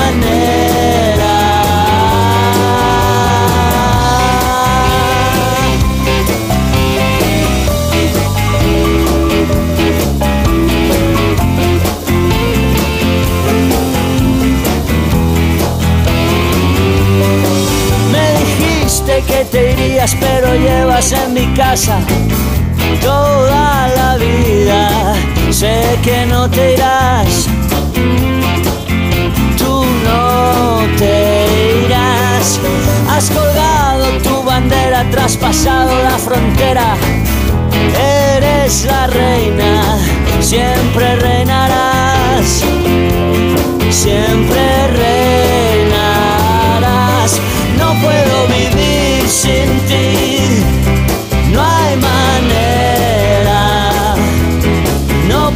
Estar sin ti. No hay manera. Es un pescado. Bueno, siguen intentándolo nuestros oyentes, lo cual me encanta. Muchísimas gracias. Pero no, no es un pescado. ¿Qué puede ser esa figura? ¿Qué más mensajes llegan? Isa. A mí la pizza que me encanta es la de cinco quesos, nos dice Sandra, y no me gusta Sí. nada la nuez moscada. ¿Los palitos puede ser la raspa de un pescado? No.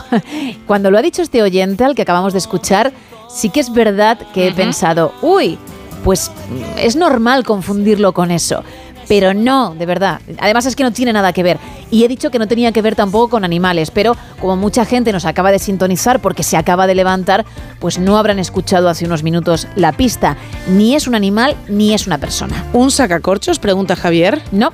Manuel desde Sevilla nos dice que si hemos probado la pizza de pringa de cocido de alcelgas, que está riquísima. dices? Sí, sí, él nos la, nos la recomienda. Eso es aprovechar la comida y lo demás son tonterías. Bueno, pues le daremos una vuelta. Nando nos dice que el reto Ruiz es nuestro compañero Sergio Monforte tumbado al sol. Mucha gente lo ha dicho, qué ganas tenéis de que Monforte aparezca en todos lados. No vamos a darle un protagonismo que no merece, por favor. No es Sergio Monforte. Puri desde un pueblo de Palencia nos dice que sus pizzas favoritas son la de verdura, la de ahumados, salmón y la de cuatro quesos. Muy mencionado, lo hemos dicho hace un ratito, el salmón en la pizza, ¿eh? Mucho durante toda la noche. Venga, te voy a dar una alegría. Dunia acerta, acierta el reto. Muy bien, fantástico. Un coche Ferrari, nos preguntan si puede ser. Para nada. Un muñeco de vudú. Uh, no. Nos cuentan por aquí que si puede ser un escorpión. ¿Qué va? Y además nos dice que no le gusta la pizza. Bueno, mm, para gustos colores. Ay, me está dando algo. Bueno, mejor para ti, más trozo Sí, sí. tendrías. Si fueses amiga de este oyente, Hombre, podríais ir a donde quisieseis a pedir una pizza familiar. ya. Claro, pero también hay que mirar Claro, por la amistad, por ¿no? Para que no se rompa. Evidentemente, claro, pero bueno. Bueno, familiar no, pídetela individual Una para pequeñita. ti y él pues una ensalada o lo que o lo que le guste. Bueno, las ensaladas también están buenas. Es que eso de pedirla familiar para que él te vea comer, pues por lo que sea acabas yendo sola a pedir las familiares, ¿eh? Evidentemente. Mercedes nos dice que está clarísimo el reto Ruiz, que es un punky de los años 70. Tampoco y a ella le gusta la pizza carbonera, carbonara, perdón. Maxi dice, ¿eso es la pata de una gallina o la raspa de un pescado? No. La pizza le pone bacon, cebolla, champiñones y doble de queso. Ah, pues esa tiene buena pinta, ¿eh? Esa te gusta, ¿eh? Sí. ¿verdad? Paco nos dice que a él le gusta la barbacoa y la de atún y bacon y la figura no será un camaleón. No, no es ningún animal. Bueno, pues entonces no te digo que Javier ha dicho que parece un tiburón amarillo, martillo, perdón.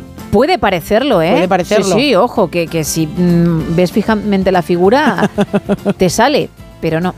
Nos cuentan también por aquí una pizza de cuatro quesos, la pizza de jamón york y queso, que si es una persona con los pelos de punta, una No. persona en la playa, que si puede ser un perchero con sus patas. No, oye, de verdad estáis diciendo muchísimas cosas y qué poquito ha salido lo que realmente es.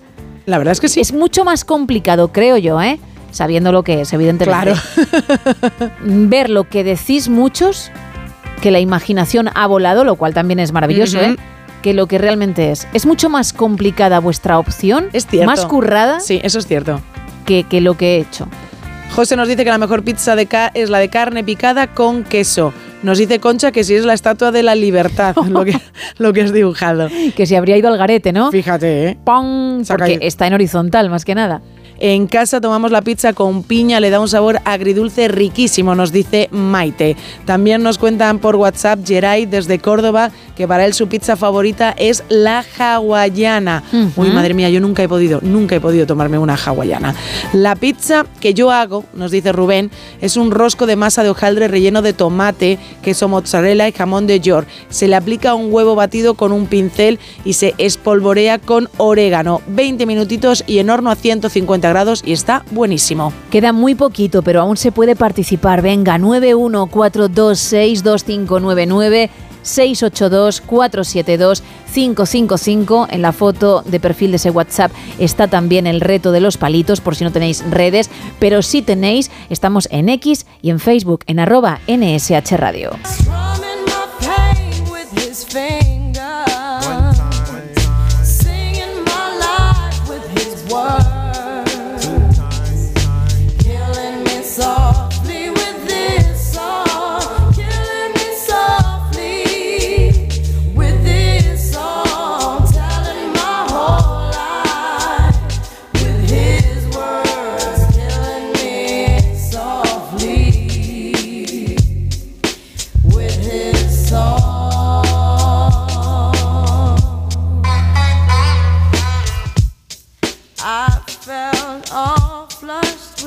With fever, embarrassed by the crowd.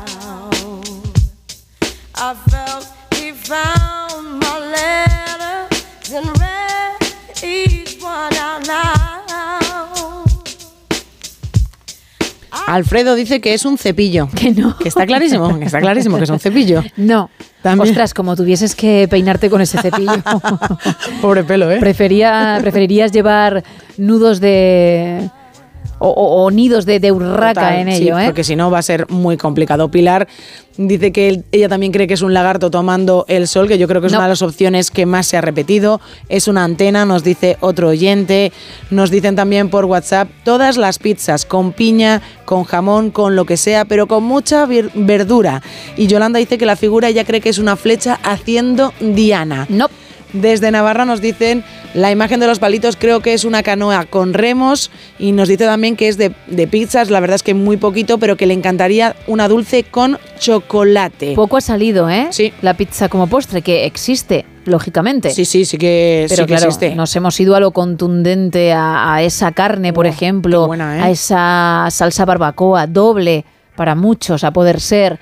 Y, y hemos pensado, bueno, pues una vez que, que Mm. terminemos el plato, ya sí eso que vengan profiteroles. Cool. Pero a mí dame la, la pizza como, como plato salado. Qué bien entra una pizza fría para desayunar ¿eh? del día anterior. Pues yo no soy de, Ya, ya lo sé, ya lo sé. de ya. la mayoría de España, porque sí. sé que en este caso el país está contigo. Sí. Que sois muchos los Gracias, que España. sin problema lo hacéis. Yo no. Además soy de las que hacen el truquito de meter un vaso de agua Sí. Con la pizza para que se caliente y, y tenga su punto exacto, la textura perfecta y no se achicle. Ay, Se consigue, ¿eh? se consigue. A ver, no es lo mismo que cuando Claro. está recién hecha, pero menos es nada. Y yo soy de esos. Mientras los demás gozáis de la pizza fría, yo estoy llenando el vasito de agua para meterlo con ella en el micro. Más. Nos cuentan también Regina, pizza de masa fina con ingredientes básicos como la de los cuatro quesos, jamón y, yori- y eh, pepperoni, barbacoa y poco más para pizzas. A mis hijos les hago la masa y el- ellos la decoran con tomate, orégano, queso y salchichas. Ignacio dice que le gustan casi todas las pizzas, su favorita es la calzone y no soporta la piña en las pizzas. Del reto Ruiz, ni idea, lo siento. Oh. También nos cuenta Jorge que si puede ser un trípode con iluminación. Te digo yo que vuestras opciones están mucho más curradas. Es que me estoy sintiendo hasta mal, pero por mí misma. Con la de cosas que podrían haber salido. No, no es, no es. Y su pizza favorita es la de cuatro quesos. Nos cuentan también que es un cocodrilo visto desde arriba. ¿Qué va? Barbacoa, atún y bacon, que ha salido ya un par de veces también durante la noche. La mezcla de atún con bacon y barbacoa. Sí. Bueno. Nos cuenta, mira, Yolanda nos dice, cualquier pizza me vale siempre y cuando tenga bien de queso. La figura, un perchero. No. Yo también lo pensé, Yolanda, fue también mi primera opción. Mira, 5 y 19, tenemos otro oyente que acaba de acertar el reto Bien, Rui. bien, porque quedan segundos para que diga lo que es. Meli dice que cree que es el tejado de una casa visto desde arriba. No. Fran desde Murcia dice que la pizza de queso y la figura es un maniquí. Nos cuentan también por WhatsApp que es un bicho palo. Carlos desde Santander dice que la pizza siempre con un toque de albahaca. Prohibido echarle maíz dulce. y el reto diría que es una espina de pescado o un pescado directamente. Y nos me quedo con un mensaje más. Raúl desde Madrid. El reto cree que es un coche de Fórmula 1. Las pizzas nos dice que él viaja a Italia dos o tres veces al año. Cualquiera de allí son finas, crujientes y están muy ricas. Desde luego. Bien, pues ha llegado el momento. ¿De acuerdo?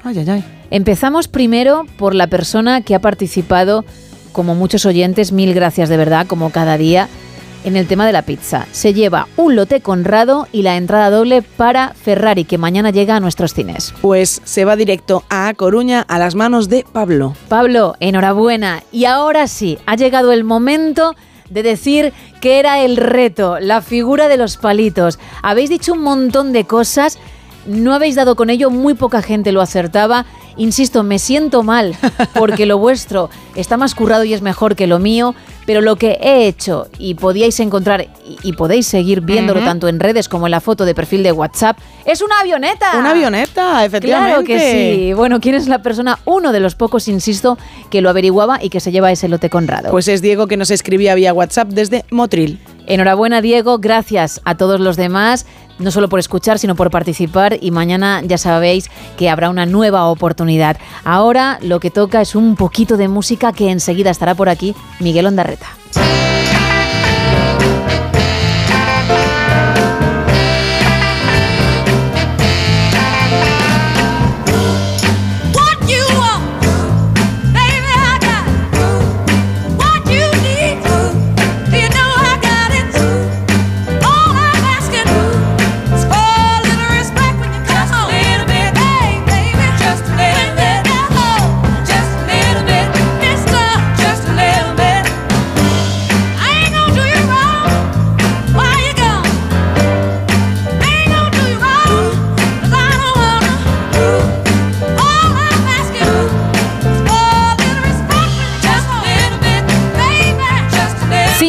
22, 4 y 22 en Canarias.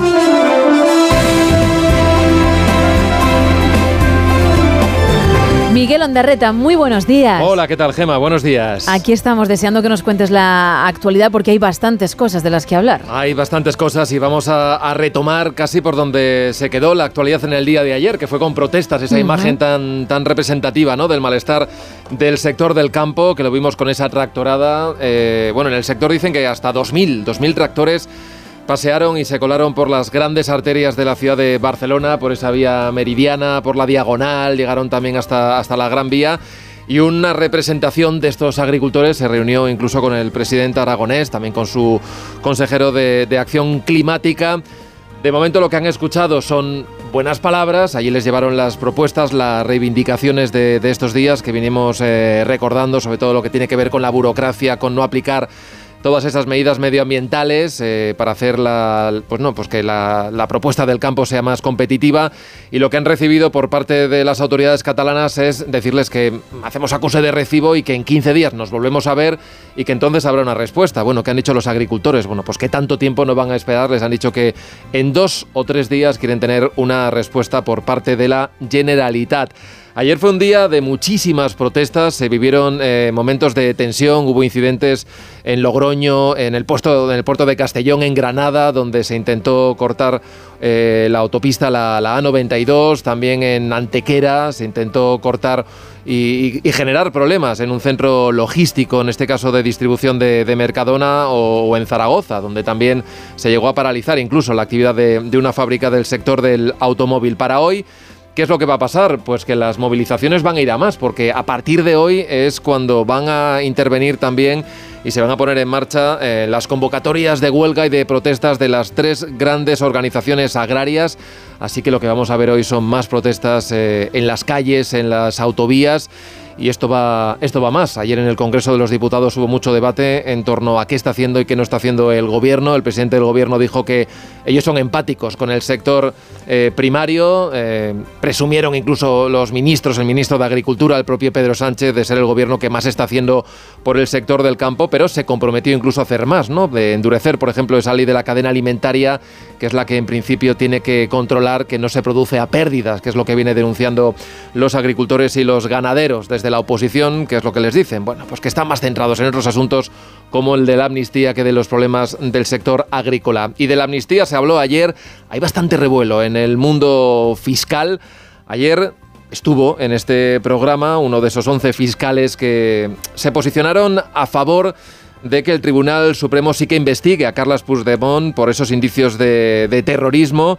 Y esto parece que no ha sentado muy bien al jefe jerárquico, al fiscal general del Estado, García Ortiz, que ayer afeó directamente que uno de esos vocales venga a airear ¿no? el contenido de esa reunión, de esa junta de fiscales, que fue tensa, que fue muy larga y en la que lo que vino a denunciar ayer este fiscal, Salvador Viada, en conversación con Carlos Alsina, es que prácticamente todo estaba hecho antes de, de esa reunión, que ya iba a haber una confrontación entre dos fiscales jefe para que al final la posición definitiva del Ministerio Público la vaya a tomar el propio fiscal general del Estado a través de su número 2.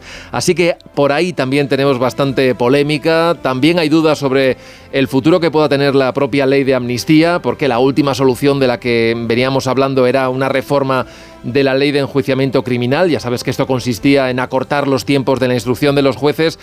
Pero Junts de momento ha respondido con indiferencia eh, y lo que más ha escocido en el propio gobierno es que su socio, Sumar, y hemos escuchado a Yolanda Díaz, pues diga que a pesar de que no conoce muy bien de por dónde van los tiros en esto de la negociación, pues que la música que no le gusta, que no le gusta. Así que parece que esta propuesta también quedará aparcada como las próximas.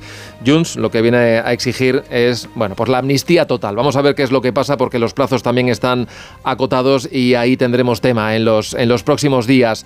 Hoy también vamos a estar pendientes de la situación en Oriente Próximo. Eh, se ha venido hablando sobre una posible tregua eh, con Gaza. Se hablaba de la liberación de hasta 1.500 eh, presos palestinos a cambio de liberar al más de centenar de rehenes israelíes que siguen en manos de, de Hamas, pero Netanyahu ha dicho que con las condiciones que están imponiendo los terroristas de Hamas no hay tregua posible, así que la situación sigue bastante complicada allí. De esto hablaremos en el día de hoy, que como te digo viene cargadito de, de actualidad y de citas y sobre todo con muchas protestas. Incluso los trabajadores de las entidades bancarias van a salir a protestar porque dicen que está muy bien que sus bancos mm, aumenten sus beneficios, pero también está bien que ellos cobren más y están pidiendo demandas de aumentos de sueldo en torno al 18-20%. La patronal bancaria dice que como mucho un 5, un 7. Así que vamos a ver qué es lo que pasa. Bueno, pues lo escucharemos todo a partir de las 6, de las 5 en Canarias, como siempre, en más de uno. Gracias, Miguel. Buen día. Adiós. Feliz jueves. chao.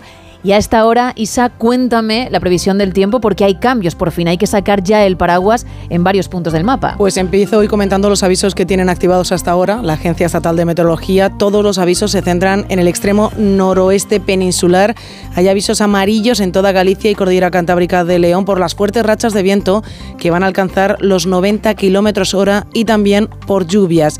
Pero es que hay avisos naranjas en las costas gallegas, así como en el interior de Cantabria, norte de León y en Asturias por el viento. Mucha precaución porque hay previsión de rachas que van a llegar a los 110 kilómetros por hora. Y en las costas gallegas, como decía, estos avisos se deben también a, esas rachas de viento y se espera que estos vientos de fuerza 8 dejen olas de hasta 7 metros de altura. A lo largo de la jornada, los avisos por fuerte viento se irán extendiendo por toda Castilla y León y por el extremo norte peninsular. Hoy entra en la península un frente asociado a la borrasca Carlota y, como decíamos ayer, cambia por completo el tiempo. Jueves de cielos muy nublados, como comentaba antes, unas nubes que dejarán precipitaciones intensas en el oeste de Galicia, jueves ventoso y jueves en el que en el tercio oeste peninsular notarán una bajada de las temperaturas con 16 grados en Ourense, 10 en León y en la zona centro también vamos a notar un poquito ese fresquito, 10, grado- 10 grados en Ávila, en Madrid y en Segovia. Eso sí, en las Palmas de Gran Canaria la manga larga no la van a usar porque su máxima será de 28 grados, pero es que en Valencia hoy su máxima será de 24 y de cara a mañana se espera que las lluvias se extiendan a toda la península e incluso lleguen a las Islas Canarias. Lo peor, de hecho, ¿no? Será mañana, lo peor me refiero a que será cuando más llueva, cuando más precipitaciones haya. Evidentemente estamos deseando Eso es. que, que llueva porque lo necesitamos. Se espera un viernes de mucha lluvia, además en toda la península. En 24 horas iremos actualizando la información, pero hoy jueves mucho viento, muchas nubes y empieza a llover ya en el oeste de Galicia. La intensidad será dentro de, de, eh, 24 horas, pero bueno, ya hoy en el norte lo vamos a notar. Gracias, Isa. Un placer. Venga.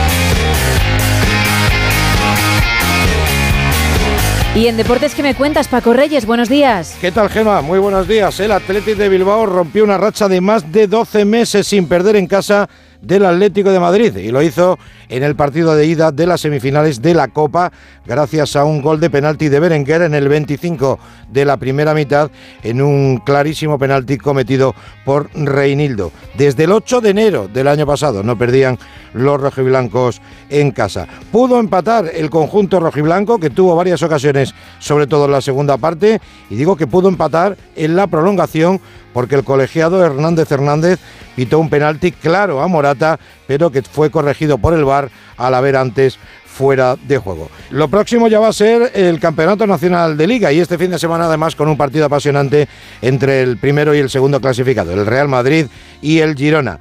Por cierto, ha habido lío con la selección eh, femenina de fútbol. Tenían que jugar en Cádiz.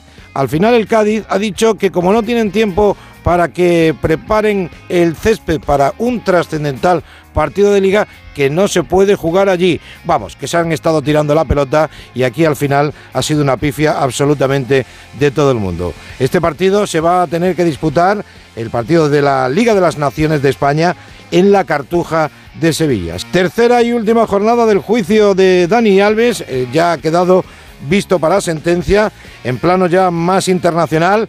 Ya tenemos final para la Copa de Asia con un entrenador español, Tintín Márquez, con el combinado de Qatar. Van a jugar ante la revelación, Jordania. La Copa de África ya tiene final, Nigeria y Costa de Marfil. Y en atletismo, Mokatir, uno de los atletas españoles con más opciones en los Juegos de París.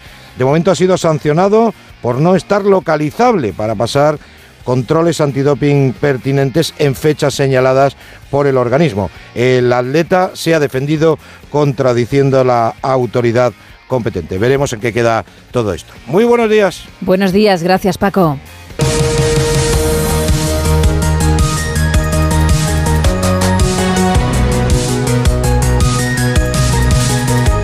Y después del apunte deportivo y tras el avance que nos ha hecho Miguel Ondarreta, seguimos hablando del campo, de las movilizaciones a nivel europeo y nacional. Ayer en Julia en la Onda, los expertos en relaciones internacionales, Fernando Arancón y Eduardo Saldaña, explicaban así el trasfondo de las protestas. Parece que ya han conseguido esas movilizaciones que la Comisión Europea derogue una regulación de pesticidas que estaba a punto de aprobar o que iba a entrar en vigor eh, dentro de poco tiempo, ¿no? Está claro que el campo es un lobby poderoso en Europa. Estamos a cinco meses de las elecciones y, por supuesto, que esto tiene mucho peso ¿eh? en las decisiones que que se tomen. ¿Creéis que hay miedo en Bruselas por estas movilizaciones? Porque es un lobby poderoso. Sí, además eh, ahora lo comentaremos, pero en cada país influye de, distinta manera, pero en general hay preocupación, Julia, porque por un lado esto genera mucha división interna entre los propios países europeos. Ya vimos las declaraciones de ministros franceses con lo del tomate, que tuvo salir Sánchez ahí a pelearse por, por la gloria del tomate español, ¿no? O también las tensiones que se han generado en Europa del Este, pues por ejemplo de países como Hungría, Polonia con Ucrania, que no es Unión Europea, pero ya hay ¿no? Y luego, por otro lado, tenemos al final los intereses, que los intereses de los dirigentes europeos están chocando claramente con los de los agricultores. Esto los vemos sobre todo en el tema de las políticas de regulación medioambiental, porque los objetivos de Bruselas, y este es un tema bastante importante, van en, con- en contra de los intereses que tiene en el corto plazo la industria agrícola, los agricultores sobre todo, y claro, ahí se, se ha generado una división que es realmente muy difícil de salvar. ¿Por qué? Porque pensemos que las políticas climáticas, esta Agenda 2030, que están todas las teorías alrededor de, de ella, en realidad son eh, políticas que se aplican con una visión de medio-largo plazo, ¿no? Es decir, no, lo vas, a, no vas a tener un rédito eh, mañana. Pero los agricultores sí que tienen un interés mucho más fijado en el corto, porque esas políticas, en cuanto se aplique, afectan directamente a su bolsillo y a su día a día. Entonces, ahí ahora mismo nos encontramos con una división muy profunda que desde la Unión Europea, desde las instituciones, no están sabiendo bien cómo gestionar y cómo salvar. Eh, sobre todo porque hay que contar a la gente la verdad. Esto cuesta dinero, ¿no? Entonces, eh, lo paga más, añade más eh, subvención la- de fondos europeos, ponemos más dinero a eso. No parece justo que solamente paguen el precio de la transición ecológica los agricultores. Claro. Pero entonces, una de dos, o estamos dispuestos a pagar más por frutas y verduras, los consumidores, que también somos responsables, o ponemos más dinero entre todos para que tengan más subvención. Claro, eh, transición, digamos que nos tiene que salir a todos igual, no, no se puede apoyar solamente sobre los hombros de alguien. Claro. Es un tema muy, muy peliagudo, mucho. Y Julia, también hay que entender una cosa, aquí lo hemos comentado, el mundo está en una fase de proteccionismo y estamos en una fase de proteccionismo industrial y eso implica que van a subir los costes de los teléfonos, pero también va a haber que tener un proteccionismo agrario y agrícola porque el mundo está fragmentándose. Eso se entendió hace décadas también para que el oyente lo sepa. Ahora mismo, entre un, un tercio y un 40% del presupuesto europeo va destinado a la política agraria común. Eh, en 30 Europa, mil millones. eh, muchísimo dinero. No, 60 mil millones me parece. Bueno, creo que es, es el 30, no, perdón, Sí, sí, es el es- 30%. es un 30, 35%. Es el 30% del total de lo que gasta la Unión Europea eh, está en el, va, mundo de- en el mundo agrario. Sí, es. sí. Desde hace décadas en la Unión Europea se concibe que la agricultura europea y la ganadería y la pesca es un sector absolutamente deficitario, pero que se debe subvencionar a fondo perdido por una cuestión de soberanía alimentaria. Total. Es decir, Exacto. que nosotros tenemos que producir nuestra propia comida para no depender de importaciones y de que el día de mañana un tercer estado, como hemos visto con la energía o como hemos visto con las cuestiones industriales en estos últimos años, te diga, no te vendo más comida y tú te mueres de hambre. Es básicamente una cuestión estratégica. ¿Qué ocurre? Que los, o sea, se asumía eso, que el, el sector agrario iba a ser siempre deficitario, no iba a ser competitivo y de hecho está bien que así sea, por así decirlo, en términos de seguridad alimentaria. Eh, en los últimos años, como ya sabemos por la guerra de Ucrania, ha subido muchísimo el precio de la electricidad, el precio de los combustibles. Claro, Entonces, en el sector agrario, que ya se funcionaba con márgenes muy estrechos, ese poco margen se lo han comido las subidas de los, eh, de los productos energéticos, por así decirlo. Y lo que no ha hecho la Unión Europea es ajustar las subvenciones a esa subida de los precios. Entonces, ya el agricultor lo que dice es, mira, yo ya funcionaba con muy poquito margen, además de estar muy subvencionado, ya directamente me lo he terminado. O han de quitado subvenciones como en Alemania el tema de, del diésel. Eso es, claro. Entonces el agricultor se ve en una situación eh, bastante comprometida. ¿Qué pasa? Que además también estamos, hay una, política en la Unión Europea de, bueno, de firmar tratados de libre comercio, ¿no? Pues con otros bloques comerciales o con terceros países. ¿Qué ocurre? Que a veces lo que hace la Unión Europea, y eso es una forma de proteccionismo comercial, o sea que los, el proteccionismo comercial no es solo poner aranceles, que es muy, muy de Trump, ¿no? Sino también, por ejemplo, si tú negocias un tratado de libre comercio, me lo invento, con la India, eh, exigirle a la India que aplique nuestra normativa a su producción. Entonces todos jugamos con las mismas condiciones.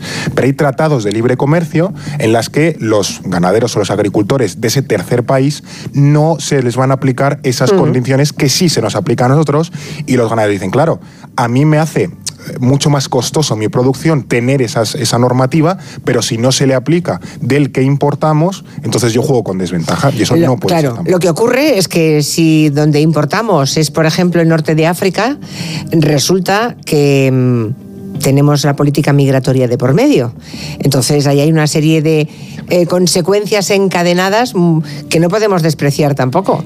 en el momento que la policía marroquí deje de vigilar las costas, ¿cuántas pateras podrían llegar a las costas de Europa? Claro. A las españolas, por ejemplo. Y además, Julia, que hay un tema que Claro. lo comentábamos antes en la oficina, y es hay que ver eh, qué empresas son las que gestionan todas esas importaciones o incluso producen esos En productos. Marruecos, buena parte de ellas muchas son españolas. Y europeas, claro. europeas, Entonces, claro, sí, ¿qué sí. ocurre? Que ese tratado de libre comercio hay que analizarlo con lupa. O sea, Sí. yo no voy a profundizar más porque, sinceramente, con honestidad no he leído más del tema, pero es verdad que muchos están señalando que se firma un tratado de libre comercio que golpea al agricultor, pero beneficia a las grandes empresas que están externalizando la producción agrícola a los campos de pues, Marruecos, Chile, Sudáfrica, en los que las condiciones son mucho peores, es mucho más barato y la regulación es mucho más... Básicamente hemos hecho la del Made in China de los 90, de ahí me llevo la fábrica, pues ahora es me llevo el huerto de naranjas, en vez de tenerlo en Valencia me lo llevo a Sudáfrica. O sea, los propios empresarios mía. españoles Claro. están externalizando la producción alimentaria a otros lugares y en cambio Es aquí mucho más barato. Claro, eh, y eso debería contarse Tiene más margen, con claro. todo De hecho, ahí- lujo de detalles, porque si no lo que creen los, los agricultores españoles es que es Marruecos quien se favorece y no, Marruecos no se favorece especialmente, Es que sino los intermediarios españoles o europeos que están ahí haciendo el negocio. Aumentan los tiempos de espera para conseguir una cita médica en el Sistema Nacional de Salud.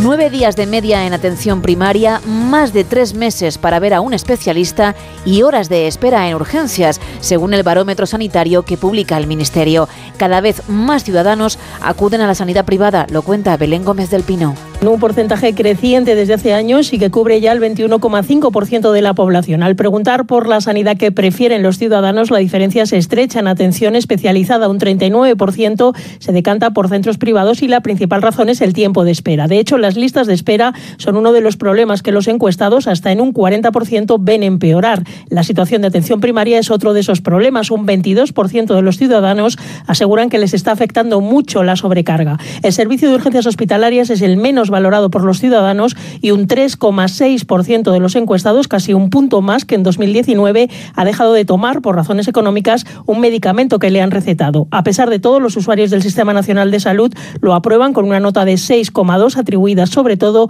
a los profesionales sanitarios. Y terminamos este repaso con la entrevista ayer en Más de Uno a Pablo Berger, director de Robot Dreams, film nominado a cuatro Goyas y también al Oscar a Mejor Película de Animación. Mm, La película que, que- que en las que yo me muevo eh, rondan eh, los 5 millones de euros aproximadamente, que para la industria española europea es un gran presupuesto. Pero si lo comparas con la industria americana, con las películas con las que voy a competir en- Sería en los Oscars, sería sin por, ej- por ejemplo, sí, totalmente. Por ejemplo, te diré, eh, Elemental tiene 200 millones, 200 millones de presupuesto. ¿Qué harías tú con Y- eso? Bueno, es que no Eh, sabrías claro, ni qué ah, hacer. Exactamente. 40 películas. Claro. Eh, exactamente. Joder, qué, qué capacidad, qué, qué multiplicación más rápida. Exactamente, 40 películas podría Sí. hacer. Bueno, pues es- estamos hablando de, de Robot Dreams, que parece que todo el mundo sabe lo que es. Es una Qué película de. Pablo Berger de dibujos animados sin diálogos. Es tan adorable que no tenga diálogos, por cierto. Yo no sé si los chavales cuando la ven, el hecho de que sea en 2D, que no es en 3D, y el hecho de que encima no tenga diálogos, ¿ellos qué piensan? ¿Entran bien o piensan que esto es una cosa muy antigua? No, no, yo creo que primero no, eh, el espectador y los chavales ni son conscientes de que no hay diálogo porque obviamente gritan, respiran, Sí. ríen, hay música y la película avanza a gran rapidez. O sea, de eso ni Sí, se no, dan no cuenta, ¿no? mudo, exacto. Y, y la música de alguna manera se convierte en la voz de, lo- de los protagonistas. Y lo de los dibujos animados, porque estos sí que son dibujos animados, porque el 3D son marionetas, son obviamente es- están animadas, porque hay que moverlas, pero esto hay que dibujar. Entonces, pero yo creo que el, el 2D es, es mucho más amable, es mucho más eh, te abraza, es mucho más tierno. Entonces, eh, enseguida se, ni se dan cuenta. Yo creo que al final una película es una historia y la historia les, les- les engancha. Yo creo que en el momento que se identifican con ese perro solitario, yo creo que las películas, el espectador tiene que hacer sustituciones, tiene que identificarse con los protagonistas y yo creo que, que nuestros espectadores, ya sean adultos, niños, se identifican con, con las aventuras y desventuras de Doggy Robot. Claro que tú has dicho, y es cierto, que no es una película en la que el hijo lleva al padre, sino es el padre el que lleva al hijo. No, porque Ahí le has dado, Begoña. Está enfocada para, para la gente mayor, pero con el pero vamos, que la puede ver cualquiera, de 5 hasta los 90 y pico, hasta que te Eso. mueras, claro. Eso, de 5 de, cin- de cinco hasta los 105. Exacto. Eh, pero sí, Be- Begoña, es, yo soy, soy padre, aunque mi hija ya tiene 20 años, pero Sí. yo me he tragado muchos truños, muchos. Uy, vaya melón hemos abierto aquí. Uy, fíjate. Y muchas veces, películas. además, la misma. Y muchas veces. Incluso, sí. Y exactamente, pero esta vez el padre o la madre o el abuelo o la abuela van a elegir la película y sé que les van a gustar. Y luego los niños al principio dirán, pues no he oído nada sobre Robot Dreams. Y luego se convierten ya en, en fans. O sea, yo creo que, que esta es mi película más abierta. Obviamente es una película cinéfila, se estrenó en el Festival de Cannes. Estuvo en el Festival de Cannes de la Animación Ani- An- Annecy, incluso en el Festival de, de- de Cannes del Cine Fantástico, que es Sitges. Entonces, es una película ah, de un punto de vista adulto, pero a los niños les encanta. O sea, a los niños les encanta porque los diseños de Robot y Dog, hay mucha música, es muy divertida. Y también hay mucha emoción, ¿no? que, que también es algo que hay que destacar de, de Robot Dreams. 5 y 44 de la mañana, 4 y 44 en Canarias. Y lo que toca es abrir la puerta al misterio.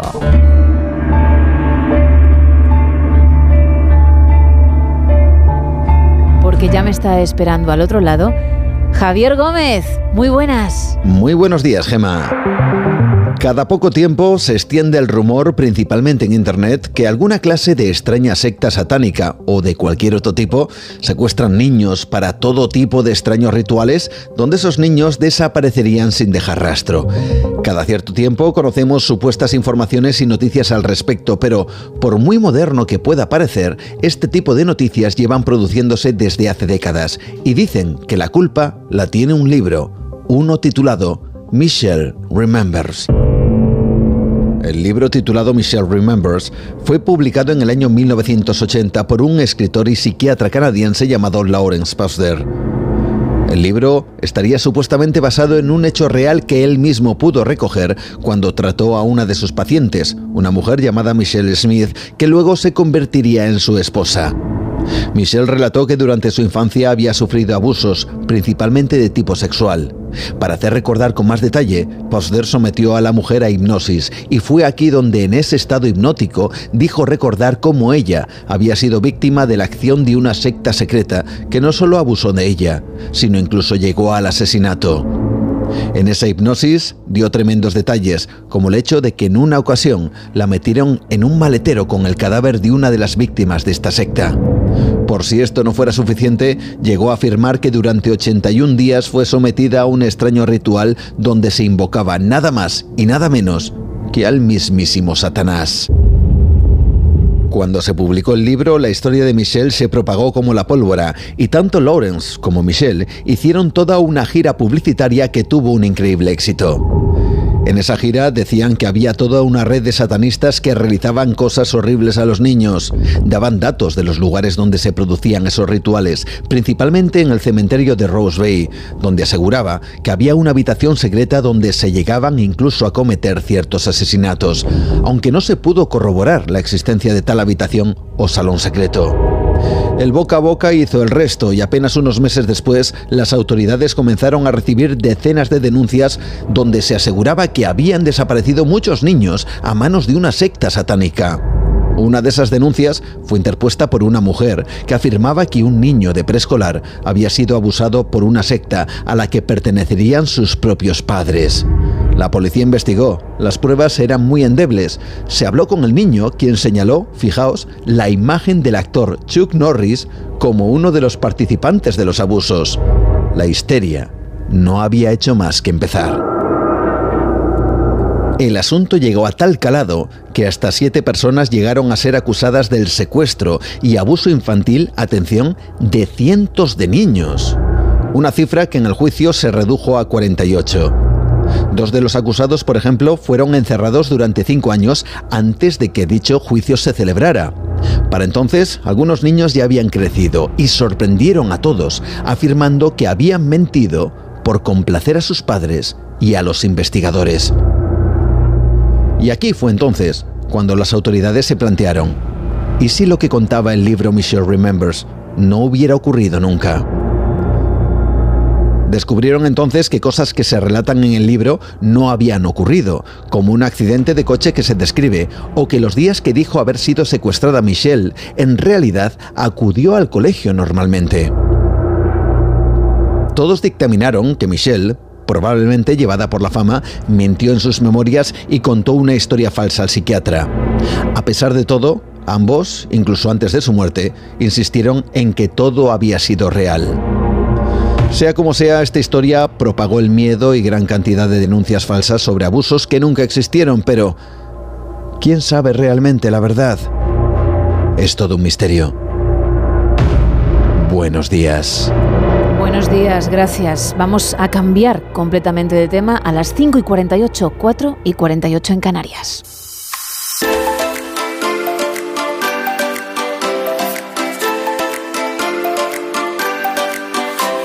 Bueno, Isa, esta sintonía lo que indica es que te damos unos minutos, te regalamos este espacio para que nos cuentes esos artículos estrambóticos que algunos intentan vender a través de Internet porque lo tienen por casa, es algo que está ahí molestando y si se puede poner a un precio razonable y hay otra persona que decide comprarlo, pues fantástico. Bueno, evidentemente. ¿Y quién no tiene en casa y quién no quiere tener la bola del 6, del 12 y del 15 de billar? Hombre, tú ayer nos contaste que eras muy buena, Muy buena. en este juego y a lo mejor no para utilizarlas porque ya cuentas con las tuyas, pero sí para decorar el salón diciendo o queriendo decir, mejor dicho, soy una crack. Aquí, esta ¿Eh? es la bola que metí Ay. y que me dio la partida, evidentemente. Esta, soy una auténtica maravilla. Oye, pues pueden ser tuyas estas tres bolas de billar y si solo quieres la 12, la 12 puede ser tuya porque se venden en pack de tres y se venden en pack de una en una. ¿Que cuánto cuesta cada bola? Gema, esto está tirado de precio, un euro. Fíjate, de verdad, pensadlo los que sois fans del billar, métete en la piel, Ahí. Isa, no dejes escapar esa oportunidad, por favor. Efectivamente, y si a lo mejor no eres de billar, pero te gusta el bingo, también lo puedes decir. El 12 y apareces con tu bola del 12. El 6, el 15 es un bingo muy cortito porque solo están a la venta eh, estas tres bolas. Y cuidado, eh, Gemma, que hay mucha gente interesada. 42 personas han visto el anuncio últimamente y tres personas han dicho yo quiero esa bola por un euro. Con todos mis respetos, cuidado tú, porque eres la fan y a, y a la que se lo pueden quitar. Bueno, hay más artículos, ¿verdad? Sí, hay una muñeca que va también con un joyero. Que yo tengo que decir que esta muñeca a mí lo que me da es bastante miedo. 25 euros esta muñeca de porcelana con un joyero de antigüedad, que el joyero es de madera y ella está sentada sobre ese joyero. Ojo porque no tiene la típica sonrisa No. de una muñeca de porcelana que parece buena, pero ojo en la noche lo que puede ocurrir. O la típica muñeca que ya viene de serie con mala leche. No, esta tiene una expresión un tanto extraña porque sí que sonríe, pero en plan, pues aquí estamos. Aquí estamos. Pues es que me da todo igual. Una miradita que Mucha pachorra, ¿no? Un poco de pachorra, lo cual a mí me da un poco de cosa pensar exactamente si esta muñeca te mira así, si te levantas por la noche para ir al baño.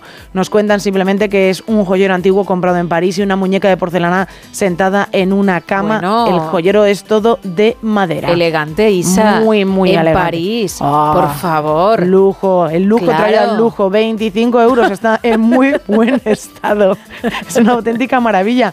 Pero la mirada de la muñeca a mí me parece perturbadora. Y que no tiene cardado como muchas muñecas, que tiene dos trencitas muy monas, que eso, quieras que no, le aporta dulzura. Lo digo para ese momento baño al que te referías, cuando toca levantarse a medianoche, los que tienen la suerte de dormir a esa hora y se topan con la muñeca en cuestión. Esa pachorra, esas trenzas, pues dan cierta seguridad. También es cierto que tú has descrito muy bien la mirada de la muñeca. Realmente, si tú te levantas, te mira y es como otra vez, de verdad, otra vez te vas al baño. Cuidado con la piña que es muy diurética, es lo que te está diciendo. Bueno, 25 euros. 25 euros. Que uno se lo piense si que lo se lo piense, efectivamente. Vale. Por 70 euros. Una auténtica antigüedad que lo ha dado todo, es lo que nos dice la persona que nos intenta vender este producto.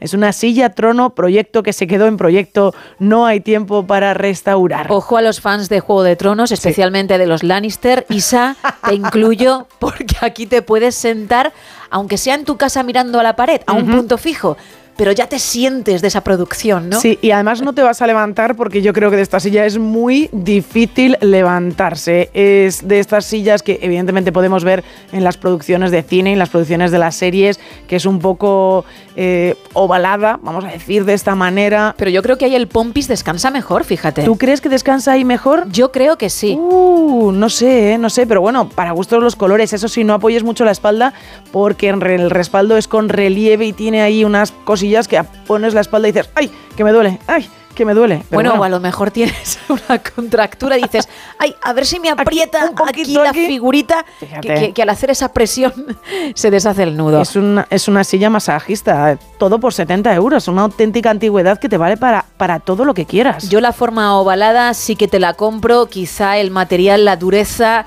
ya si estás unas cuantas horas pues te puede complicar la vida. Y también hay que darle un trapito un poco de limpiar porque la verdad es que está sucia, que no le han pasado aquí el trapo desde hace bastante tiempo. Cuando dicen que es algo antiguo, que es vintage, esto también forma parte de ello, lo Sí. hemos dicho en alguna ocasión. Sí, Es- ¿Ese polvo de cuándo es? Eso es, se refieren a esto no lo hemos limpiado en a lo mejor 10 años, con lo cual es muy vintage. Así Claro. que todo tuyo, 70 euros, como nos lo dicen, lo ha dado todo. 68 personas lo han visto y por ahora solo dos han dicho, pues voy a seguir de cerca este anuncio. a Dos ver, listos. sí, a ver si me cojo esta silla y la pongo ahí en la entrada de casa para cuando llegue y diga, aquí he llegado a mi hogar, a mi reino. Pero además lo pones en la entrada. Sí. En el hall. En el hall. No te creas que, que tienes que pasar al salón.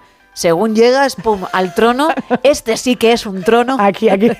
y a echar la tarde. Aquí está la reina o aquí está el rey del hogar y te quedas ahí sentado durante un buen rato. Seguimos con uno de los, yo creo que un producto bastante caro, 150 euros, pero lo vale, lo vale, es el último precio. Es una vajilla hoja de col. Bueno, es una auténtica maravilla. Seis Espectacular. platos originales con forma de hoja de col verde de unos 20 centímetros de diámetro y fuente o ensaladera con dos langostinos amarillos con la cola rota. Yo porque sé que son langostinos porque nos lo pone en la descripción. Si no es imposible, parecen babosas, ¿no? Efectivamente, parecen babosas. O caracoles sin... Yo me hubiese quedado con lo de las babosas y, y por eso me daba un poco de cosilla el plato. Pero luego he leído, oye, que son langostinos amarillos con la cola rota. Esto tiene un toque, pues la verdad es que muy, muy bonito. Son de un color verde los platos, también que llaman mucho la atención de los años 60-70. Y oye, están en muy buen estado y son 150 euros, que yo creo que para una fiesta está muy, pero que muy bien. Limpios, porque como también Limpios. son vintage, ah, vale. Limpios, limpios. Fíjate. Sí que les han pasado un poquito el trapillo y, se y están limpios. Son unos platos diferentes. Ojo, cuidado, no son orugas, no son babosas, son langostinos amarillos con la cola rota que están en la ensaladera principal, que es una forma, pues, un, un detalle decorativo del plato. Uno más, Isa. Uno más. Y acabamos con una cosita de 6 euros que Oh, qué quien bonito. no quiere tener en casa. Aunque no fumes, fíjate lo que te digo, Eso por ver es. ese fondo. Porque está nuevo, está nuevo, es un cenicero con forma de ovni de resina. Tienen varios colores, el que yo traigo es de un color gris, es muy, muy original, tú lo colocas en la mesa, lo colocas en la cocina, lo colocas en la habitación y dices, esto no es un cenicero, esto es una obra de arte. A ver, yo que soy artista, como bien sabes, en el show lo demuestro cada noche. A mí me parece más una calavera que un ovni.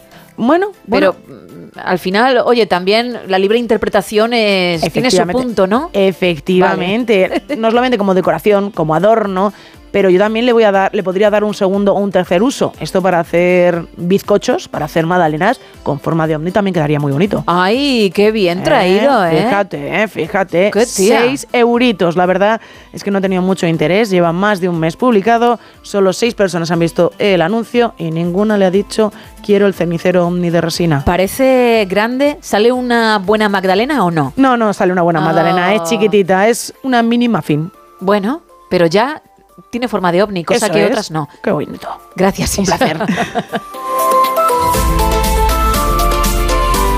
Menos de tres minutos para alcanzar las seis, las cinco en Canarias, así que bajamos el telón.